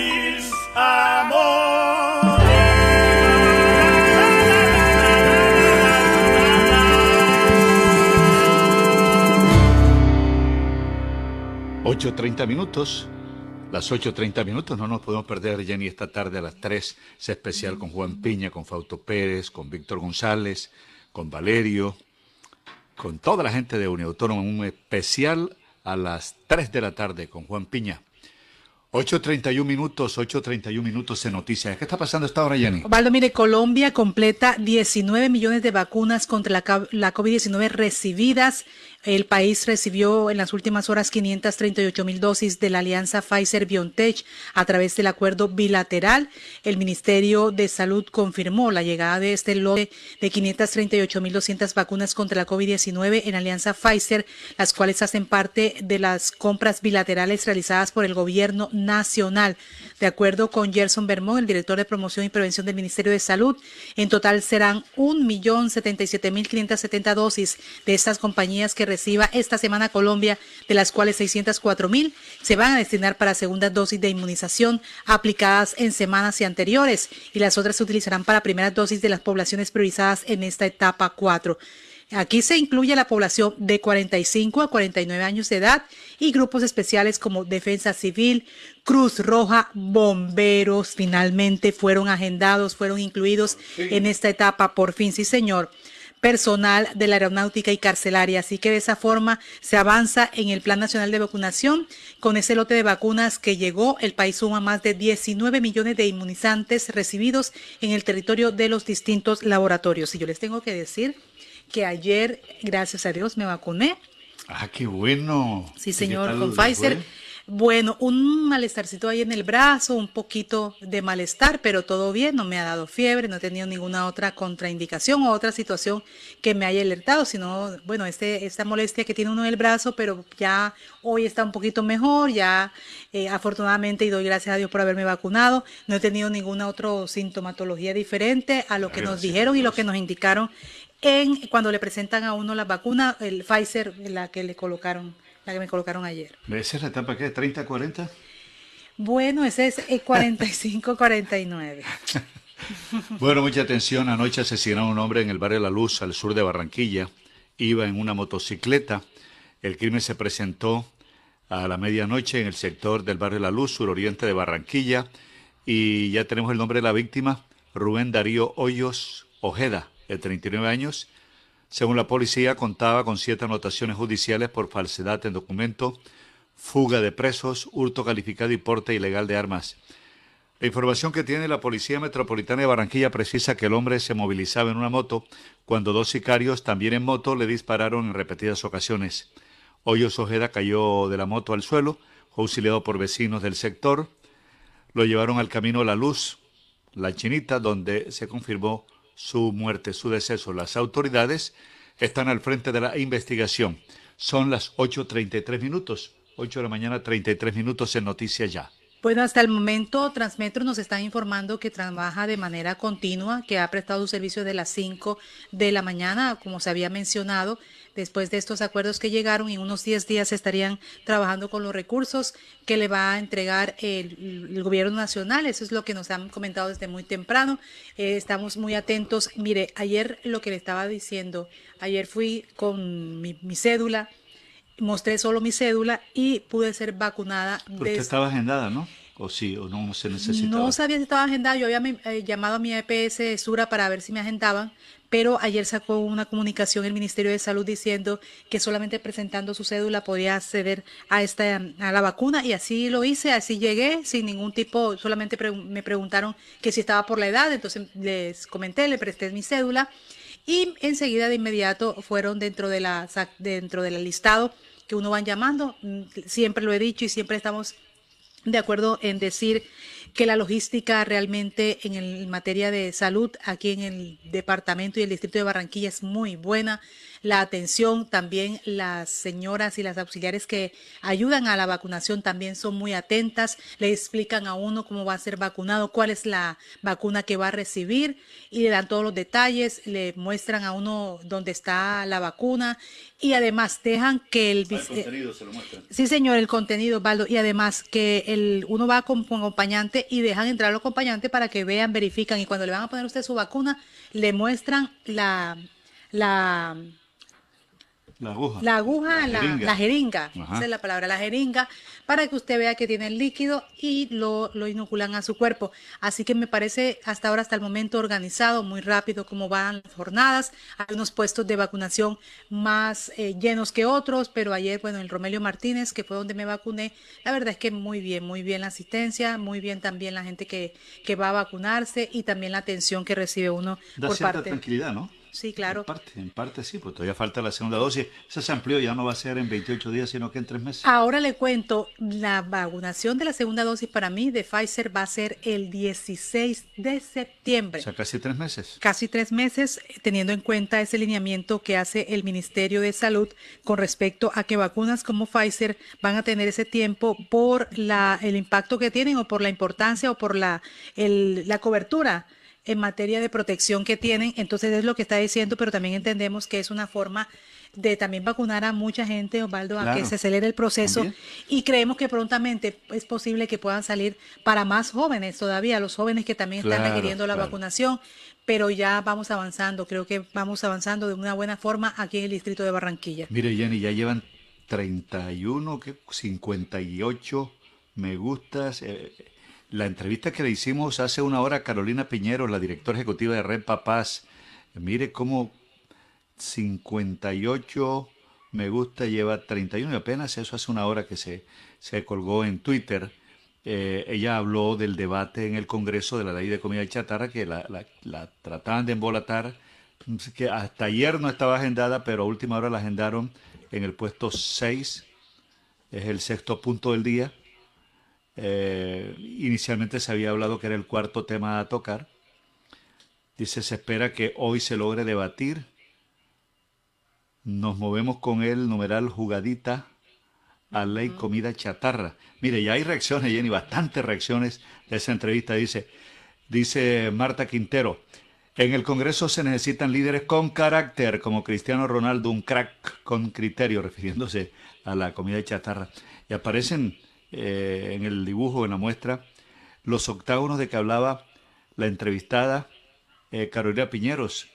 Eh, un octágono donde aparece alto en azúcares, alto en grasas saturadas, alto en calorías, como para que la gente sepa, la gente sepa y, y sepa a qué atenerse también. 8.38 minutos, me está- 8.38 minutos. El bueno, mi amigo el profesor Jorge Rivera, que a esta hora y que siempre nos escucha, me dice, mal hecha la noticia, no dijiste tu rango de edad. Óigame, yo les quiero decir que estoy entre los 45 y 49 años, por eso no me había 45, vacunado, diga, pues, diga la 45. verdad, 45 años. ¿Por qué va a colocar Ay? Dios mío, bueno. Interés por la edad, fíjese usted. Óyeme, otra noticia muy importante. La gente se pregunta qué hacían los soldados americanos en Cúcuta cuando explotó el carro bomba. Y dice la información que son de la brigada élite de estadounidenses que asesoran a las fuerzas militares colombianas en la lucha contra el narcotráfico. La fiscalía ha dicho en las últimas horas que este atentado no iría dirigido a este personal de los Estados Unidos.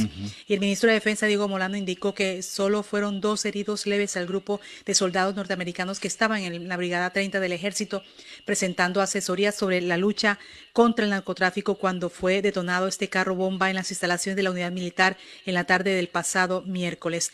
La Embajada de Estados Unidos en Colombia informó que un reducido número de militares estadounidenses se encontraba en la base militar realizando un entrenamiento con una unidad colombiana en el momento de la explosión y confirmó que todo el personal de fue, que fue verificado y no tienen reportes de heridos serios. Los uniformados hacen parte de la asistencia de fuerzas de seguridad, la brigada de élite estadounidense que llegó en junio del año pasado a territorio colombiano en el marco de una cooperación internacional. En su momento generó controversia, incluso llamaron al entonces ministro de Defensa Carlos Holmes Trujillo a dar explicaciones en el Congreso. La misión en Colombia es una oportunidad de mostrar nuestro compromiso mutuo contra el narcotráfico y el apoyo a la paz regional, el respeto de la soberanía y la promesa duradera de defender los ideales y valores compartidos, es lo que se informa por parte del gobierno en el comunicado de esa brigada extranjera. Entonces, una unidad especializada formada para asesorar y ayudar en operaciones a naciones aliadas. El gobierno está hablando del apoyo del FBI en estas investigaciones, en estos indicios sobre este carro bomba que explotó en Cúcuta en el día de ayer. Nos llama un oyente y nos dice que muy bien que no estemos hablando del Día del Padre para este domingo porque fue el domingo anterior. Que no, que es este domingo. No, pues no, digo lo que me dice la señora, la mamá o la, la, la oyente, dice que qué bueno que no estemos hablando del Día del Padre para este domingo porque ya eso fue el domingo pasado. Entonces, no, Fenalco dijo que era este tercer domingo. No los embolataron, Jenny, embolataron, así de fácil. Bueno, eh, vamos a felicitar a padres que nos están sintonizando. Eh, está Carlito Restrepo, Argemiro Pérez, Sierra del Castilla, está también Jorge del Gordo, eh, ¿quién más? Genio Narváez nos está sintonizando, que es un excelente eh, papá. Elvis Payares Matute también nos está Restrepo, acompañando. Ya, Carlos Restrepo es el primerito, Jenny. Eh, ¿a? Oiga, me- no me está diciendo Carlos Restrepo. ¿Y el Día del Padre aún se celebra? Le tenemos las medias. oye, tenemos las medias. Escoge entre media y pañuelo. Usted no puede perderse esa oportunidad de tener sus medias durante el año. Las medias no las compre que hoy se las dan. Bien, porque es una cancioncita del Día del Padre Jenny, porque estamos invitando a los oyentes. eh, Seguramente Elvis va a promocionar que el domingo es el Día del Padre porque va a estar el sábado.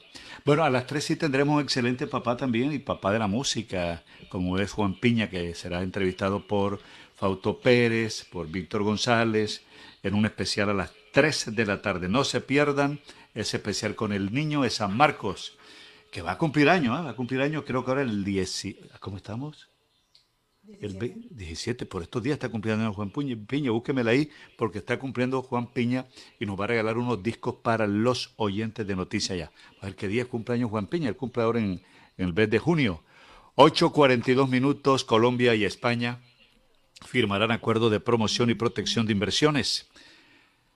Colombia y España firmarán en los próximos meses un nuevo acuerdo de promoción y protección recíproca de inversiones, anunció eh, la secretaria de Estado de Comercio del país ibérico, Siana Méndez Bertelo, al concluir una visita a Bogotá.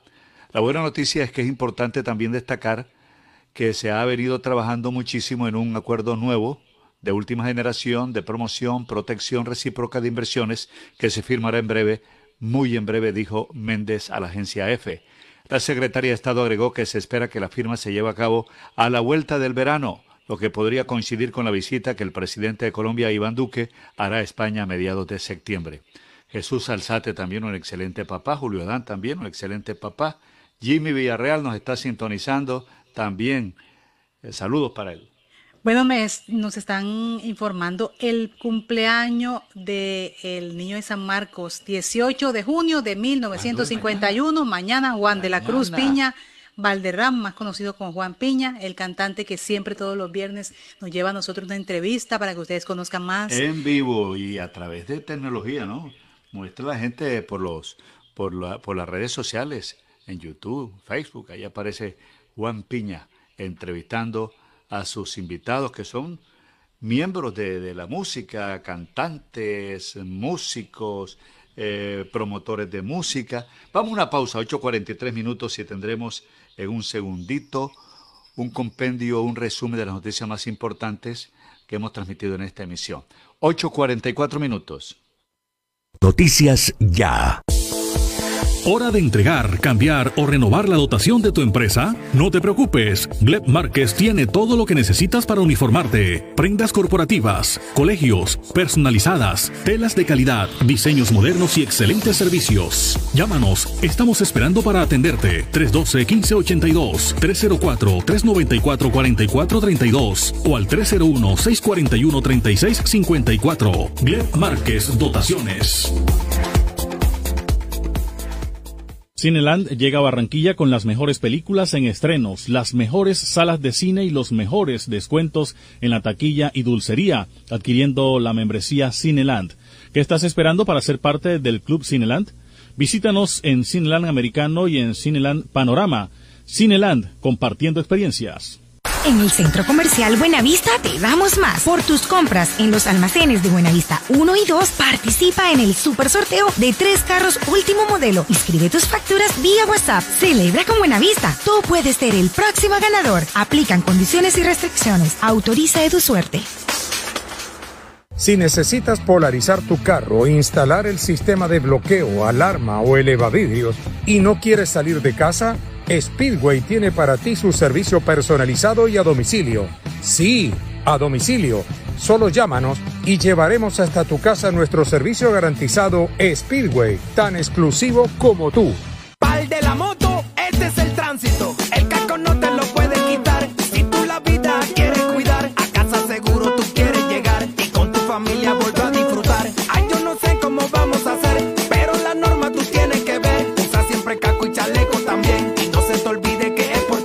Lo dice RTL, el especialista en esto. Un mensaje de la Secretaría de Tránsito y Seguridad Vial, Alcaldía de Barranquilla. La noticia está en la calle. Sobusa, calidad y servicio. 8.46 minutos de la mañana, 8.46 minutos. A Bernardo Sanabria a esta hora, la información judicial que se genera. Le preguntamos, Bernardo, ¿por qué se instala un comando situacional contra la extorsión en un sector de Barranquilla? Buenos días, Bernardo. Un saludo muy cordial para usted, Jenny, para los oyentes de Noticias. Esta decisión lo ha tomado la Policía Nacional a raíz del aumento de los casos de secuestros que se han presentado y de extorsión, más que todo, más que todo en, en la capital del departamento atlántico. Son muchas las denuncias que han hecho los comerciantes de este sector, especialmente los mayoristas de plazas de mercado en esta zona, eh, denunciando que han sido víctimas de estas bandas dedicadas a la extorsión en la capital del departamento del Atlántico, y especialmente en este sector de Barranquillita, el Boliche, y esta zona que ha afectado a los habitantes de este sector. Es por eso que eh, con el mando eh, o el comando situacional la policía intenta pues establecer este grupo especializado.